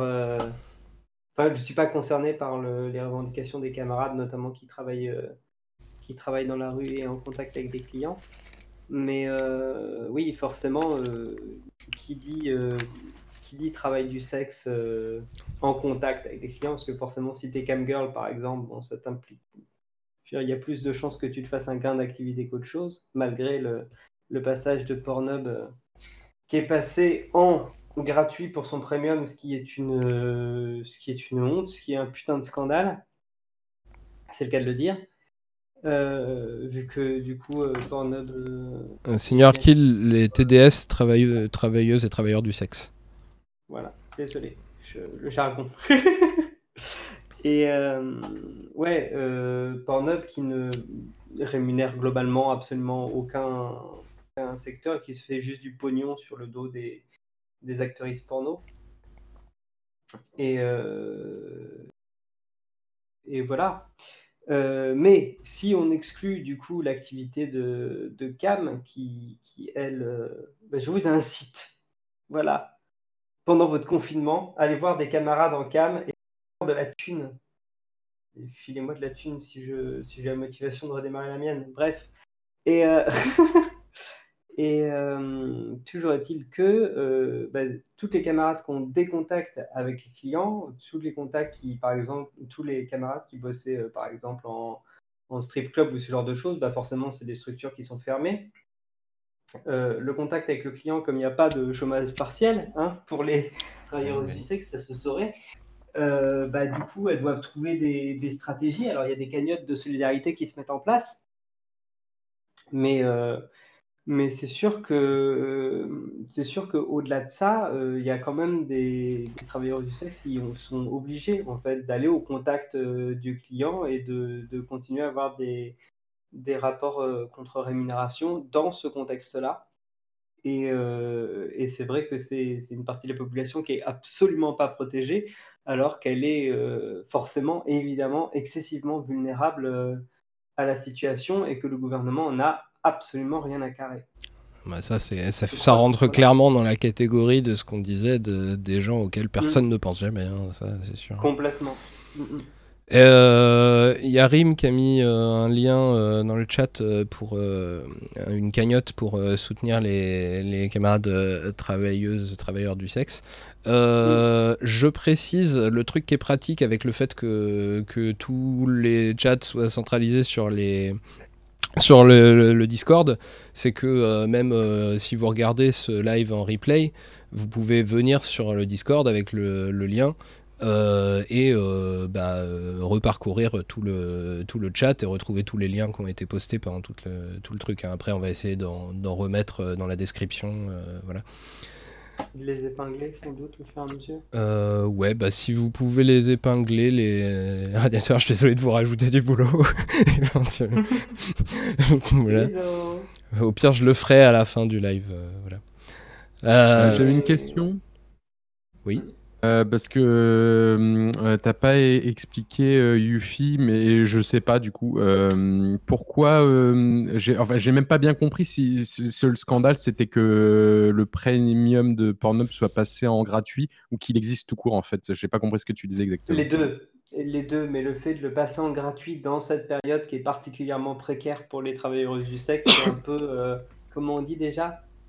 Euh, Joindre la blessure à l'insulte. Enfin, Parce qu'en fait, c'est quoi? C'est que ça va. Tu penses que ça va hum, priver. euh, hum, du coup, les gens vont, vont utiliser le gratuit au lieu d'aller euh, sur des cams payantes, c'est ça? Alors, euh, par exemple, mais en vrai, c'est plus. Je pense que. En vrai, j'en sais rien, ok? C'est mon point de vue personnel sur le truc, mais j'ai très peu d'éléments pour juger. Donc, prenez ça avec des, des très grosses pincettes, et voilà. Mais il est peu probable que ça joue énormément sur, euh, euh, la situation financière des personnes TDS. En revanche, euh, il y a quelque chose de symboliquement excessivement violent dans le fait de faire, bon, bah, écoutez, les travailleurs du sexe sont en train de crever. Et puis, puisque c'est comme ça, branlons-nous gaiement sans changer rien nos problèmes. De toute façon, elles sont déjà crevées. Quoi. C'est... Et puis, il y a un côté un peu. euh, je sais pas, il y a un côté un peu. euh, un peu glauque. Dans le sens où je pense que si tu vas sur Pornhub aujourd'hui dans ce genre de situation, bah, tu peux imaginer que euh, la meuf sur laquelle tu es en train de te branler, bah, elle est probablement en train de crever dans la rue en ce moment. Et tu vois, il y a, y a un- il y a quelque chose de méga flippant et de méga de, de super dark en fait. Alors qu'en en fait, tu pourrais, quitte à te branler à rien faire chez toi, autant rémunérer des personnes qui genre donnent de leur sécurité, donnent de leur temps, donnent de leur passion aussi pour, euh, bah, ouais, pour euh, les faire vivre en fait et que, que, qu'elles survivent à tout ça quoi. Après, il me Ou semble alors que le premium. Et tu vas te branler sur Pornhub, tu vois, tu peux faire les deux si tu veux. Ouais, ouais, mais il me semble que le premium, c'est quand même des grosses prods, donc euh, je sais- je- sais pas si c'est des gens qui sont en train de crever dans la rue euh, actuellement, quoi. Bah, il y a des systèmes de. Il y a quand même. Sur les grosses prods, il y a quand même des systèmes d'exploitation qui sont hyper mis en place. T'as un. Ah, je perds mes mots. Mais t'as. euh, Chier. Les, grandes stars du X, si tu veux, comme on en voyait dans les années 80-90, c'est plus. C'est plus vraiment le cas, si tu veux. Les. Le. Le porn sous paye et broie ces, ces travailleurs du sexe parce que c'est des travailleurs qui n'ont pas de droit en fait. Il n'y a pas de code de travail pour ces personnes-là. Donc, euh, à moins que le porno soit éthique, euh, les grosses prods, c'est. c'est- Si tu veux, le porno éthique, c'est la Biocop et. euh, et Pornhub, c'est. C'est un, c'est un wet shop, tu vois. Un sweatshop? Sweat, wet- Ouais, ouais. Bref, t'as, t'as le. J'ai, j'ai plus le mot en, en anglais, mais c'est un peu ça, ouais. D'accord. Après, c'est Pornhub en général, parce que le. Oui. Le pas premium, le pas premium, c'est encore pire, je crois. hein. Parce que c'est carrément des vidéos re-uploadées des fois euh, sans Oui. aucun droit. Mm, mm. Euh, Oui, euh... bon, j'ai des, des évocations maintenant du. Non, non, non, mais. là, je suis juste perturbé parce que je me, je me suis demandé si je lisais le chat, mais là, on est en train de partir sur le salaire à vie. Je dis, non, mais pff, ouais, je pense que ce sera pas le sujet de ce soir. hein. Euh, Du coup, avec ce, ce blanc, on a cru que tu étais en train de supprimer ton compte porno. Immédiatement. Merde, Yuffie, elle a dit des trucs là, il faut surtout pas qu'on me fasse choper avec ça, sinon on va dire que je suis pas de gauche. T'es en train de lancer une campagne de boycott et tout, du coup. euh, Eh, ça se trouve, c'est pire. Ça se trouve, il a des actions chez Pornhub. Tin, tin, tin. En ce moment, je pense qu'il faut avoir des actions nulle part. hein, mais...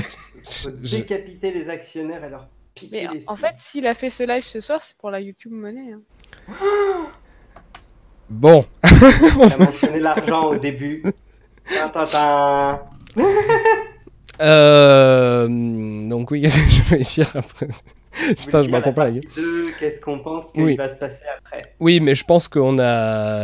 Enfin, j'ai l'impression que les, les, les- gens avaient exprimé un peu euh, ce qu'ils voulaient dire. Je sais pas si Gull, tu voulais euh, rebondir sur d'autres trucs euh, là-dessus, parce que c'était la partie où tu, tu, tu comptais le plus. euh, enfin, Gull ou V6.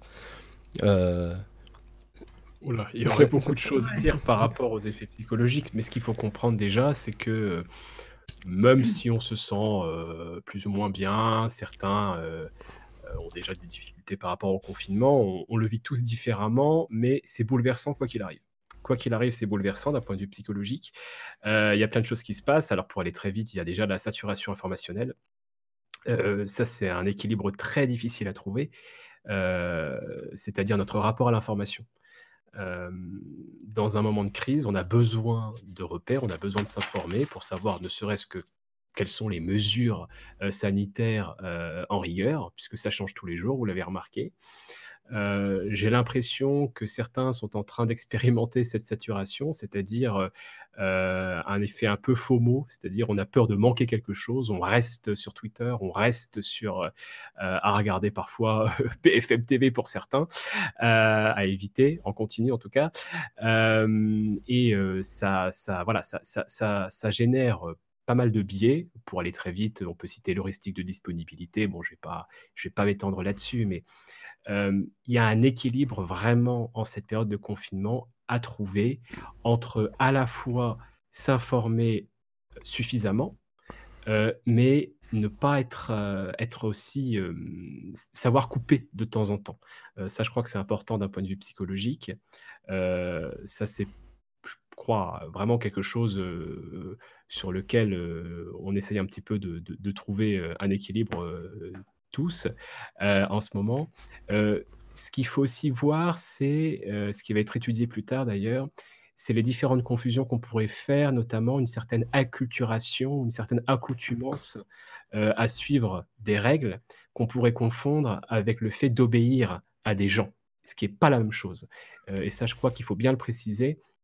Il faut bien distinguer l'obéissance à des règles sanitaires qui ont leur légitimité, euh, qui ont leur importance et qu'on peut suivre en toute autonomie, euh, à distinguer avec l'obéissance hétéronome, c'est-à-dire quelque chose qui vient de l'extérieur et où on suivrait un chef, un politique, etc.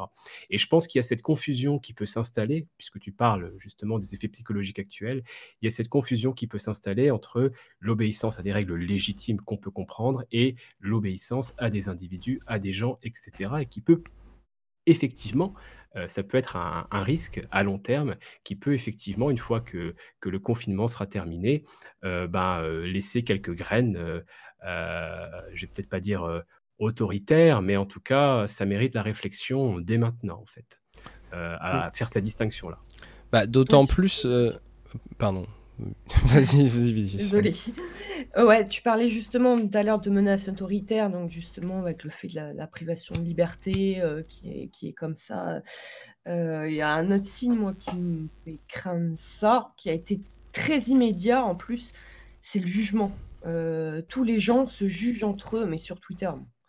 C'était déjà un peu le cas avant. Hein. mais bon. Mais, là, c'est hallucinant. Je ne vois plus que ça, du jugement. On juge les gens euh, qui sortent dehors. On ne cherche pas à comprendre si c'est légitime ou pas. Euh, il n'y a que du jugement. Euh, même des, appels à la haine de gens qui sont juste dehors, parce que, alors qu'on ne sait même pas en fait ce qu'ils font là. Et c'est peut-être très, très légitime. Quoi. Et tout ça, j'ai l'impression que ça, mmh, ce discours du jugement, cette communication sur le jugement sur les réseaux sociaux, en fait, on fait porter toute la responsabilité sur des gens qui ne respecteraient pas les règles et on oublie toutes les responsabilités politiques, les responsabilités distales des structures sociales, le sapage de l'hôpital, des choses comme ça, pour juger les désobéissants, en fait, ceux qui sont juste dans la rue. Euh, et ça, c'est un mécanisme euh, qui est inquiétant, qui m'inquiète moi parce que je le vois euh, chez, des, chez des gens pas du tout autoritaires, hein, qui sont pas du tout d'extrême droite, voire le contraire et tout ça. Et il y a cet énervement là qui monte. Qu'est-ce que ça va donner à terme, quoi? Sachant qu'il y, a eu pas mal d'études hein, sur la théorie de la gestion de la peur, sur, euh, la gestion de la terreur. Sur la gestion de la terreur, sur la TMT. En fait, c'est des études en psychologie qui euh, essayent un petit peu de, saisir ce qui se passe lorsque des individus ou, ou, des groupes, euh, et là pour le coup, les groupes, c'est la France, voire la Terre entière, sont sont, sont, sont, mis face finalement à, à, à, des risques, voire vraiment à un danger mortel, ce qui est le cas avec le coronavirus. rien que l'idée de la mort en fait. Dans les expériences, on leur dit bon, imaginez, vous allez mourir là, et c'est juste ça. Ça, c'est la science de la mort. Et aussitôt après, il y a des biais des biais ethnocentriques. Les gens sont beaucoup plus ethnocentriques juste avec cette idée de la mort. Donc là, on a une science de la mort qui est massive. Quoi qui est à l'échelle mondiale. euh, et qui, qui- voilà, bon, bah, là, on voit le jugement, là, c'est un côté euh, jugement moral. Dans la- les expériences de la séance de la mort, c'était exactement ça. Ils jugeaient, euh, les gens jugeaient et condamnaient moralement tout le monde. euh, Extra pour- punitivité. Oui, voilà, c'est ça, un jugement moral. Donc ça, c'est un effet de la séance de la mort, mais qui est lié aussi à la personnalité autoritaire et tous les, auto- les études sur l'autoritarisme. Et donc, ouais, ce côté science de la mort est, assez inquiétant.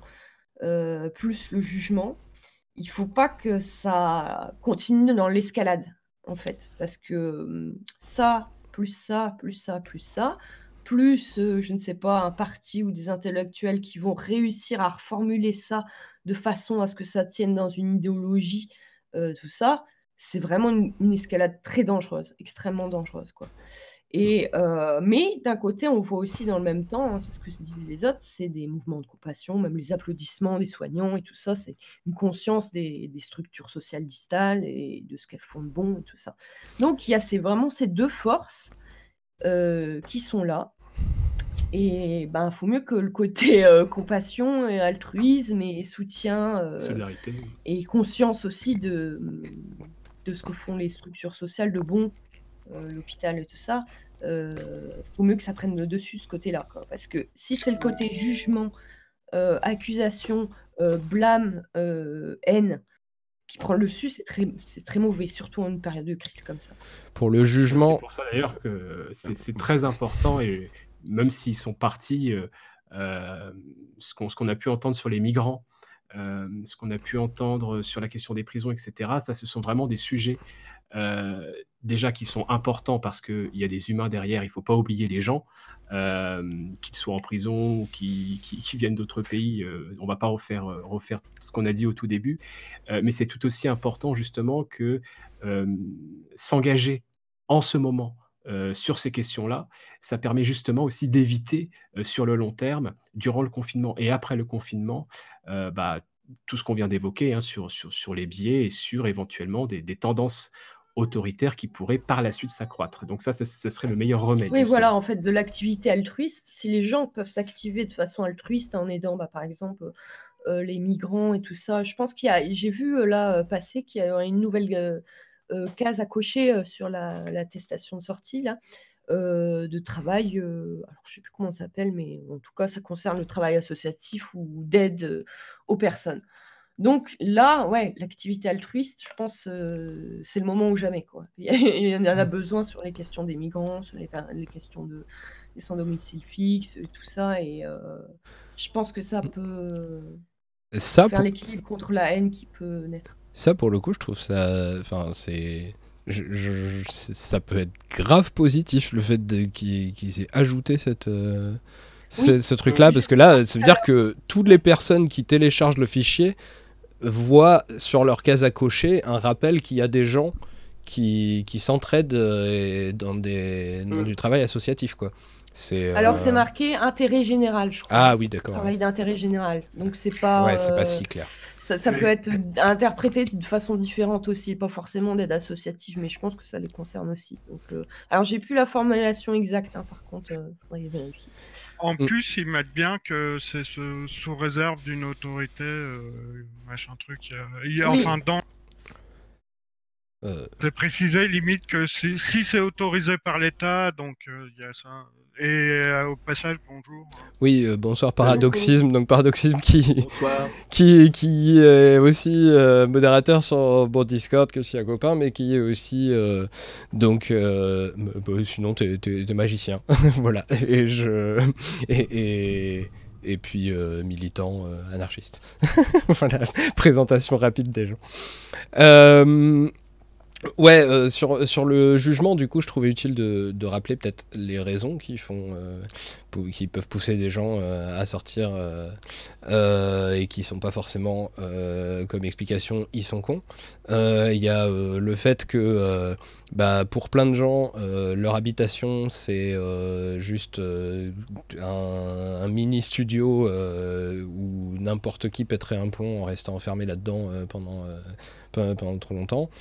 Euh, Il y, a, y a plein de gens qui sont en, détresse euh, sociale quoi, et qui ont besoin de voir des gens. Euh, et puis, euh, Et puis après, il y a aussi effectivement le- les informations contradictoires qui ont été euh, lancées. Je rappelle que même les gens euh, qui, sont euh, voilà l'image du, du- scepticisme sur, euh, sur, sur Internet euh, bah, ont envoyé des messages contradictoires parce qu'au début c'était beaucoup de euh, il faut pas paniquer, c'est pas si grave, voilà, regardez les chiffres de mortalité finalement et tout. Et, et puis un certain nombre du coup qui se sont après rendus compte qui ont voulu se rattraper en faisant d'autres messages. Euh, Voilà, c'est le cas de, de, Mr. Sam, c'est le cas du chat sceptique qui s'est excusé sur Twitter pour son attitude précédente et tout. Euh, voilà, bon, même si du coup, euh, dans la dernière vidéo de, de Mr. Sam, comme le, disait Faust, il y a un petit peu euh, le côté euh, euh, ouais il faut arrêter de dire que c'est euh, la faute à l'État et aux institutions c'est vraiment des gens qui, qui sont irresponsables Euh, voilà mais bon en tout cas sur le, le- Petite la parenthèse question sur Sam. Si, Oui, petite parenthèse sur Sam. Il y a Sam qui a posté un message dans l'après-midi sur sa page Facebook. Il faut pas oublier le contexte dans lequel il dit ça, c'est-à-dire que sa conjointe est malade. ouais ouais Donc ça permet de recontextualiser un petit peu le pourquoi il vient de dire ça. Voilà. Oui, oui, bien sûr. Non, mais après, bah, euh, du coup, c'est. C'est. Il y a, il y a des explications euh, au discours, mais les discours sont diffusés, quoi. Euh, et donc, Oui, coup, ils, du coup, ils sont entendus. Euh, mais voilà, enfin, le fait est que sur le fond de euh, à quel point il faut euh, craindre le coronavirus, à quel point il faut faire gaffe là-dessus et tout, bah il y a eu des messages clairement contradictoires, donc qui n'ont pas forcément aidé.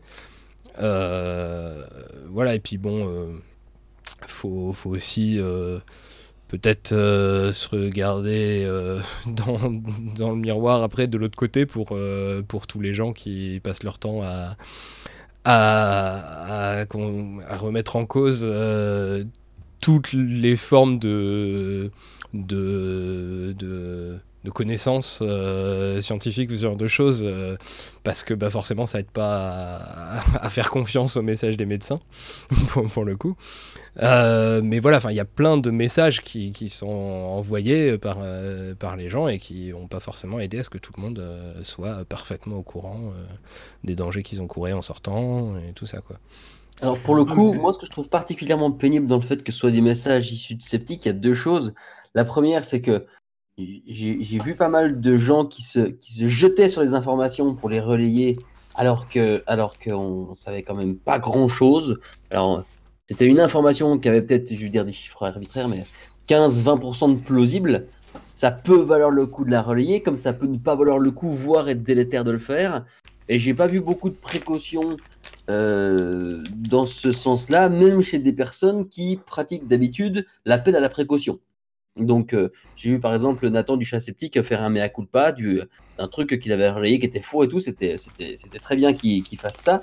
Mais euh, pour le coup, euh, voilà, le, scepticisme, des fois, il est un petit peu, euh, un petit peu quand même pressé quand il s'agit de, relayer des, trucs comme ça. Et l'autre chose qui m'embête, c'était juste avant quand vous parliez de, de qu'est- qu'est-ce qu'on va devenir euh, d'un point de vue politique euh, niveau autoritarisme, quel biais ça crée, etc. C'est qu'aujourd'hui, ces, choses-là, elles vont, créer des situations de, de par le simple fait qu'elles existent. C'est-à-dire que l'autoritarisme va créer des situations concrètes qui vont mettre des gens dans la merde. Et derrière, si on se met à, à dénoncer ça ou à militer contre ça, on va de fait devenir militant. Donc, pour certains sceptiques, ce militantisme-là n'est plus sceptique. Parce que c'est une prise de position politique et il se trouve que dans la tête de certains, magiquement, dès que c'est politique, c'est plus sceptique. Donc, il faudrait s'abstenir. J'ai jamais tr- très bien compris d'où ça venait, mais bon. Et donc, du coup, on va avoir affaire à un, à un problème si jamais il faut vraiment sortir les, entre guillemets, les rames politiques, je sais pas comment on dit ça.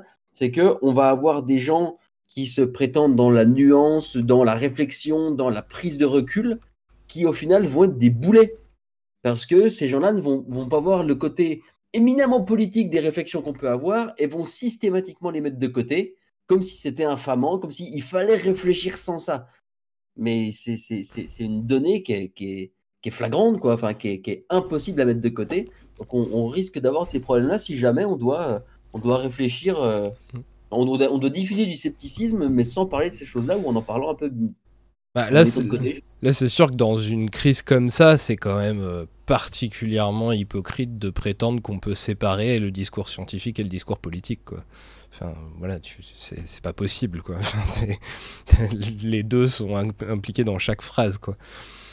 Il y a un truc qu'on perd un peu de vue parce que euh, Gull a bien fait le, la enfin a voulu bien marquer la distinction entre appliquer des règles euh, sanitaires et obéir à quelqu'un, mais la confusion, elle est déjà euh, présente en soi parce que si on doit respecter ces règles, c'est parce que ces individus ont fait le choix politique du confinement et pas euh, celui euh, de, tester et mettre en quarantaine uniquement les gens euh, qui étaient testés positifs, comme ça a été fait en Corée, par exemple.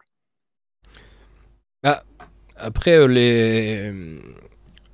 Le, bon, le pire en plus là-dedans, c'est que la justification du confinement euh, total décrété par, euh, par les autorités, c'était justement le fait de pointer du doigt le fait que les gens obéissaient pas. Euh, donc Oui, du alors, coup, ça. Ça, c'était une excuse, ça. C'était, euh, Mm, on mm, voit mm. qu'il y a eu un discours, en fait, quand je disais le jugement. hein, je parlais Mhm. pas euh, d'ailleurs des sceptiques du tout. Je, vois ça, les- euh, je voyais ça sur les réseaux sociaux. Mais Mhm. qu'est-ce qui a. C'est, c'est, c'est clairement Macron et les politiciens qui ont amorcé ça, que les Français étaient des désobéissants et qu'il fallait les juger. Et sur les réseaux sociaux, les personnes ont répété la même, la même, euh, le même mécanisme de jugement de celui qui sort, euh, euh, même si c'est légitime. Et, euh, ce qui était d'ailleurs et- clairement une façon de cacher le fait qu'ils ont juste eux-mêmes changé de changé d'analyse de, de situation et changé de, de décision. Enfin, je veux dire, comme euh, ça se voit avec euh, Agnès Buzyn quand elle, quand elle dit que voilà, elle, elle, elle, elle- elle- elle disait en tout cas que- qu'elle savait que ce serait pire que ce qu'ils annonçaient et tout. Bon, ils ont eux-mêmes changé leur discours en fait. Et pour justifier de changer leur discours, bah, il fallait euh, pointer du doigt les gens qui respectent pas quoi. Ouais, Oui, ils, avaient sacrément intérêt à le changer parce qu'ils étaient quand même tous dehors pour appeler à voter, etc. hein. Oui. Euh, le, Premier ministre, le Premier ministre, il a quand même fait une photo dégueulasse où il est en train de se pencher sur les assesseurs qui sont tous collés les uns aux autres et lui, il a, il a 50 cm de leur figure. Quoi. Donc, euh, je- je- enfin, c'est c'est quand même assez incroyable. C'est c'est même plus un retournement de veste là, c'est c'est- c'est- c'est du transformisme. Enfin. Il y a- Il y a zéro responsable hein, aussi. Tu noteras, euh, euh, le, le Monde a fait une interview d'Agnès Buzyn, euh, les larmes d'Agnès Buzyn, tu vois, ça, c'est une demi-page là-dessus, euh, comme quoi elle avait été contrainte et forcée, quoi. Il y a- Il y a vraiment, il y a, il y a aussi l'aspect euh, communication, au sens euh, vraiment de, de comment euh, communiquer, comment euh, créer une narration. Alors, quand je dis narration, ça peut faire bizarre à entendre. Pourquoi je parle de narration alors qu'on parle de coronavirus Quand on est dans des logiques de communication, euh, lorsqu'on doit prendre des mesures radicales, eh bien, il faut le faire euh, par étapes, il faut le faire avec une certaine rhétorique, il faut le faire avec une séquence qui va y aller progressivement. Dans ce qu'on a pu assister, on a eu une séquence. Alors là, c'est toujours pareil, tout ce qu'on est en train de dire actuellement, c'est sur le moment. On n'a pas, on n'a pas le recul euh, pour voir un peu comment tout ça s'est goupillé. Et je pense que c'est difficile là, à l'instant T, euh, de dire quoi que ce soit, mais on sait en tout cas que euh, quand il y a des communications de crise, euh, il y a des enjeux. Très souvent, euh, ils savent à peu près ce qu'il faut faire, ce qu'il ne faut pas faire. Et ils savent aussi que lorsqu'il y a des injonctions paradoxales au départ, eh ben, euh, il faut trouver une narration pour donner une sorte de semblant de cohérence à ce qui n'était pas au départ. Donc on assiste aussi à ça. On assiste à, tous ces procédés de, communication et de rhétorique. Et tout ça, ça, se mélange avec, euh, avec tout ce qu'on vient de voir. Ça fait vraiment quelque chose d'assez... euh, un cocktail... euh, ouais, euh, assez dur à savoir euh, où est-ce qu'on est dans le politique, dans la communication, dans... dans, dans- enfin, voilà, c'est très compliqué. Après, blâmer les individus, mais la responsabilité sur les individus, ça sert euh, toujours à cacher la responsabilité du pouvoir et le manque de moyens et toutes les conneries qu'ils ont Mm. faites avant euh, sur les services hospitaliers. Ça se justifie comme ça. C'est ça, c'est l'allégeance, ça a toujours fonctionné comme ça. hein. L'allégeance, c'est de d'écarter en fait euh, toute euh, responsabilité de, hum, des structures sociales de son discours pour tout centrer sur l'individu. Et donc, ça permet aux, aux puissants de rester bien dominants et qu'on ne voit pas les conneries, qu'on ne voit pas le manque de moyens ou la mauvaise gestion et tout ça. Donc, euh, tout ça est en fait assez. euh.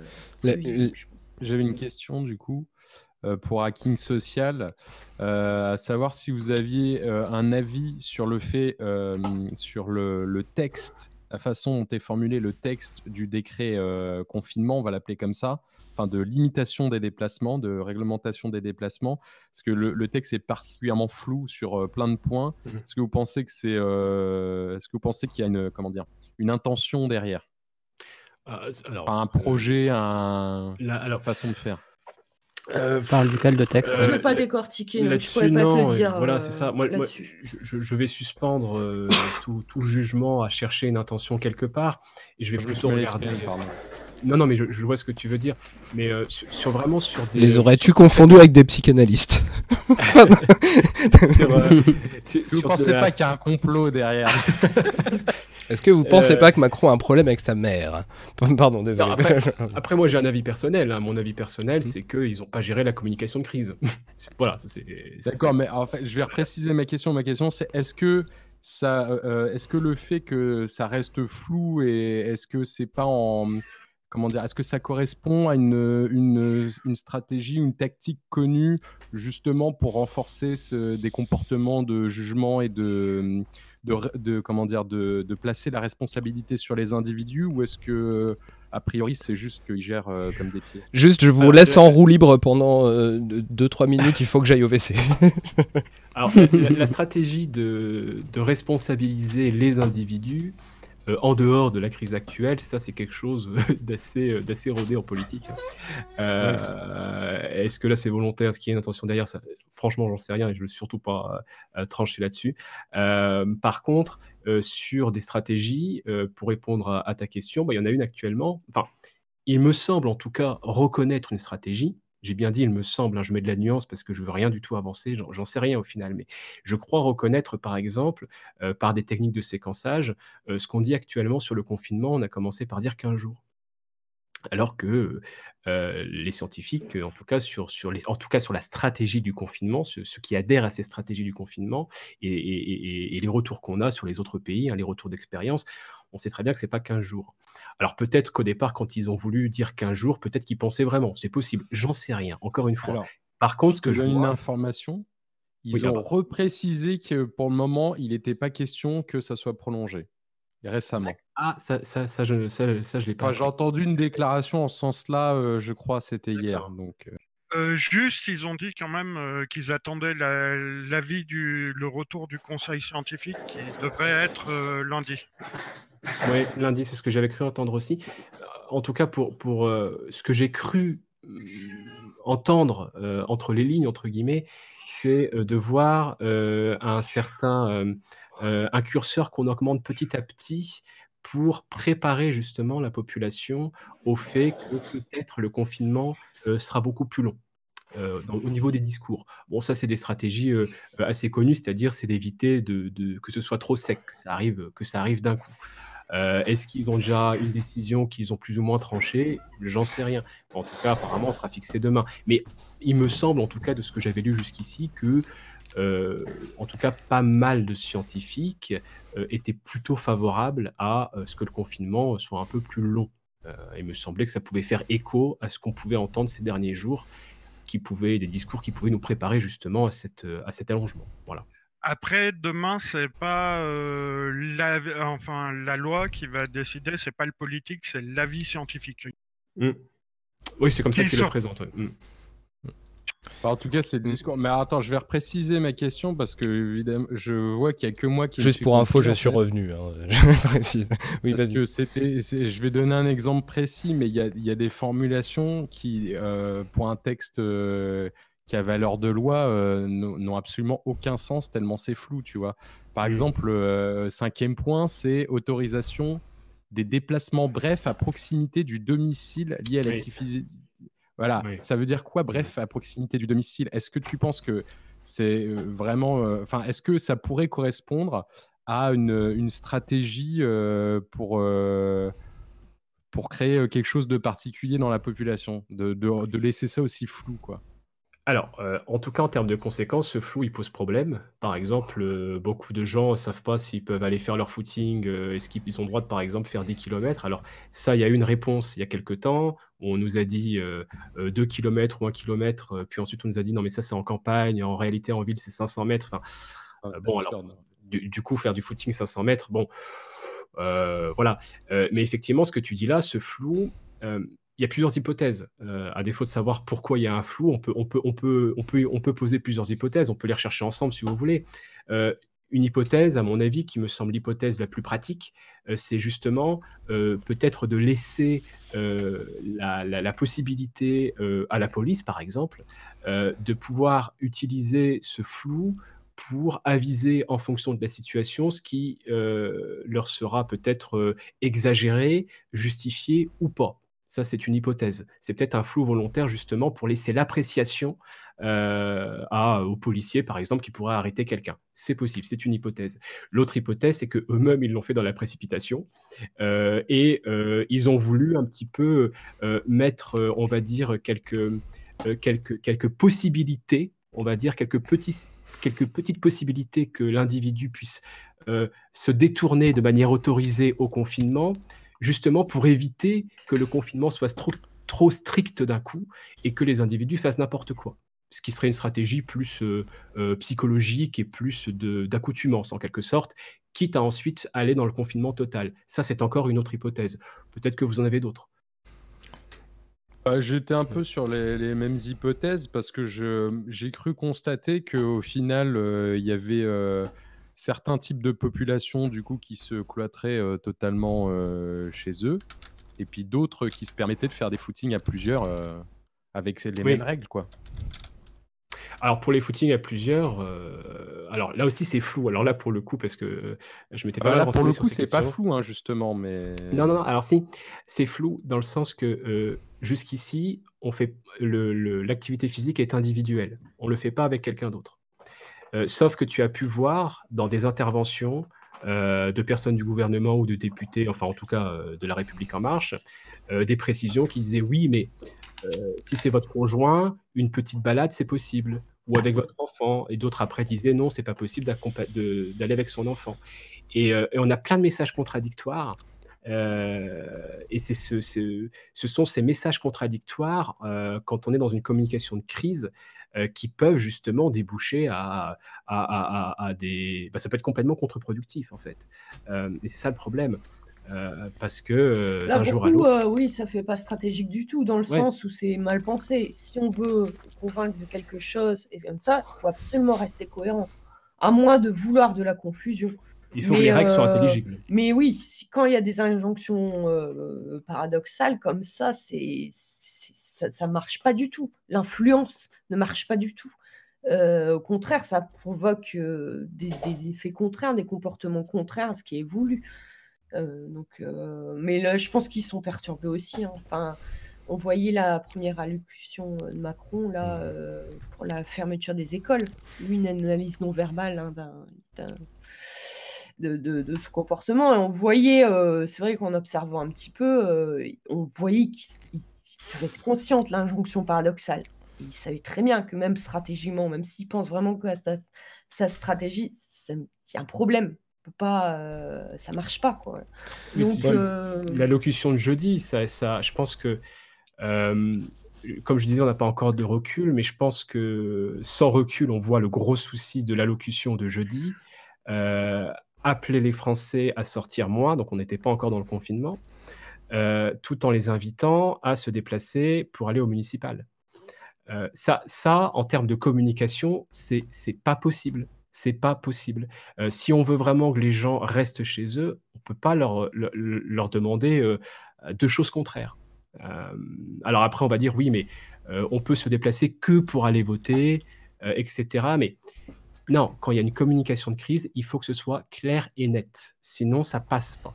Et il faut Même, pas s'étonner euh, après d'avoir des comportements euh, qui peuvent paraître. Même euh, dans la volonté de manipuler, hein. même euh, dans la volonté de manipuler, euh, c'est complètement.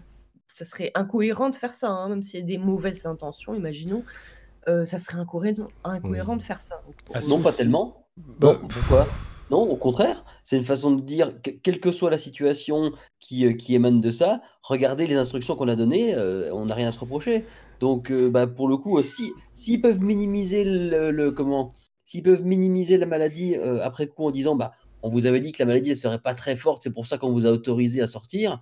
De la même façon, ils peuvent dire on savait que ça allait être un énorme truc, on vous a dit de pas sortir. Et ils peuvent toujours retrouver les documents. Et les gens, ils oublieront le reste, en fait, puisque la communication sera matraquée dans ce sens-là. Donc, non, non, euh, c'est pas. Non, mais. Enfin, je trouve- je Ap- trouve que niveau Ah, après, le, le truc, c'est franchement, euh, je veux bien que qu'on imagine qu'ils sont très très forts et qu'ils prévoient beaucoup de choses dans leur façon de, de communiquer et tout. Euh, Je pense que la mise en place euh, d'une stratégie de communication et tout, ça demande un peu plus de temps que ce qu'ils ont eu à leur disposition avec l'arrivée du, du, du coronavirus.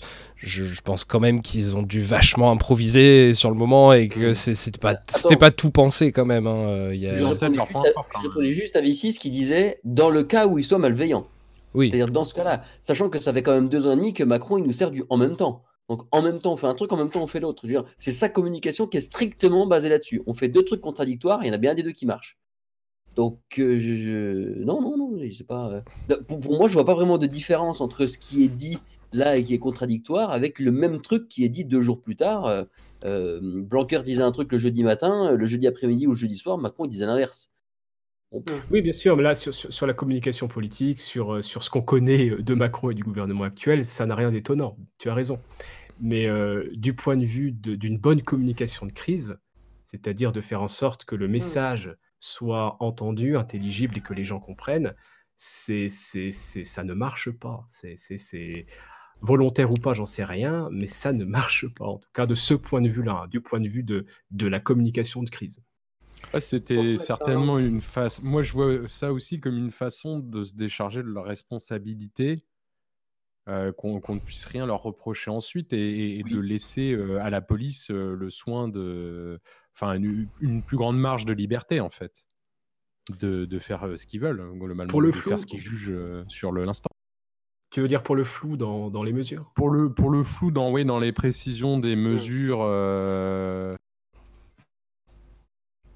Alors, excusez-moi, mais je crois que je vais avoir un problème. C'est je crois que Discord est en train de complètement planter chez moi. Donc là, je crois que euh, vous allez plus entendre euh, les, autres invités. Euh, là, normalement, vous m'entendez moi, mais je crois que vous entendez plus personne parce que Discord est en train de planter. Donc, je vais essayer de recharger Discord. Je suis absolument désolé. Bon, allez, faire mon Discord. Hop. Hop. On va essayer de recharger ça. Arrêter le processus Discord et puis on va essayer de le relancer. Un, un, un. Donc, est-ce que Discord s'est arrêté? Je pense que oui. Non. Hop. On va le relancer. Et on va espérer que tout se passe bien. on est choqué par, par des événements euh, comme ça euh, graves, on en profite Alors, pour. euh, Excuse-moi, faire- pardon. euh, Il y a eu un, un problème de mon côté. Discord a planté. Donc euh, Ah. je l'ai redémarré, mais du coup, là, pendant un petit moment, on vous entendait plus. hein. On n'entendait plus que moi. Ah non, j'ai on, a- on a- on avait, on avait fait des révélations, vous avez loupé des choses. Voilà. Donc, si Timmy, tu nous parlais de tes actions chez je Pornhub. Alors, je vais aussi, je pense, devoir. Gaffe, Du coup, ça a coupé où. Tu vas disparaître. Euh, il faut que les gens le disent euh, où ça a coupé parce que moi je saurais pas vous dire exactement. Euh, hop, je vais recharger l'affichage du vocal parce que là il mettait plus à jour. Euh, voilà, ça a l'air de marcher là. Ok. Euh, au, niveau, au niveau de l'affichage aussi. Euh, Est-ce que les, gens disent Bah, j'ai une amie à qui je demande en ce moment même, elle me dit non, non, ça n'a pas coupé. Ah bah alors attends, elle me dit non, non, c'est revenu. oui, non, mais c'est bah oui, ça a fini par revenir. Mais euh, il y a quelqu'un qui dit, je dirais les deux dernières minutes environ. Mais vous pouvez pas nous dire les derniers trucs qui ont été dits? Non, mais pour faire hyper simple, on a dit que soit il gère comme des pieds, soit il en a rien à foutre. S'il en a rien à foutre, il a chié une communication de crise, mais dans l'absolu, si ça se trouve, il considère même pas que c'est une communication de crise, auquel cas il a l'impression d'avoir rien chié du tout. Et de toute façon, je pense pas qu'il puisse considérer qu'il chie n'importe quoi de toute façon. Et voilà, on en, on en était à peu près là. Ils sont plus incompétents et biaisés que vicieux. C'était ça que tu disais. Je sais pas Ouais, qui. mais Ça- c'est ce que je disais moi, moins- mais- Est-ce qu'on a été coupé euh, Est-ce qu'il y a quand même eu, euh, je pense, Alors, que, euh, j'ai entendu les, les hypothèses de on- Gull. On nous dit, Franck parlait des consignes pas claires, type Ouais, mais c'est euh, on en a parlé pendant 5 minutes au moins. donc, euh. La question c'est est-ce qu'on a entendu les, les trois hypothèses de Gull Parce que ça me paraît quand même Mm. le, le plus Non mais important. en, en fait Antoine dit ça va couper. Antoine dit ça va couper c'était les derniers mots mais je pense que vous m'avez pas entendu dire ça va couper puisque vous avez continué à parler. Je pense que les derniers mots, c'était ça va couper, chérie. bon euh, désolé on du peut coup. recommencer au pire. euh, ça, ça sera plus rapide que de retrouver le moment où il faut recommencer. Eh ben faut bien retrou- trouver un moment où commencer pour recommencer. Bon, bah, du coup, non, mais Bon. peut-être, euh, peut-être reposer la question Bon. que j'ai posée juste avant que tu nous informes que ça avait coupé, peut-être non, je sais pas. Oui, oui, vas-y, vas-y. Oui, Ouais, vas-y, vas-y. C'était par rapport à la, la stratégie du, du choc de Naomi Klein, qui est, dans, qui est un livre dans lequel elle expose que quand les populations sont. Alors, c'est soit sa thèse, hein, quand les populations sont en état de choc, on en profite pour avancer euh, l'agenda néolibéral. quoi. Ça, je pense que c'est plus l'explication de effectivement ce qui a été mis là dans le projet de loi parce que bah du coup là ils ont eu le temps de Voilà. de, de- de réfléchir à ça. Et effectivement dans le projet de loi bah, c'est, énorme. Dire, ça se voit.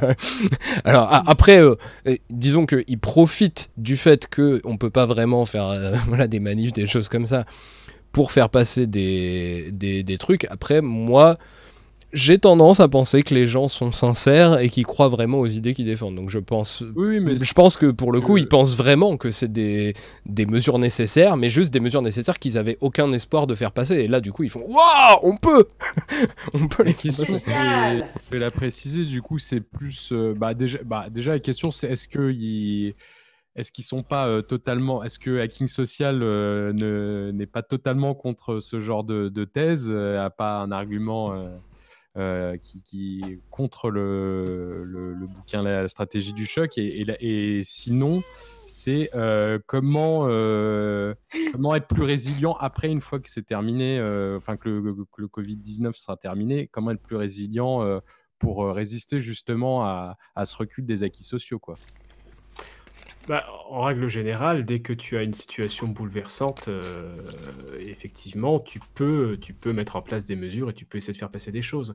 Euh, mais par rapport à ce que tu viens de dire, est-ce que la situation actuelle par rapport au corona- coronavirus qui met justement, euh, qui fait remonter, ça a été un petit peu tout ce qui a été dit depuis le début euh, de ce live, euh, des problèmes qui jusqu'ici étaient soit invisibilisés, soit mis de côté, soit voilà, vraiment mis à la marge, qui remontent, qui remontent, qui remontent.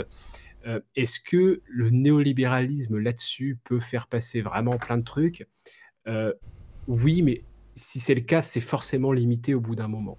Euh, je pense que ça va surtout euh, être à regarder après la crise, parce que pendant la crise, il va y avoir des restrictions, ça c'est évident, il y en a déjà. Euh, il y a des choses à surveiller, ça aussi c'est évident.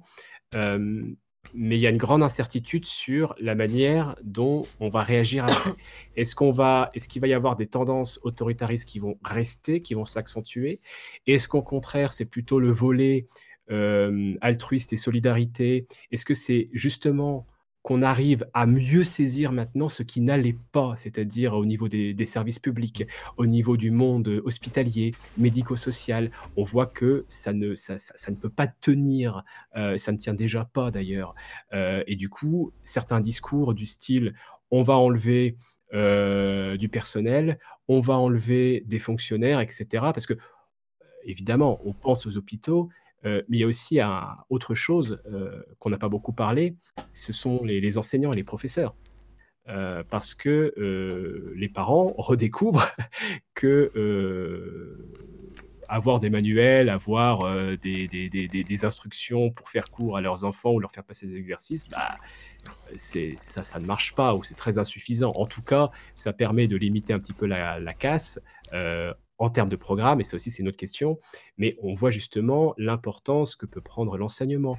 On voit aussi euh, tous ces gens invisibles, euh, les agents d'entretien, ça aussi on n'en parle, on en parle pas beaucoup, euh, ceux qui viennent faire le ménage, ceux qui viennent désinfecter, les toilettes dans les écoles qui sont mal, qui sont mal, mal nettoyées, qui n'ont même pas de savon parce que justement il n'y a pas de personnel, etc.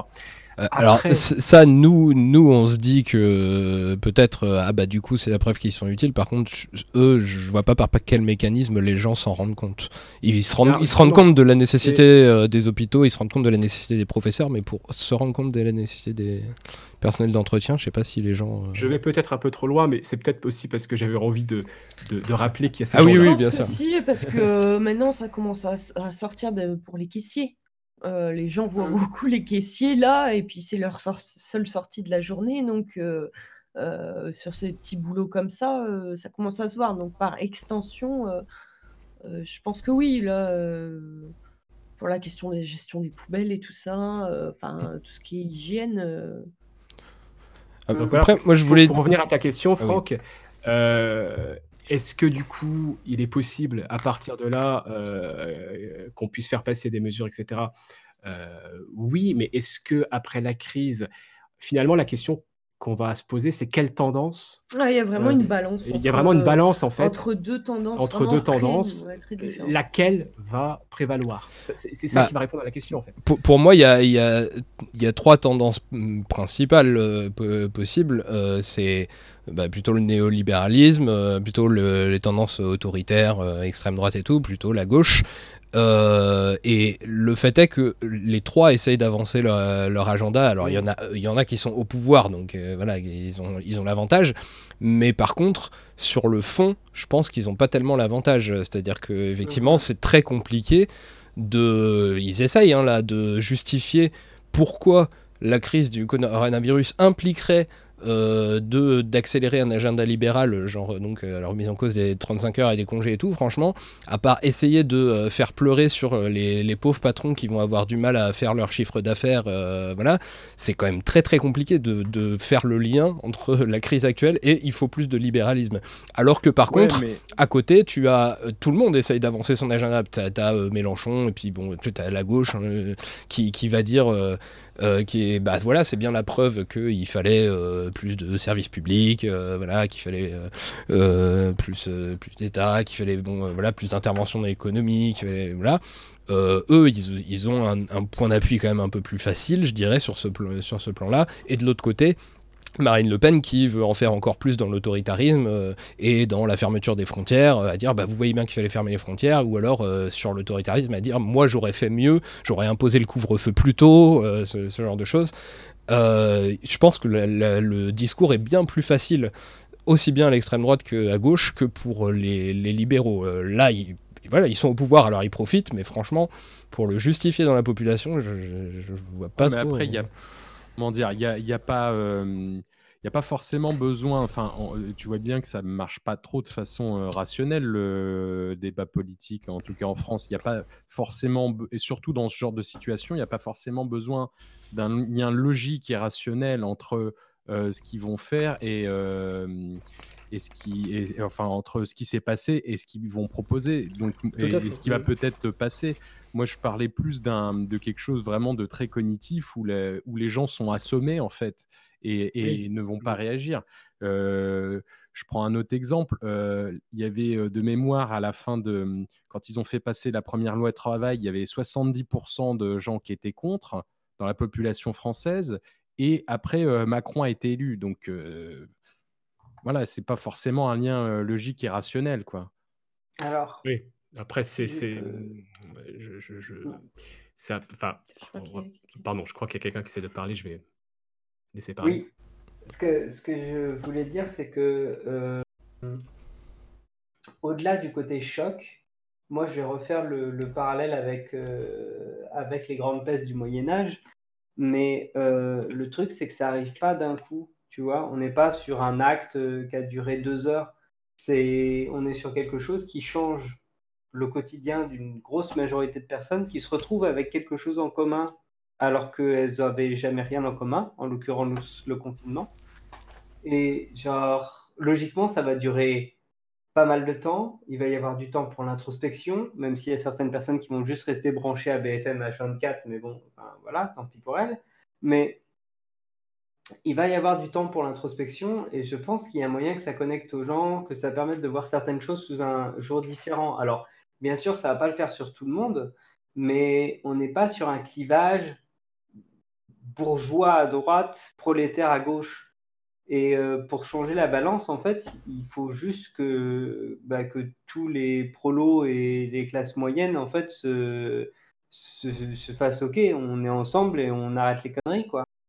Et l'agenda de l'extrême droite et de la droite, alors, je suis assez d'accord avec Si dans le sens où c'est vraiment la, la République en marche qui est mal barrée, parce que ces décisions ne peuvent pas fonctionner, et je pense que dans l'état actuel, vu que tout le monde observe à la loupe ce que le gouvernement va faire pour savoir quand est-ce que genre, les gens vont pouvoir euh, manger du papier cul et s'acheter des pâtes, ou inversement, euh, et bien, genre, je pense qu'il va y avoir un.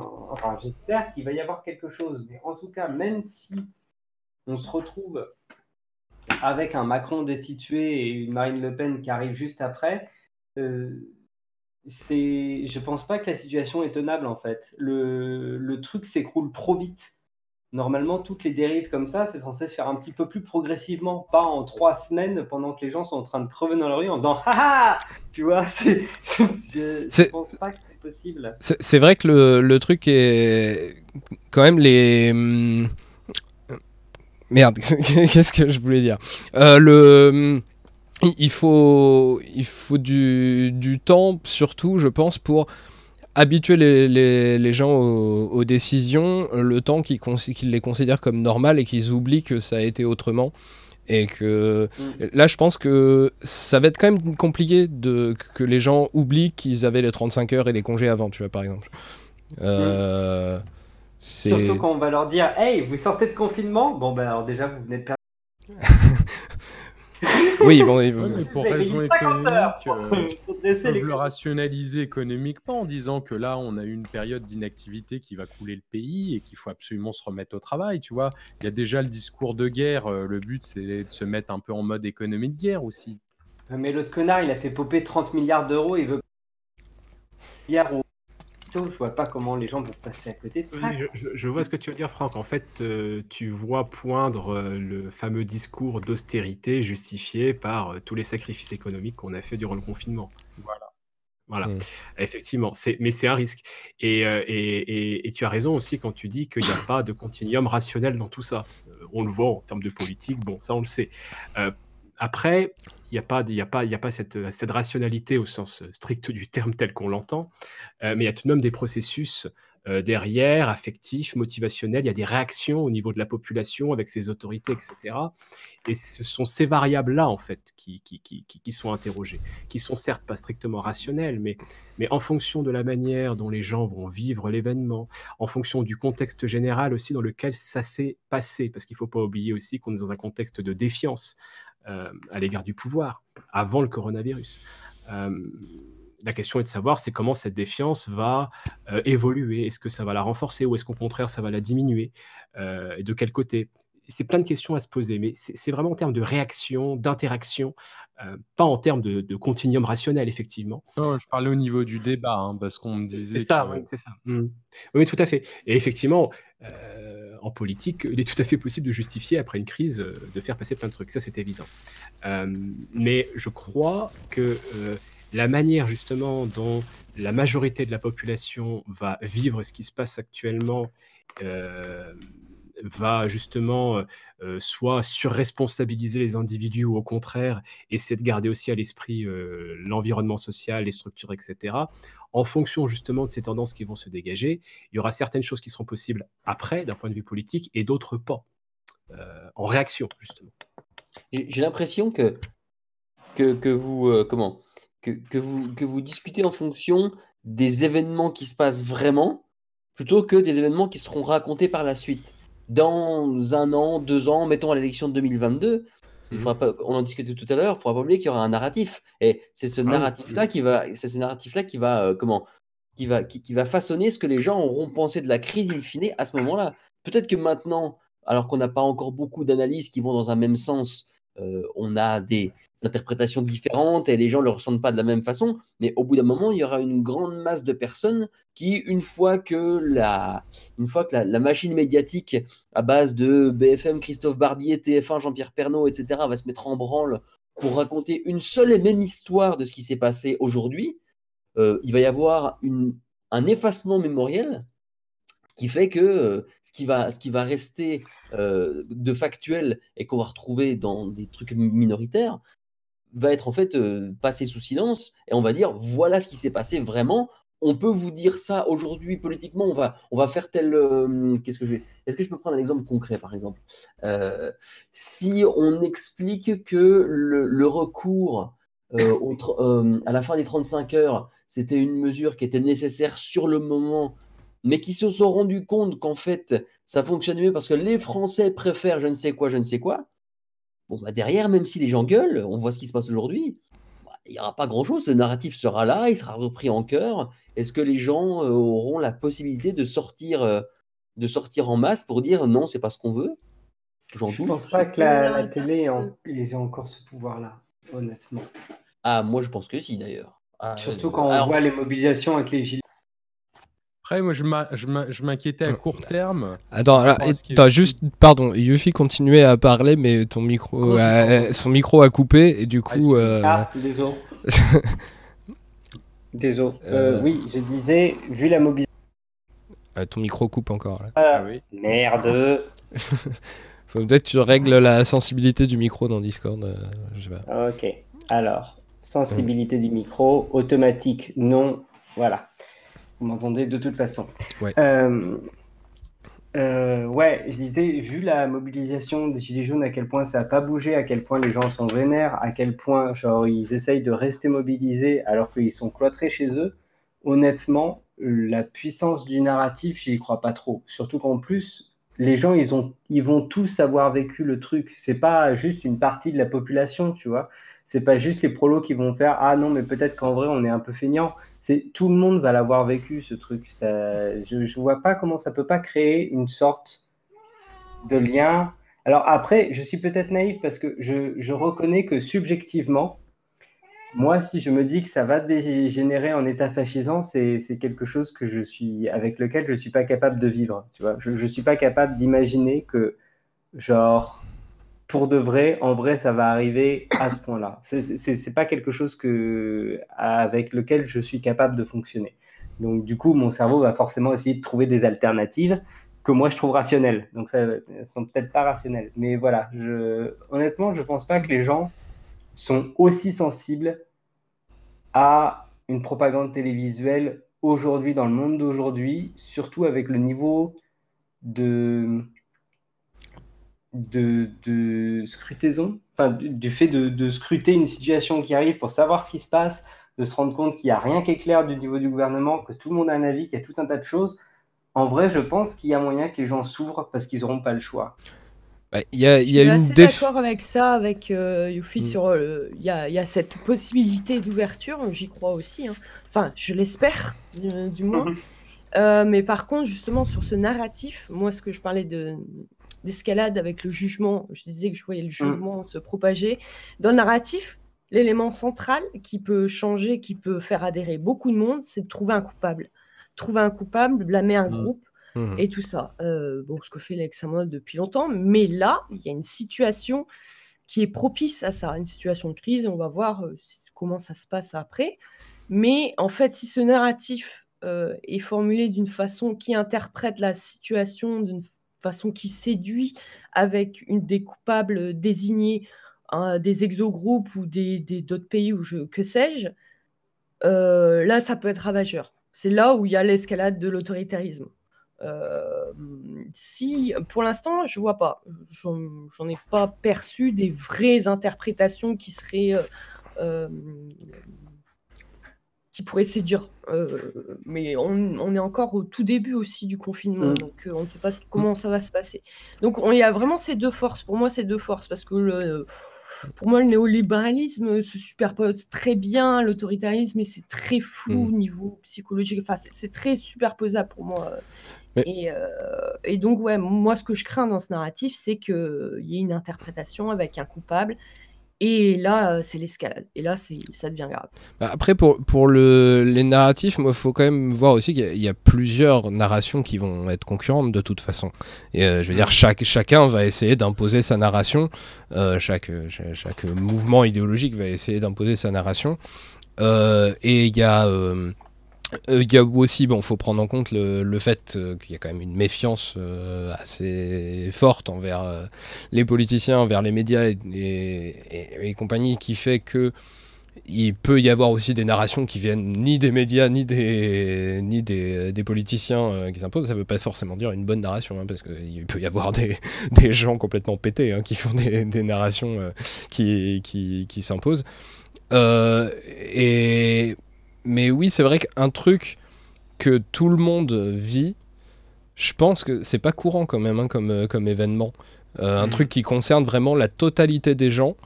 Euh, c'est voilà de la même manière que je pense que c'est si, si un jour il y a, il y a 80% de chômage et que donc tout le monde connaît des chômeurs euh, dans, dans ses, proches euh, ça devient compliqué d'affirmer que tous les chômeurs sont des connards euh, et, et de, et de faire passer le, le- le message. Là, euh, voilà, il y a certains trucs qui, qui vont être compliqués à faire passer parce que tout le monde euh, l'aura vécu directement. Ce qui est un, un truc assez original, je dirais. Je dirais. Mais Oui. oui. Moi, c'est justement ça hein, qui, me fait douter. Parce que précisément, les gens l'auront vécu tous de façon différente. Ouais, mais, voilà. mais au moment de refaire la mémoire des choses, au moment de se raconter les choses, il va y avoir des trucs qui seront oubliés, il va y avoir des trucs qui seront, qui seront mis de côté, qui seront, qui seront déformés. Et moi, c'est ce. On parlait tout à l'heure de télévision, mais je pense pas que la télévision soit le seul média aujourd'hui capable de faire ça. Oui. Euh, on, a, on a tout un tas de parutions qui aujourd'hui maintenant sont sur Internet, plus les discours euh, politiques qui passent sur à peu près tout type de canaux. Je ne pense pas que cette multitude de, de, de connaissances de, de ce qui s'est passé aujourd'hui dans la tête des gens euh, reste à l'état de, de connaissances brutes de ce qui s'est passé, euh, de la même façon qu'on est très très perméable euh, au, matraquage, je sais pas moi, publicitaire, euh, télévisuel, magazine, etc. On sera très probablement d'ici quelques années euh, très influencé par un, un matraquage narratif euh, qui ira euh, dans un seul sens, même, même si on le veut pas. hein. Ah, Après, juste, je voulais euh, juste repréciser sur quand je disais que le, le libéralisme n'est pas un discours euh, très, très compatible avec, euh, avec la, la crise actuelle, enfin très facile à faire coller avec la, la- la Mm. crise actuelle. Euh, je parle effectivement du libéralisme pur qui ne serait pas mélangé avec de l'autoritarisme, parce que là, forcément, c'est plus, plus facile. Mais voilà, c'est clairement le discours du laisser-faire, par exemple. Je, franchement, j'ai de l'imagination, hein, mais je vois pas comment tu peux sortir de cette crise en disant Eh ben, c'est la preuve qu'il faut tout laisser faire.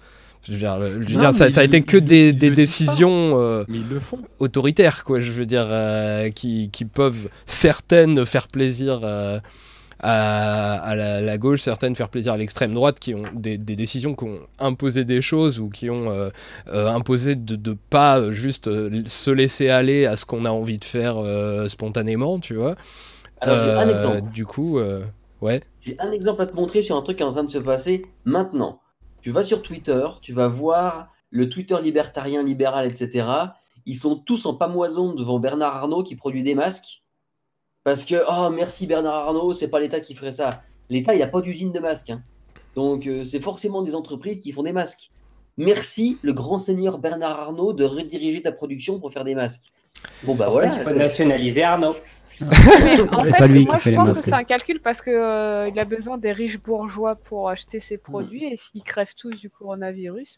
Non, mais peu importe que, non, mais voilà, mais peu importe que ce soit un calcul ou pas, mettons, de toute façon, c'est forcément un calcul. Mais, mais le truc, c'est que maintenant, là, alors qu'on a une décision qui date d'il y a quoi Il y a 3 jours, 4 jours C'est quand que Bernard Arnault il a annoncé qu'il faisait ça? Euh, Ouais, il y a déjà quelques tous, jours, ouais.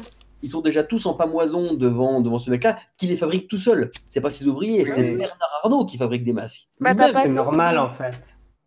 Enfin, je, je, je trouve, excuse-moi, mais je trouve que tu que c'est c'est un biais facile, mais ces gens-là, forcément, ils vont voir un truc qu'ils ont l'impression d'aller vaguement dans leur sens avec quelqu'un qui est genre de leur bord politique plus ou moins parce qu'ils sont, voilà, forcément qu'ils vont adhérer et qu'ils vont écrire de la merde. C'est, c'est, je veux dire, on est sur Twitter en fait. Et c'est quelque chose sur lequel je voulais rebalancer sur le jugement, mais le jugement, moi, ma timeline, j'ai pas l'impression qu'elle soit devenue plus jugeante en fait. Elle est juste devenue jugeante d'autres personnes. Mais, euh, mais en vrai, euh, Twitter, ça cristallise des trucs, ça montre des trucs, et c'est des personnes qui existent dans la vraie vie, certes, mais c'est surtout énormément de personnes qui vont pas, qui vont réagir à chaud, mais c'est des choses qui vont pas nécessairement durer dans leur euh, dans leur tête. C'est quelque chose sur lequel ils vont monter un truc, ils vont s'extasier, ils vont avoir leur effet de groupe, leur validation par les pairs, ils vont être contents, ils vont s'arrêter. Et je voudrais Je- rajouter, ouais. Je le souhaite, mais aujourd'hui, l'influence des réseaux sociaux, elle, elle est présente quand même. Euh, Ouais. Aujourd'hui, les, les gilets jaunes sont partis depuis Facebook. Oui, non, non, mais non, non, j'ai pas, j'ai pas dit qu'il n'y avait pas de phénomène. Ce que je veux dire, c'est que le groupe, il est déjà formé en fait. Et c'est un groupe qui s'entretient, mais c'est pas un groupe qui gagne des adhérents nécessairement. Mais, mais c'est le groupe qui est dominant. C'est, Euh, c'est- ouais, peut-être, mais euh, mais c'est pas, ça représente pas les gens. Les gens, dans l'absolu, c'est pas parce que le discours dominant dit ça qu'ils adhèrent tous et qu'ils sont Ah tous derrière ça. Je dis pas qu'ils adhèrent tous. Je dis qu'à force, il y a une accoutumance à ce truc-là. Et est-ce qu'il va Ah aller dans ce sens-là au niveau des votes, au niveau de l'adhésion à telle ou telle loi qui va être promulguée ultérieurement Euh, Ce sera en partie, bah, ça passera en partie crème parce que ce discours-là, ce discours d'accoutumance, euh, il sera présent à la fois sur les réseaux sociaux, à la fois dans les éditorialistes, à la fois dans le discours politique, à la fois en couverture de magazines de je ne sais pas quoi. Enfin voilà quoi. Ouais, mais sur les réseaux, il y aura une, euh, il y aura euh, une réponse. Et en vrai, euh, on se cristallise beaucoup sur l'idée de dans quelques années, qu'est-ce qui se sera passé, comment on aura les versions des choses, etc. Mais sans vouloir faire ma connasse révolutionnaire, mais les flics qui sont en train de tomber tous malades comme euh, des, des, des mouches, là. Donc, euh, on disait de Macron qu'il tenait que par sa police. Bientôt, la police, il n'en a plus. Et, euh, et les... Non, mais je- j'exagère. Et ensuite, les gens, ils ont envie de sortir de chez eux. Donc, il n'est pas impossible qu'ils trouvent une volonté de sortir de chez eux, tu vois. Et même si on attend la fin du coronavirus, on sera quand même dans un état où, genre, voilà, ils ont déjà 1120 cas. La police, normalement, elle est adhérée à Macron et il a fait toutes les concessions qu'il pouvait. Mais sauf que maintenant, les flics, ils en peuvent plus. Ils sont détestés de tout le monde. Et là, en plus, on les met en premier plan pour essayer de verbaliser des gens qui achètent du coca. Et ils tombent malades comme des mouches. Genre, voilà, je- la police, Ouais. il est probable qu'elle se retourne contre Macron à ce Oui, alors par, par contre, si la police se retourne contre Macron, il y a peu de chances que ce soit favorable à la gauche, hein, parce que parce qu'ils votent quand même euh, à, à 50% euh, RN, hein, de donc. euh, révolution euh, de gauche faite par la police. hein. Je, je, je parlais pas de putsch, mais je parlais de non-répression. Ouais, non, mais non, Euh, c'est pas, c'est pas vraiment la tendance majoritaire alternative à Macron qu'il y a chez les flics. hein. Chez les flics, la tendance majoritaire alternative à Macron, qui est déjà majoritaire dans la police, c'est plutôt Marine Le Pen. hein. Mais bon, Et ben si, ils mais sont morts, ils pourront plus faire de mal à personne. Ils vont pas mourir, ils vont juste être malades 15 jours et puis voilà. Mais par contre, euh, le truc aussi, c'est que, euh, c'est que par rapport à ça, euh, mince, j'ai oublié ce que je voulais dire. Je voulais parler de la police. Oui, ça. Le problème, c'est que la police a aujourd'hui une image détestable, mais ça, le fait que justement, et en plus les médias commencent à insister là-dessus, ouais, ils font un boulot formidable. Et certains, genre ceux qui respectent bien les règles et tout ça, et qui sont plutôt euh, qui étaient plutôt un peu euh, dégoûtés par la police, ça peut les refaire adhérer à la police. C'est ça que je crains. Mais attention, euh, la, la police a une image dé- déplorable à l'intérieur de votre bulle de filtre, encore une fois. hein. Voilà, ouais. certes. Euh, qui s'est élargi depuis quelque temps quand même, le côté détestable Les- de la police, même si euh, pas assez, euh, mais Ouais, les- avec les Gilets jaunes, on a vu un changement quand même là-dessus. Il y a- il y a- ça, y a- ça a commencé avec euh, des la police avec nous, et puis ça a fini avec beaucoup plus de tout le monde déteste la police quand même, j'ai l'impression, Mm. le- les Gilets jaunes. Je me demande quand même s'il n'y a, pas une question de comment? S'il n'y a pas une question de, de long terme.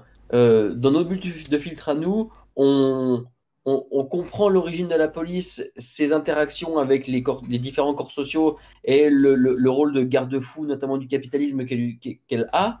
Mais quand les gens vont détester la police parce que euh, pendant six mois, ils ont vu telle répression, six mois après, si la police euh, se met à, je sais pas moi, à combattre des terrorismes ou à des trucs comme ça, euh, est-ce que, est-ce que sans avoir réfléchi vraiment à la question policière, les gens qui les ont détestés à un moment vont pas se remettre à les aimer parce qu'ils changent d'avis euh, en fonction du, du- de comment le vent est amené, quoi? C'est ce que je voulais que- dire. bah, euh, L'exemple du terrorisme, là, c'est l'exemple du coronavirus, ça revient. Ah, puis je reviens à ce que disait euh, Vici hum, sur la façon dont ils ont. Enfin, et ce qui l'inquiétait au départ, dont elle parlait, c'est qu'il y a des gens qui sont de gauche, et moi je l'ai vu aussi, voire très très à gauche, qui se sont euh, transformés euh, à leur tour un peu en flics des réseaux sociaux. Euh, à, à faire porter sur, euh, sur sans sans s'en rendre compte sur les, la responsabilité sur les individus, alors que clairement, euh, parce que eux s'étaient auto-confinés parce qu'ils avaient compris euh, plusieurs jours avant que ça devenait euh, visiblement nécessaire, et donc ils, ils se mettaient à juger les gens qui n'étaient pas à midi euh, confinés chez eux pendant 15 jours euh, à pas sortir du tout, alors que c'était même pas les consignes. Donc euh, quand on arrive à, à, à renverser, à, à par un narratif aussi vite, renverser totalement les attitudes habituelles des gens par rapport à leurs convictions politiques, c'est quand même inquiétant, quoi. Honnêtement, moi, ça me surprend pas, mais c'est peut-être parce que je suis habitué aux sphères queer, en fait, sur Internet, qui sont genre particulièrement violentes et jugeantes, en vrai, si on mâche pas ces mots. Et euh, genre, si ce que vous décrivez se passe dans votre monde véritable, bon, bah écoute, euh, on a l'habitude, mais c'est pas, c'est pas le, le fascisme qui contamine. C'est juste des êtres humains qui ont peur, qui ont une vie difficile et qui, du coup, euh, ne savent pas faire autre chose que taper sur leurs voisins. Mais à l'instar des communautés queer, tu trouves aussi, du coup, des communautés qui se créent, du dialogue qui se crée et des gens qui se parlent et qui, genre, échangent pour de vrai. Et euh, je pense qu'il y a moyen que s'il y a suffisamment de personnes qui sont là pour rappeler que, bah, en vrai, la gentillesse, ça existe, être méchant, c'est possible, mais je pense qu'il y a moyen qu'on s'en sorte. Est-ce que on peut euh, juste s'arrêter sur un fait à peu près objectif qui est que on va bientôt être à 4 heures de live et, et donc. Et- Je, voulais- rebondir justement sur ta transition, puisque nous, on va, on va du coup y aller. Ouais. Donc, euh, Ok. On va vous faire euh, de, gros, enfin, de gros bisous. Oui, on peut le faire À euh, distance. à distance. Mais on est tous à distance, donc c'est bien. C'est bien. Oui, moi aussi, j'aime Et c'est- et aller. c'est très, et c'est très très important aussi euh, d'oublier que ça aussi au niveau du vocabulaire c'est dommage. Euh, on parle de distanciation sociale alors qu'en réalité il faudrait parler de distanciation physique. Euh, Oui. On a besoin de proximité sociale en ce Oui, moment ouais. et donc c'est super quand on peut le faire. Bon, en tout cas merci pour ce Mm. soir. Merci, Merci. pour. euh, Oui, pour je- je, je dois dire que c'était justement l'un des trucs qui m'importait dans, dans l'organisation de ce live, c'est de faire en sorte que de regrouper plein de gens qui puissent discuter ensemble et se rapprocher et tout. Je trouve ça cool. Ben, merci beaucoup euh, donc à ceux qui, qui, qui sont venus et qui s'en vont là. Euh, donc du coup Hacking Social si j'ai bien compris et Yuffie si j'ai bien compris. Tout à fait. Euh, merci beaucoup à vous. Je vous dis euh, ben, euh, bonne nuit. Juste, est-ce que vous avez Vas-y, 5 Jean. secondes euh, Oh. hacking social? Parce que je voulais demander en fait, parce que moi l'idée de parler de de la politique qu'on ferait dans un truc euh, idéal, ça, ça, ça touchait beaucoup euh, l'idée que euh, qui était prononcée tout à l'heure sur l'idée euh, de la différence entre le confinement de type autoritaire et le truc que on comprend et que c'est interne et externe, enfin des trucs. euh. C'était vachement lié à ça et du coup, euh, est-ce que tu pourrais rappeler ce que tu avais dit euh? Euh, ce que j'ai dit tout à l'heure, sur, euh, par rapport à la manière dont on reçoit justement des règles, bah, bah, c'est assez. Oui, enfin, c'est. Oui, ah oui, sur, sur l'autonomie qu'on peut donner à une C'est règle ça. ou pas. C'est ça, oui. Ouais. C'est c'est la manière dont on va intégrer une règle. En fait, quand il y a des règles, euh, même si on, elles viennent de l'extérieur, un médecin par exemple, on peut tout à fait les intégrer, c'est-à-dire on voit euh, leur raison d'être, on les comprend, on les intègre, et à partir du moment où on les suit, on ne peut pas dire qu'on qu'on le fait sans être libre. Euh, au contraire, on le fait euh, Après euh, avoir réfléchi, après avoir réfléchi, avoir intégré. Voilà. l'expérience en- avec ses émotions, tout ça, on peut intégrer une règle qui, qui pouvait être autoritaire d'un médecin, de faites ceci, par exemple. Mais on peut l'internaliser de façon autodéterminée, en fait. Ça, ça part de, la théorie de l'autodétermination, où on voit qu'on peut être libre, même en suivant une règle qui est assez ferme. Mais parce qu'on a réfléchi, qu'on voit qu'elle est légitime, parce qu'on y a réfléchi et que c'est cohérent avec notre vie, quoi. Après aussi, on peut prendre euh, une règle tout à fait légitime et la suivre de façon euh, non libre, on va dire. Euh, c'est ah, je dois le faire euh, avec les introjections, en fait. C'est on peu pour, intègre. euh, ouais, pour, pour, c'est, c'est la, c'est, pour, pour faire très très vite, c'est la distinction entre l'autonomie et l'hétéronomie.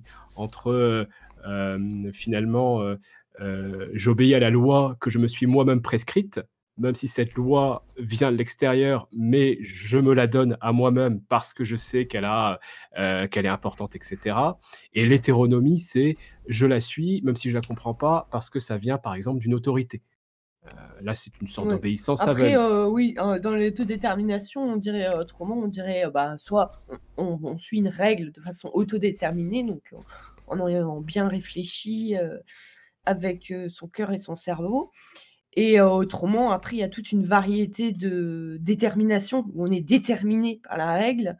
euh, soit on est sous les ordres on a peur de la menace parce qu'on est réellement menacé, je sais pas, quelqu'un va nous taper ou comme ça. Soit c'est introjecté et là, on, on se sent obligé, sous pression sociale, de le faire. Ah, euh, bah, j'ai entendu des, gens euh, qui sortaient justement parce qu'ils voyaient d'autres sortir, donc ils se sentaient une pression à sortir alors qu'ils voulaient rester confinés. Ce qui était un peu bizarre, mais c'est une introjection en fait, c'est une façon de prendre les règles.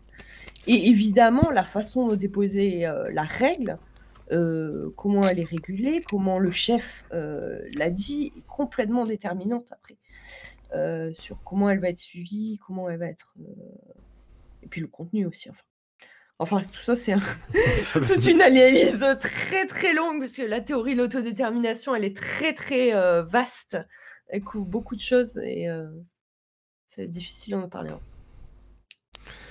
Je, je, je, vais en profiter pour souligner que je trouve que ça rejoint pas mal les, réflexions que je développais dans euh, les, épisodes sur le pouvoir de la force, sur le pouvoir spirituel, et euh, que la partie qui est pas encore en vidéo autonome, mais qui est euh, sur, dans la conférence que j'ai fait à Bordeaux, qui est disponible sur la, le, le, compte YouTube de l'Université populaire de Bordeaux et bientôt sur Peertube, euh, sur euh, le pouvoir euh, chez cet animal qui est, l'homme et tout, et où en fait il y a le, fait d'avoir la menace physique qui est une façon de, de, faire obéir, il y a l'adhésion à, des croyances, donc au fait qu'on croit que les choses sont nécessaires, donc on les, donc on les fait.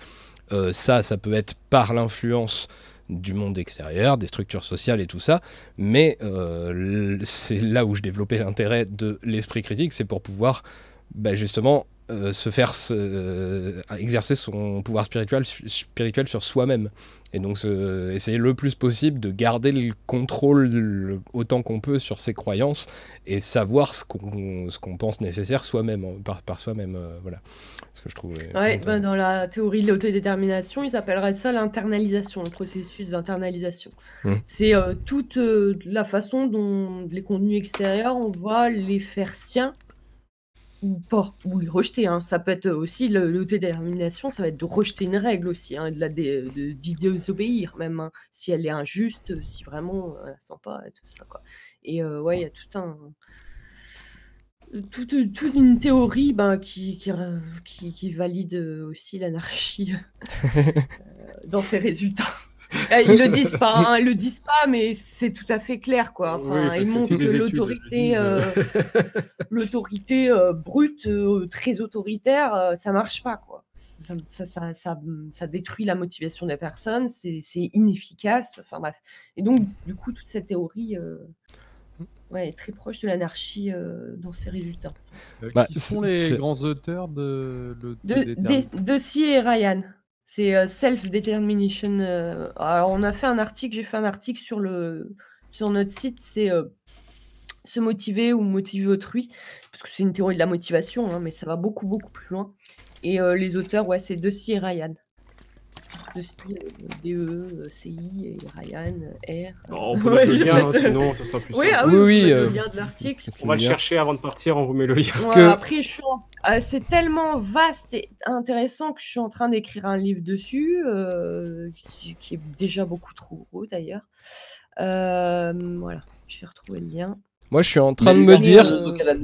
Moi, je suis en train de me dire que là, est-ce qu'on ne vient pas de faire cette troisième partie qu'on était censé garder pour après, finalement? Parce que finalement, on est quand même en train de dire. Alors bon, c'est rigolo parce que quelque part, ça peut ressembler aussi au fait que. Bah, eh, si chacun fait sa narration, si l'extrême droite fait sa narration, si la gauche, euh, voilà, traditionnelle fait sa narration, si les libéraux font leur narration, les anarchistes aussi, on a le droit de faire no- notre narration et, et de dire que cette, tout ce truc euh, prouve que, que c'est les anarchistes qui ont raison. Euh, c'est assez étonnant. hein. Je- Si vous pouvez lire euh, l'étude originale de, de Cyrian, après le bouquin, enfin le, le livre qui rassemble toutes les études, hein, parce que c'est mondial, hein, tout le monde, tous les chercheurs s'y mettent, à part en France. Euh, et euh, ouais, donc de ce bouquin en anglais, euh, c'est fascinant, c'est fascinant tout ce qu'ils arrivent à prouver. Moi j'étais, je me dis mais c'est pas possible, et ça marche quoi. Vraiment, si vous pouvez lire l'original, euh, ou même il y a beaucoup beaucoup d'études qu'ils ont laissées en, en libre accès sur leur site. C'est self euh, determination, euh, ça doit être comme ça dans l'adresse et il y a tout. Ils laissent même les tests euh, à disposition. Enfin, c'est vraiment super. Pour les statisticiens qui aiment bien vérifier, ils vont être contents. Ah ouais, ouais, ouais, il y a tout, tout, tout en libre. euh, c'est vraiment bien. Je pense que ça vient pas en France parce qu'en France, euh, on a des esprits vifs comme euh, Natacha Polony qui luttent contre la gangrénisation des sciences par les JW américains. Ah oui. Je le pense, je le pense. On a de la Et, chance. et si les gens ne connaissent pas, euh, voilà, je suis sarcastique.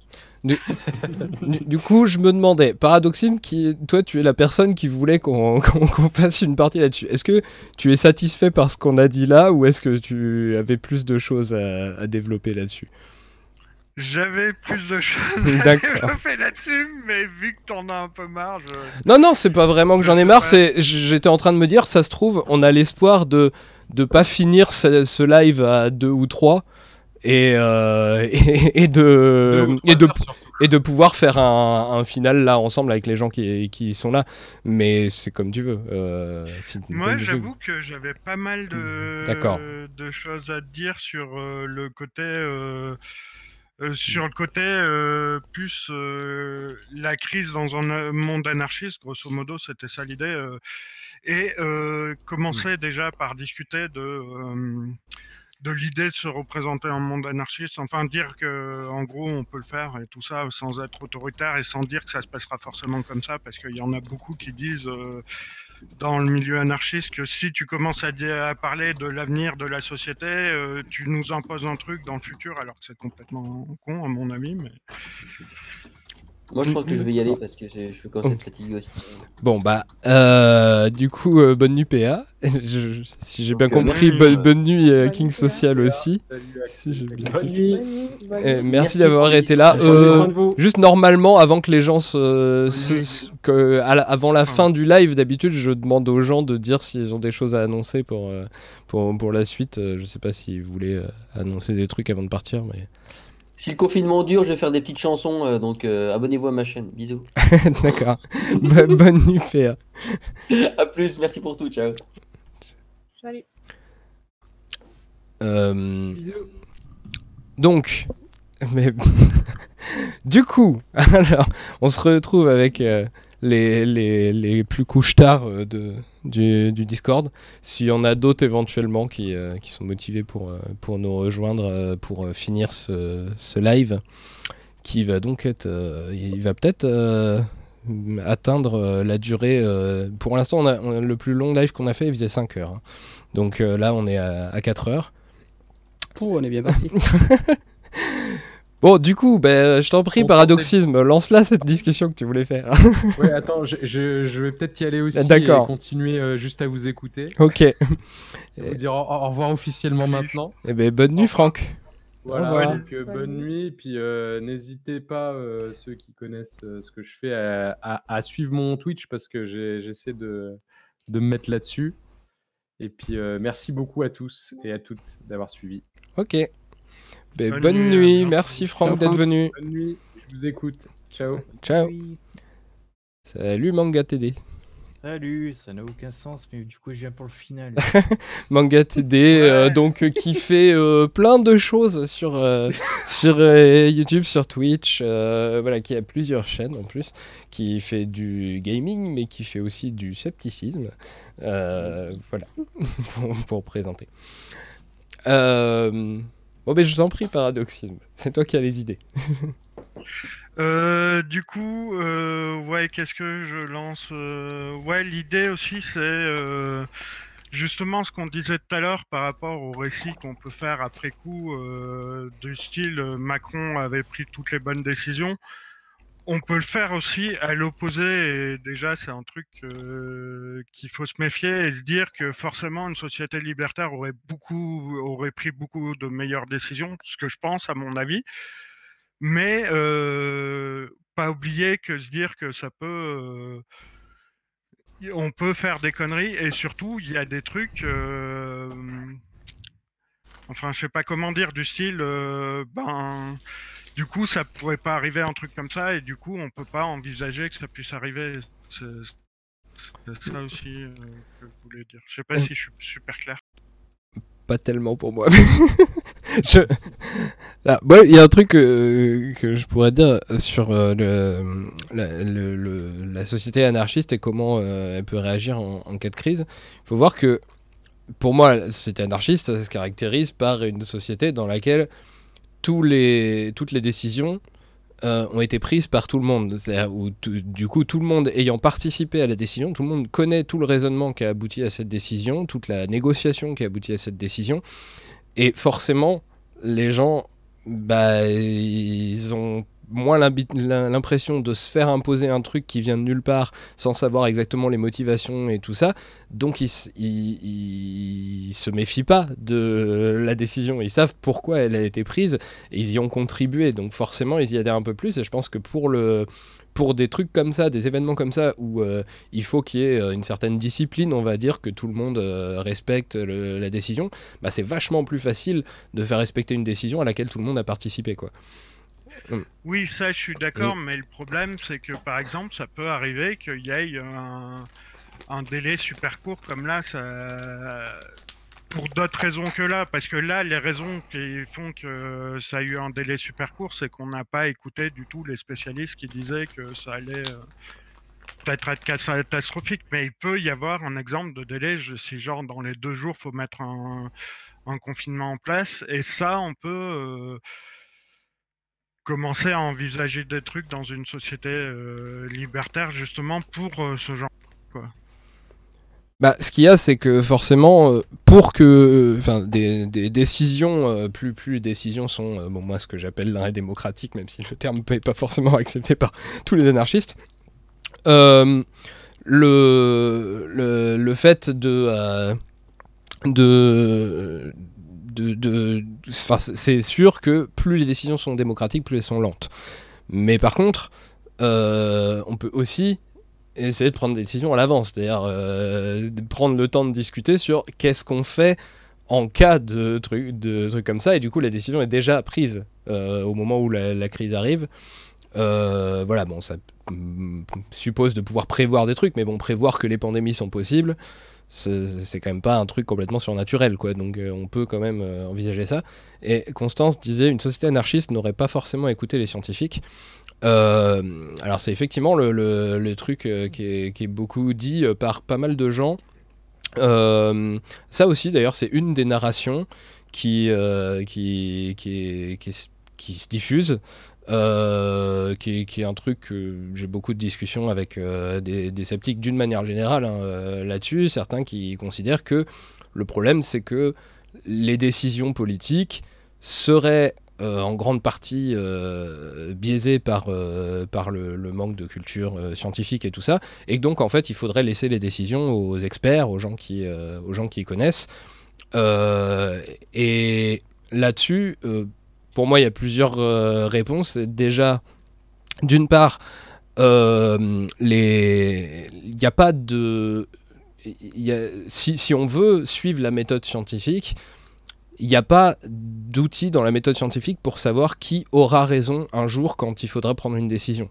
Ça n'existe pas. La méthode scientifique, euh, le consensus scientifique, il s'établit par l'expérience. Donc il s'établit après les faits.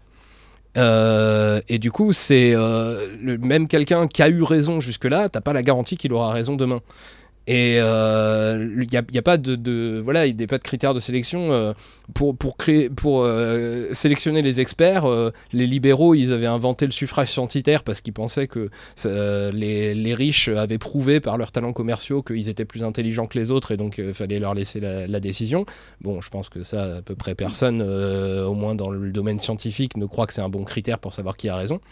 Euh, mais après, du coup, euh, de la même manière, dans le monde scientifique actuel, c'est pas vrai que si on écoute, euh, si on considère que quelque chose est vrai, c'est parce que quelqu'un avec plein de diplômes l'a dit, ou parce que quelqu'un avec un gros QI l'a dit. Ça, il y a aussi Raël qui, qui veut que ce soit le QI le, truc déterminant. C'est pas vrai, c'est pas ça. Ce qui fait que quelque chose est établi comme consensus scientifique, c'est le, fait que on a il y a des gens qui ont proposé des idées et il y a plein, plein, plein de gens qui euh, l'ont testé, qui ont essayé de la, réfuter, et au bout d'un certain temps, on constate que euh, tous les gens qui ont essayé de la réfuter n'ont pas réussi, donc ça commence à devenir solide. Et ça, ça ne te permet pas de sélectionner les gens qui sont euh, plus aptes que les autres à, prendre des bonnes décisions quand il y aura quelque chose. Je veux dire, le consensus, c'est collectif, par définition. Et du coup, faire participer encore plus de gens, genre toute la société, aux décisions, parce qu'il y a les gens qui ont fait les expériences et tout, qui, parti- qui seront dans des assemblées de tous les citoyens, ils y seront, ils pourront dire ces, arguments-là. Et ils seront écoutés par les autres. Les autres aussi, ils pourront, s'ils sont pas d'accord, ils pourront dire euh, oui, mais euh, moi je vais vérifier de mon côté et tout ça. Bah, euh, pour moi, ça a vachement plus de, sens. Et alors après, il y a aussi la, la réponse que la politique n'est pas que des questions de fait. C'est-à-dire qu'il y a quand même la question de quel objectif on se donne qui ne pourra jamais être tranché scientifiquement et pour laquelle, du coup, bah, la seule chose qu'on peut faire, c'est savoir ce que les gens veulent et les faire négocier entre eux pour, euh, pour savoir comment, ils, co- comment chacun peut chercher à atteindre son objectif tout en n'empêchant pas les autres d'atteindre leur objectif. Et ça, euh, ça bon, bah, c'est pas une question scientifique pour moi. Donc je pense vraiment que tu, peux hein, toujours essayer de trouver le moyen de, critiquer les décisions démocratiques sur des, critères scientifiques, mais il n'y a, pas de système politique alternatif à, la démocratie qui, euh, qui permettrait de plus assurer que euh, les décisions seront, euh, seront valides scientifiquement, je pense. Désolé, j'ai fait un long discours. Après, le sujet fait qu'on fait souvent des longs discours.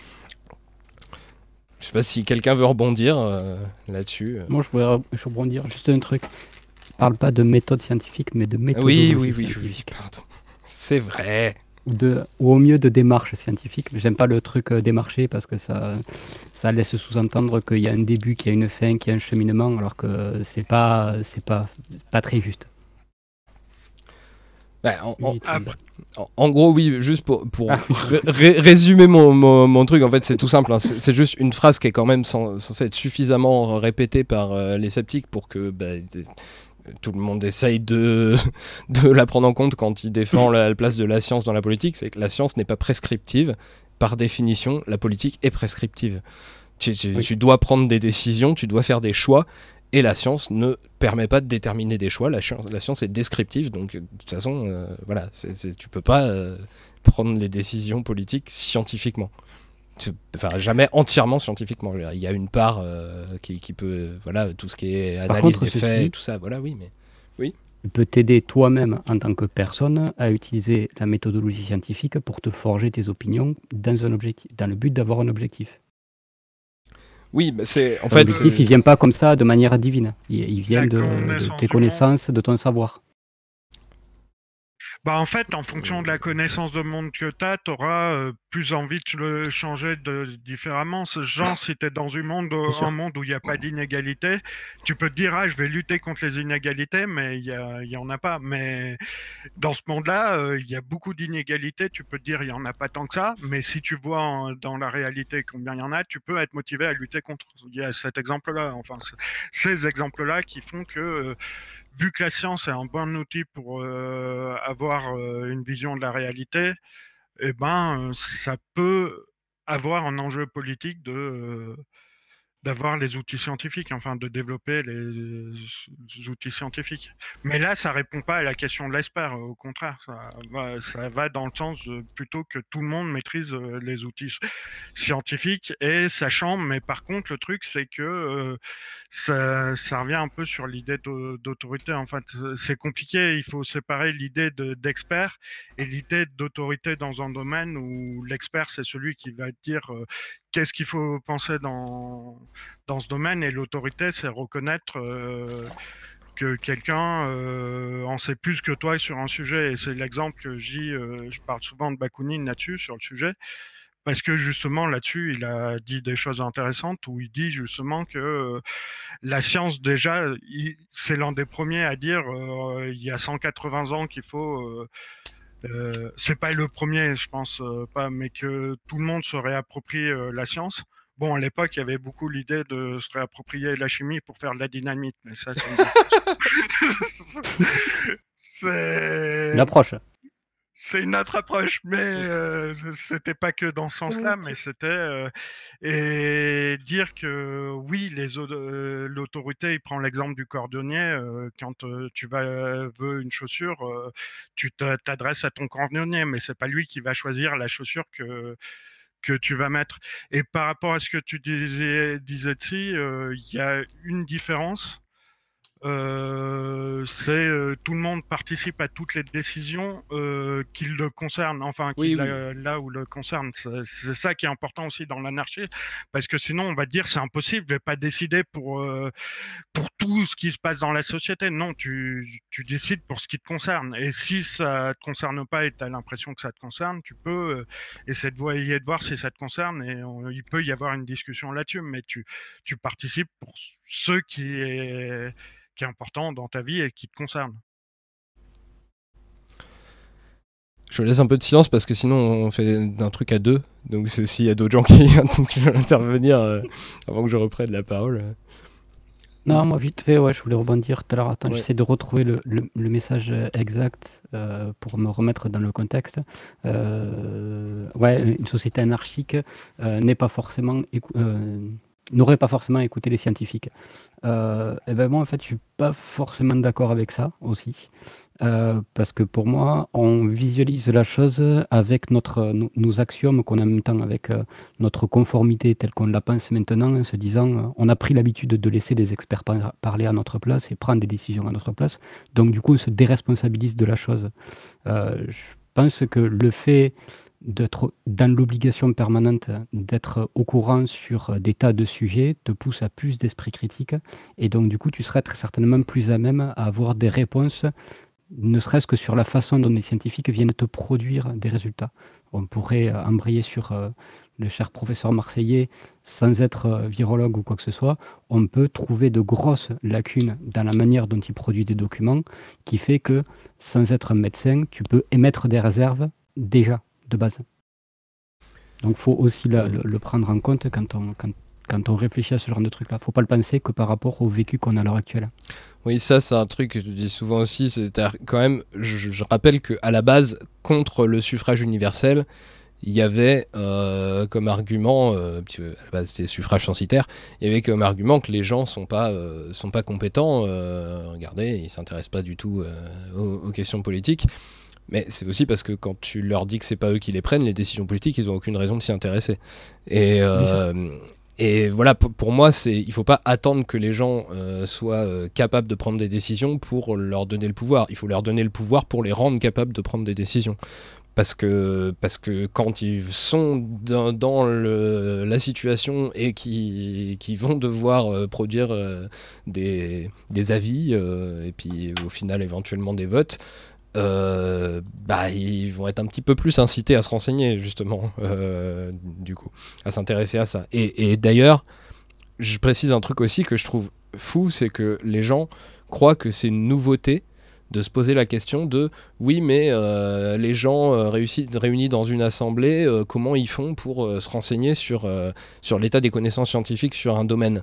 Mais ça, euh, je veux dire, des assemblées euh, qui prennent des décisions politiques, on en a déjà, et il y a déjà un mécanisme par lequel ils font ça. Ça s'appelle des commissions d'enquête. Ils, convoquent des experts, euh, entre guillemets, euh, de différents bords, différentes opinions et tout. Ils les écoutent et ils, ils essayent d'apprendre, euh, d'apprendre ce qu'il faut sur le sujet pour pouvoir prendre de manière éclairée le- leurs décisions. Ça se fait dans les assemblées des, des régimes parlementaires déjà. Pourquoi ça pourrait pas se faire dans des assemblées de démocratie directe. Petite euh, parenthèse, le lobbying se fait à cet endroit-là. Leur porte d'entrée est ici. Ouais, pff, euh, ouais, ça se fait beaucoup aussi juste par des rendez-vous euh, en privé avec chaque député. hein, euh, dans, dans les, dans non, les le, alors, oui, enfin, quand- quand, pardon, je me suis mal exprimé. Alors, c'est parce que oui, il y a plusieurs formes de lobbying. Tu vas avoir du lobbying qui vont être pour euh, allez, euh, s'il te plaît, fais-moi passer cette loi. Et après, tu as du lobbying qui va être euh, s'il te plaît, mets en avant plutôt mon produit ou plutôt ma démarche ou plutôt tel truc, etc. Ce qui se passe. J'ai pas le terme, j'ai plus le terme d'ailleurs.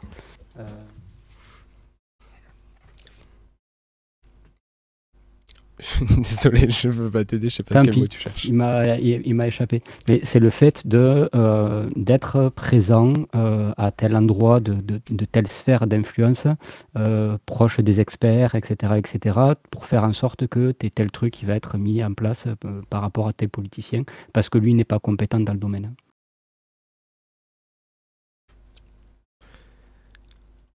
Je sais pas si c'est clair ce que je veux dire. Non, mais si, si, si. Mais euh, juste, je pense qu'on qu'on commence à épuiser un peu les, les interventions. euh, je ne sais pas s'il y a des gens qui veulent rajouter des trucs. Moi, j'ai fini. Hein. C'est fini, t'es rincé, t'es épuisé. Il y a l'idée euh, aussi de, euh, de justement dans Bakunin, il y a l'idée de pas laisser euh, un truc d'expert euh, qui deviendrait vite une dictature, surtout parce que l'être humain en plus, il y a beaucoup plus de biais quand il est sûr de lui, quoi. Et mettre en position d'autorité les gens, ça fait que les gens sont sûrs d'eux et donc prennent forcément à un moment donné beaucoup de très mauvaises décisions. hein. Il y a des contre-exemples rares, euh, mais ça dure pas longtemps souvent. ça. Faudrait faire des études d'ailleurs euh, sur euh, parce que moi c'est comme ça bon une impression vraiment générale mais je, ça se trouve c'est totalement faux mais j'ai quand même l'impression que les les plus grandes découvertes scientifiques importantes ont rarement été faites par les scientifiques les plus installés. C'est plutôt une, une fois qu'ils ont fait des grandes des grandes découvertes qu'ils ont été super reconnus. Et à partir du moment où ils ont été super reconnus, euh, ils n'ont pas forcément euh, tout bouleversé derrière et puis fait avancer euh, tant que ça. euh, je, je, je- sais pas. Alors- Après, ils peuvent être tellement Ah fiers aussi de leur découverte qu'ils ont du mal à accepter qu'on les, qu'on les remette en cause derrière. Donc, je ne sais pas. pense pas qu'il y ait de chemin particulier parce que t'as, euh, euh, tu prends l'exemple d'Einstein, effectivement, il n'était pas connu avant de produire ses premiers papiers. Euh, tu prends euh, l'exemple de, de Hawking. Hawking était déjà connu avant de faire des papiers qui allaient le rendre encore plus connu. Enfin, il était connu. Il n'était pas connu mondialement, mais il était déjà connu comme étant quelqu'un de immensément brillant dans la sphère scientifique. Mais après, tu as, quand même des études qui montrent, bon, il l'explique pas autrement, mais Léa en a parlé sur sa chaîne et il l'explique autrement lui aussi, c'est par l'âge. Et ils disent, ouais, non, mais c'est parce qu'ils ont je- jeunes, ils ont un cerveau mieux formé et tout ça, et ça, ça vient de là, le fait qu'à 36 ans, tu peux plus avoir le prix, enfin, le- l'espèce d'araignée là que l'autre a sur sa veste. Euh, Euh, L'araignée, le- je crois que ça va... vient pas de là, hein, c'est juste qu'il aime bien les araignées. Non, la médaille fixe. L'araignée, c'est autre chose? C'est pas euh, l'araignée c'est juste qu'il aime les araignées. euh, Ah. Oui, et voilà, c'est Cédric Villani, ouais. Oui, oui, je- moi je l'ai vu dire que juste il aimait bien les araignées. hein. Ah ok, bon bah en tout cas la Metal Fizz c'est limité à un certain âge, mais c'est soi-disant parce que euh, oui, euh, toutes les grandes découvertes ont été faites par des jeunes, donc euh, mais ça pourrait être une autre explication. Mm. Et donc il y a des études qui disent pas ça, mais il y a des études qui disent que tu produis des meilleurs papiers quand t'es jeune, donc ça peut être lié. Euh, euh, est-ce qu'il faut- Il y a peu de têtes ce jeu. Est-ce qu'il faudrait limiter le droit de vote aux jeunes? Bah, Après, je, euh, je sais aussi. On en a que, déjà parlé. euh, Je je sais pas s'ils produisent des meilleurs papiers, mais je sais que les jeunes euh, chercheurs et enseignants-chercheurs se concentrent beaucoup sur, leur, sur la production en début de carrière. Oui, Après, il ils, y a se, ça aussi. ils se calment euh, un peu plus quand ils sont euh, plus établis. quoi.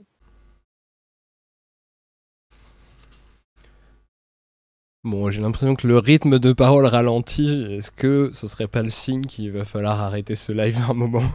Tu as envie d'arrêter. Non, pardon, j'étais en train de chercher des, des- Bah, au des- pire, des par informations tu justement. crées ta chaîne YouTube et tu fais ton live. Ah, je cherchais Non, non, mais thème, c'est, euh, c'est, vraiment euh, juste savoir si euh, s'il y a des choses quoi, qui n'ont pas été dites et que vous voulez continuer et tout. Enfin, C'est en gros pour pas faire euh, durer artificiellement, c'est juste ça. hein, mais Ah si- non, non, pour moi c'est bon. Non, bon, si, je sais pas. bon, allez. allez, je vais prendre une décision autoritaire, on va dire qu'on arrive à la fin. C'est la preuve Oui, oui, non, mais de l'esprit dictateur de Titinic. Après, je, je, je, euh, oui. de très concret à dire, et puis c'est vrai qu'on commence un peu à tourner en rond, tout ça. Bon, bah alors, je pense que là, je suis très satisfait par ce live. J'ai, euh, son principal objectif égoïste pour moi est atteint, c'est-à-dire je pense que euh, tout ce que, qui me semblait très important à dire rapidement à propos des liens entre le Covid-19 et la politique a été dit, euh, en tout cas ce à quoi je pouvais penser et ce auquel je pensais même pas, mais qui a été dit. Euh, donc je vais pouvoir me reconcentrer sur mes prochaines vidéos et arrêter de me dire ah mais merde il faudrait que je fasse un truc spécial là voilà et, et donc euh, oui non, bon, je, je- je vais dire après mais du coup euh, est-ce que vous euh, vous avez des trucs à annoncer pour, euh, pour les, les- les prochains temps avant que moi-même je fasse mes dernières annonces avant d'arrêter le live? Non Abonnez-vous à, la- abonnez-vous à la chaîne de Ti. Euh, alors, euh, Ti nous a menacé s'il ramenait- ramassait pas assez de YouTube Money, alors euh, s'il plaît, euh, Mais non, la YouTube Money.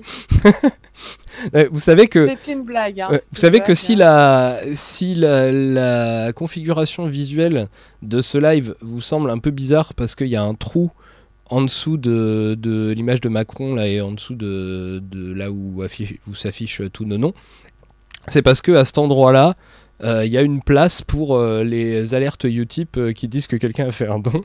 Et je remarque que cette fois-là encore, ça n'a pas été utilisé. La dernière fois, je l'avais fait remarquer, il y a quelqu'un qui a fait un, un don juste à ce moment-là pour tester, pour, voir, pour voir que ça s'affichait. Ouais, ouais. Donc je, Ah je- bah, voilà, on va charitable prêt à tester les radiateurs. Donc- Bah, merci à vous, hein, les je crois qu'il faut faire comme pour le recours du système en fait. Euh, Donc, non, pas- mais- Pas lié et tout, mais. Non mais un jour, faudra que je vena- devienne un vrai euh, streamer euh, Twitch et que je rappelle régulièrement, Eh, vous pouvez faire des dons, machin et tout. Bon, mais On fera de- des lives euh, sur le jeu que j'aurai créé euh, dans quelques jours, parce que avec le quelques jours. Encore un autre jeu? C'est- Ah, c'est l'idée de du 2048 en réseau. Ah oui. Ah, oh mon dieu. Bon, alors, euh, moi, du coup, pour euh, les annonces, bah, vous avez vu que forcément, du coup, avec euh, le confinement, bah, il y a plein de choses qui ont été annulées. hein. La conférence qui était prévue le, le 26 mars, bah, elle a été reportée à la première date disponible pour l'UPB, l'Université populaire de Bordeaux, qui, qui, qui cale ses dates vachement à l'avance. Du coup, bah, c'est le 19 novembre. Si euh, à la fin du confinement, euh, je vois qu'il y a moyen de l'organiser plus tôt avec une autre asso, éventuellement avec les dubitaristes girondins, donc la- l'asso sceptique qu'on a monté sur, euh, sur Bordeaux, bah, bah, je le ferai. Et puis dans ce cas-là, le 19 novembre avec l'UPB, je ferai un autre sujet. Mais sinon, bah, du coup, c'est le 19 novembre. hein. Alors c'est un peu dommage parce que ça me servait pour moi pas mal de ballons d'essai pour les, tous les trucs que j'ai à dire sur l'économie qui ont déjà fait hurler des libéraux avant même qu'ils en sachent le contenu. Euh, Et allez-y, c'est un très bon script. oui, parce que Jus a, lu- a lu mon, mon script de conférence. Il n'a pas lu le script des vidéos. Ouais, cette chance. Et, euh, et donc, bah, par contre, du coup, bah, les vidéos vont arriver avant, la, conférence, a priori, euh, pas, comme j'avais prévu au départ. Donc euh, là, je vais pouvoir me consacrer entièrement à finir d'écrire, à tourner et à faire le montage. Donc je sais pas quand ça va arriver, mais je vais essayer de le faire arriver le plus vite possible. Les prochaines vidéos qui seront beaucoup sur l'économie et beaucoup sur le libéralisme. Euh, voilà, parce qu'il y en avait marre de parler que de l'extrême droite. Euh, et euh, qu'est-ce que je peux dire? Oui, il y avait aussi un autre truc qui était prévu pour parler du Bitaris Girondin le 25, donc la veille de, de la date prévue pour ma conférence à la base, qui était une. Euh, un deuxième, euh, une deuxième soirée de concours de mauvaise foi, euh, puisque le premier avait bien marché. Bon, bah, du coup, qui est reporté s'inédié. Pour l'instant, on ne sait pas encore. Dès, que le, confinement est fini, on, la, on la refera. Il y a personne qui filme ça, des trucs de mauvaise foi J'ai jamais vu ça de ma vie du coup. Euh, ouais, c'est vrai que c'est pas filmé. Bah, les, concours de mauvaise foi, c'est une idée qu'on a piquée euh, à, à l'Observatoire zététique et, au Cortex, mais ils font ça entre eux en, privé, quoi. Euh, Il y en a pas eu de public jusque-là, et du coup, bah, nous, c'est un peu particulier parce que du coup, c'est, on, fait ça avec euh, bah, les visiteurs, quoi, les gens qui viennent à la soirée, et ça, a bien plu. et ça a amené à plein de discussions intéressantes derrière. Euh. Surtout que la, première soirée, on avait enchaîné avec une discussion euh, qui commençait sur le Père Noël et sur comment les gens euh, ont arrêté de croire au Père Noël et tout. Et, puis on est parti très très loin dans les discussions derrière, franchement. Moi je dis, je suis vachement fier de ce qui est en train de devenir ce- cet embryon d'association, même si elle a mis très longtemps à se monter. Donc les sceptiques à Bordeaux, vous êtes chanceux, moi je trouve. Voilà. Et qu'est-ce. bah, j'ai rien d'autre à annoncer en fait. euh, voilà. Donc, euh, bah, sur- sur- surveiller. euh, ah oui, si, pardon. En attendant, du coup, si je mets longtemps à mettre. Franck Bruce, les concours de mauvaise foi, vous avez piqué ça à la fachosphère, c'est carrément leur lifestyle. Donc, euh, oui, euh, pour faire patienter, euh, si je mets un peu trop longtemps à publier les prochaines vidéos, donc sur l'économie, sur le libéralisme, euh, eh bien, j'ai encore en stock trois lives du recon du stream qui seront publiés avec un petit peu de temps d'intervalle pour, pour remplir, les, remplir le, le vide. Et donc, il reste donc le le, prochain, c'est euh, celui qu'on avait fait avec Estonie sur l'histoire du clivage gauche-droite, qui sera publié à la fois sur le euh, euh, Peertube et sur YouTube. Puis celui qu'on avait fait avec les copains du Discord, où on jouait à Extinction tout en parlant de notre rapport au travail. Celui-là sera seulement sur Peertube. Puis il y a celui qu'on a fait avec euh, Jus euh, qui, est, qui est là, euh, avec euh, LSN qui était là tout à l'heure, avec Hygiène Mentale euh, et avec Oslo qui était dans le chat tout à l'heure, qui était sur Peertube et sur les logiciels libres. Euh, et ça donc euh, bah, il sera lui euh, sur Peertube et sur, et sur ma chaîne YouTube sachant que ces lives là ils sont censés aussi être euh, un jour sur la chaîne YouTube du Reconduit Stream, mais bon, euh, je ne sais pas si, quand, quand ça arrivera. Euh, voilà. Voilà, je pense que c'est bon. euh, les annonces. Et ah oui, pardon. Et le 12 avril, normalement, il y a toujours le live sur sur les migrations, sur les migrants, où vous retrouverez les gens du BAM de, qui, qui étaient là tout à l'heure, plus aussi. Euh, normalement, Harmonie Le Cerf, qui est, euh, qui est une, une personne qui, qui, fait de l'aide aux, migrants aussi, mais à Bordeaux. euh, qui à la base, je, je l'avais connue parce que c'est une copine de copine, mais qui s'avère être aussi depuis la quatrième de liste sur la liste d'union de la gauche, donc ELV, PC, PS, Place Publique, Génération, tout ce qu'on veut, euh, à Bordeaux. Et donc, potentiellement, qui qui sera pas encore parce que les, les élections ont été reculées, donc qui sera pas encore adjointe au maire, mais peut-être future adjointe, adjointe au maire, ou en tout cas euh, au minimum euh, conseillère municipale. Donc ce sera intéressant, ce sera la première fois qu'on invite finalement une femme politique hein, sur euh, sur ce sur, ce- sur ces lives et, qu'on- et on va pouvoir bah, voir avec elle ce qu'elle compte faire sur pour, pour l'aide aux migrants euh, à, Bordeaux. T'as changé de si tu nous fais une euh, Enjoy Phoenix. Ouais. Depuis le temps qu'on le dit, hein. T'as changé. Enfin, il n'a Bon. pas changé, c'est juste que maintenant il l'assume publiquement. Il mais- se révèle petit à petit. Bon, il, faut quand même préciser que moi, de mon côté, euh, j'étais plutôt en contact avec la liste Poutou sur Bordeaux, donc euh, du coup, ça, ça- ça peut être rigolo, sachant qu'elles se sont quand même pas mal crachées dessus, les deux listes, pendant toute la campagne, donc euh, voilà. Pardon. Euh, bon, ben, du coup, je vous dis au revoir. Merci beaucoup, euh, tout le monde, pour ce live que j'ai trouvé trop cool. Euh, et puis, bah, du coup, euh, je vais arrêter le, le truc. Et puis, pour ceux qui veulent et qui sont encore en forme, on va aller dans le vocal 1 pour, pour continuer à discuter éventuellement avec des gens. Les gens qui. Les gens qui, qui souhaitent devenir membres, parce qu'ils viennent viennent de débarquer sur le, sur le Discord, euh, soyez patients, euh, les, voilà, les modérateurs prendront le temps de lire vos présentations, euh, lisez bien les règles, validez les règles, et, euh, et voilà, on vous validera petit à petit euh, dans les prochains jours, parce que là je pense que tout le monde est fatigué. Mm. Euh, C'est d'autant plus patient que là, c'est comme si on avait eu un raid là. hein. Il y a 40 personnes.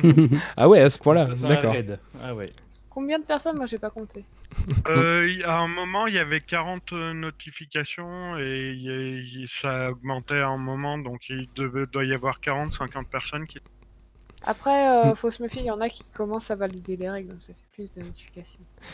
Bon allez, euh, bah, du coup bonne nuit tout le monde, euh, merci d'avoir été là et, puis bah du coup à très bientôt.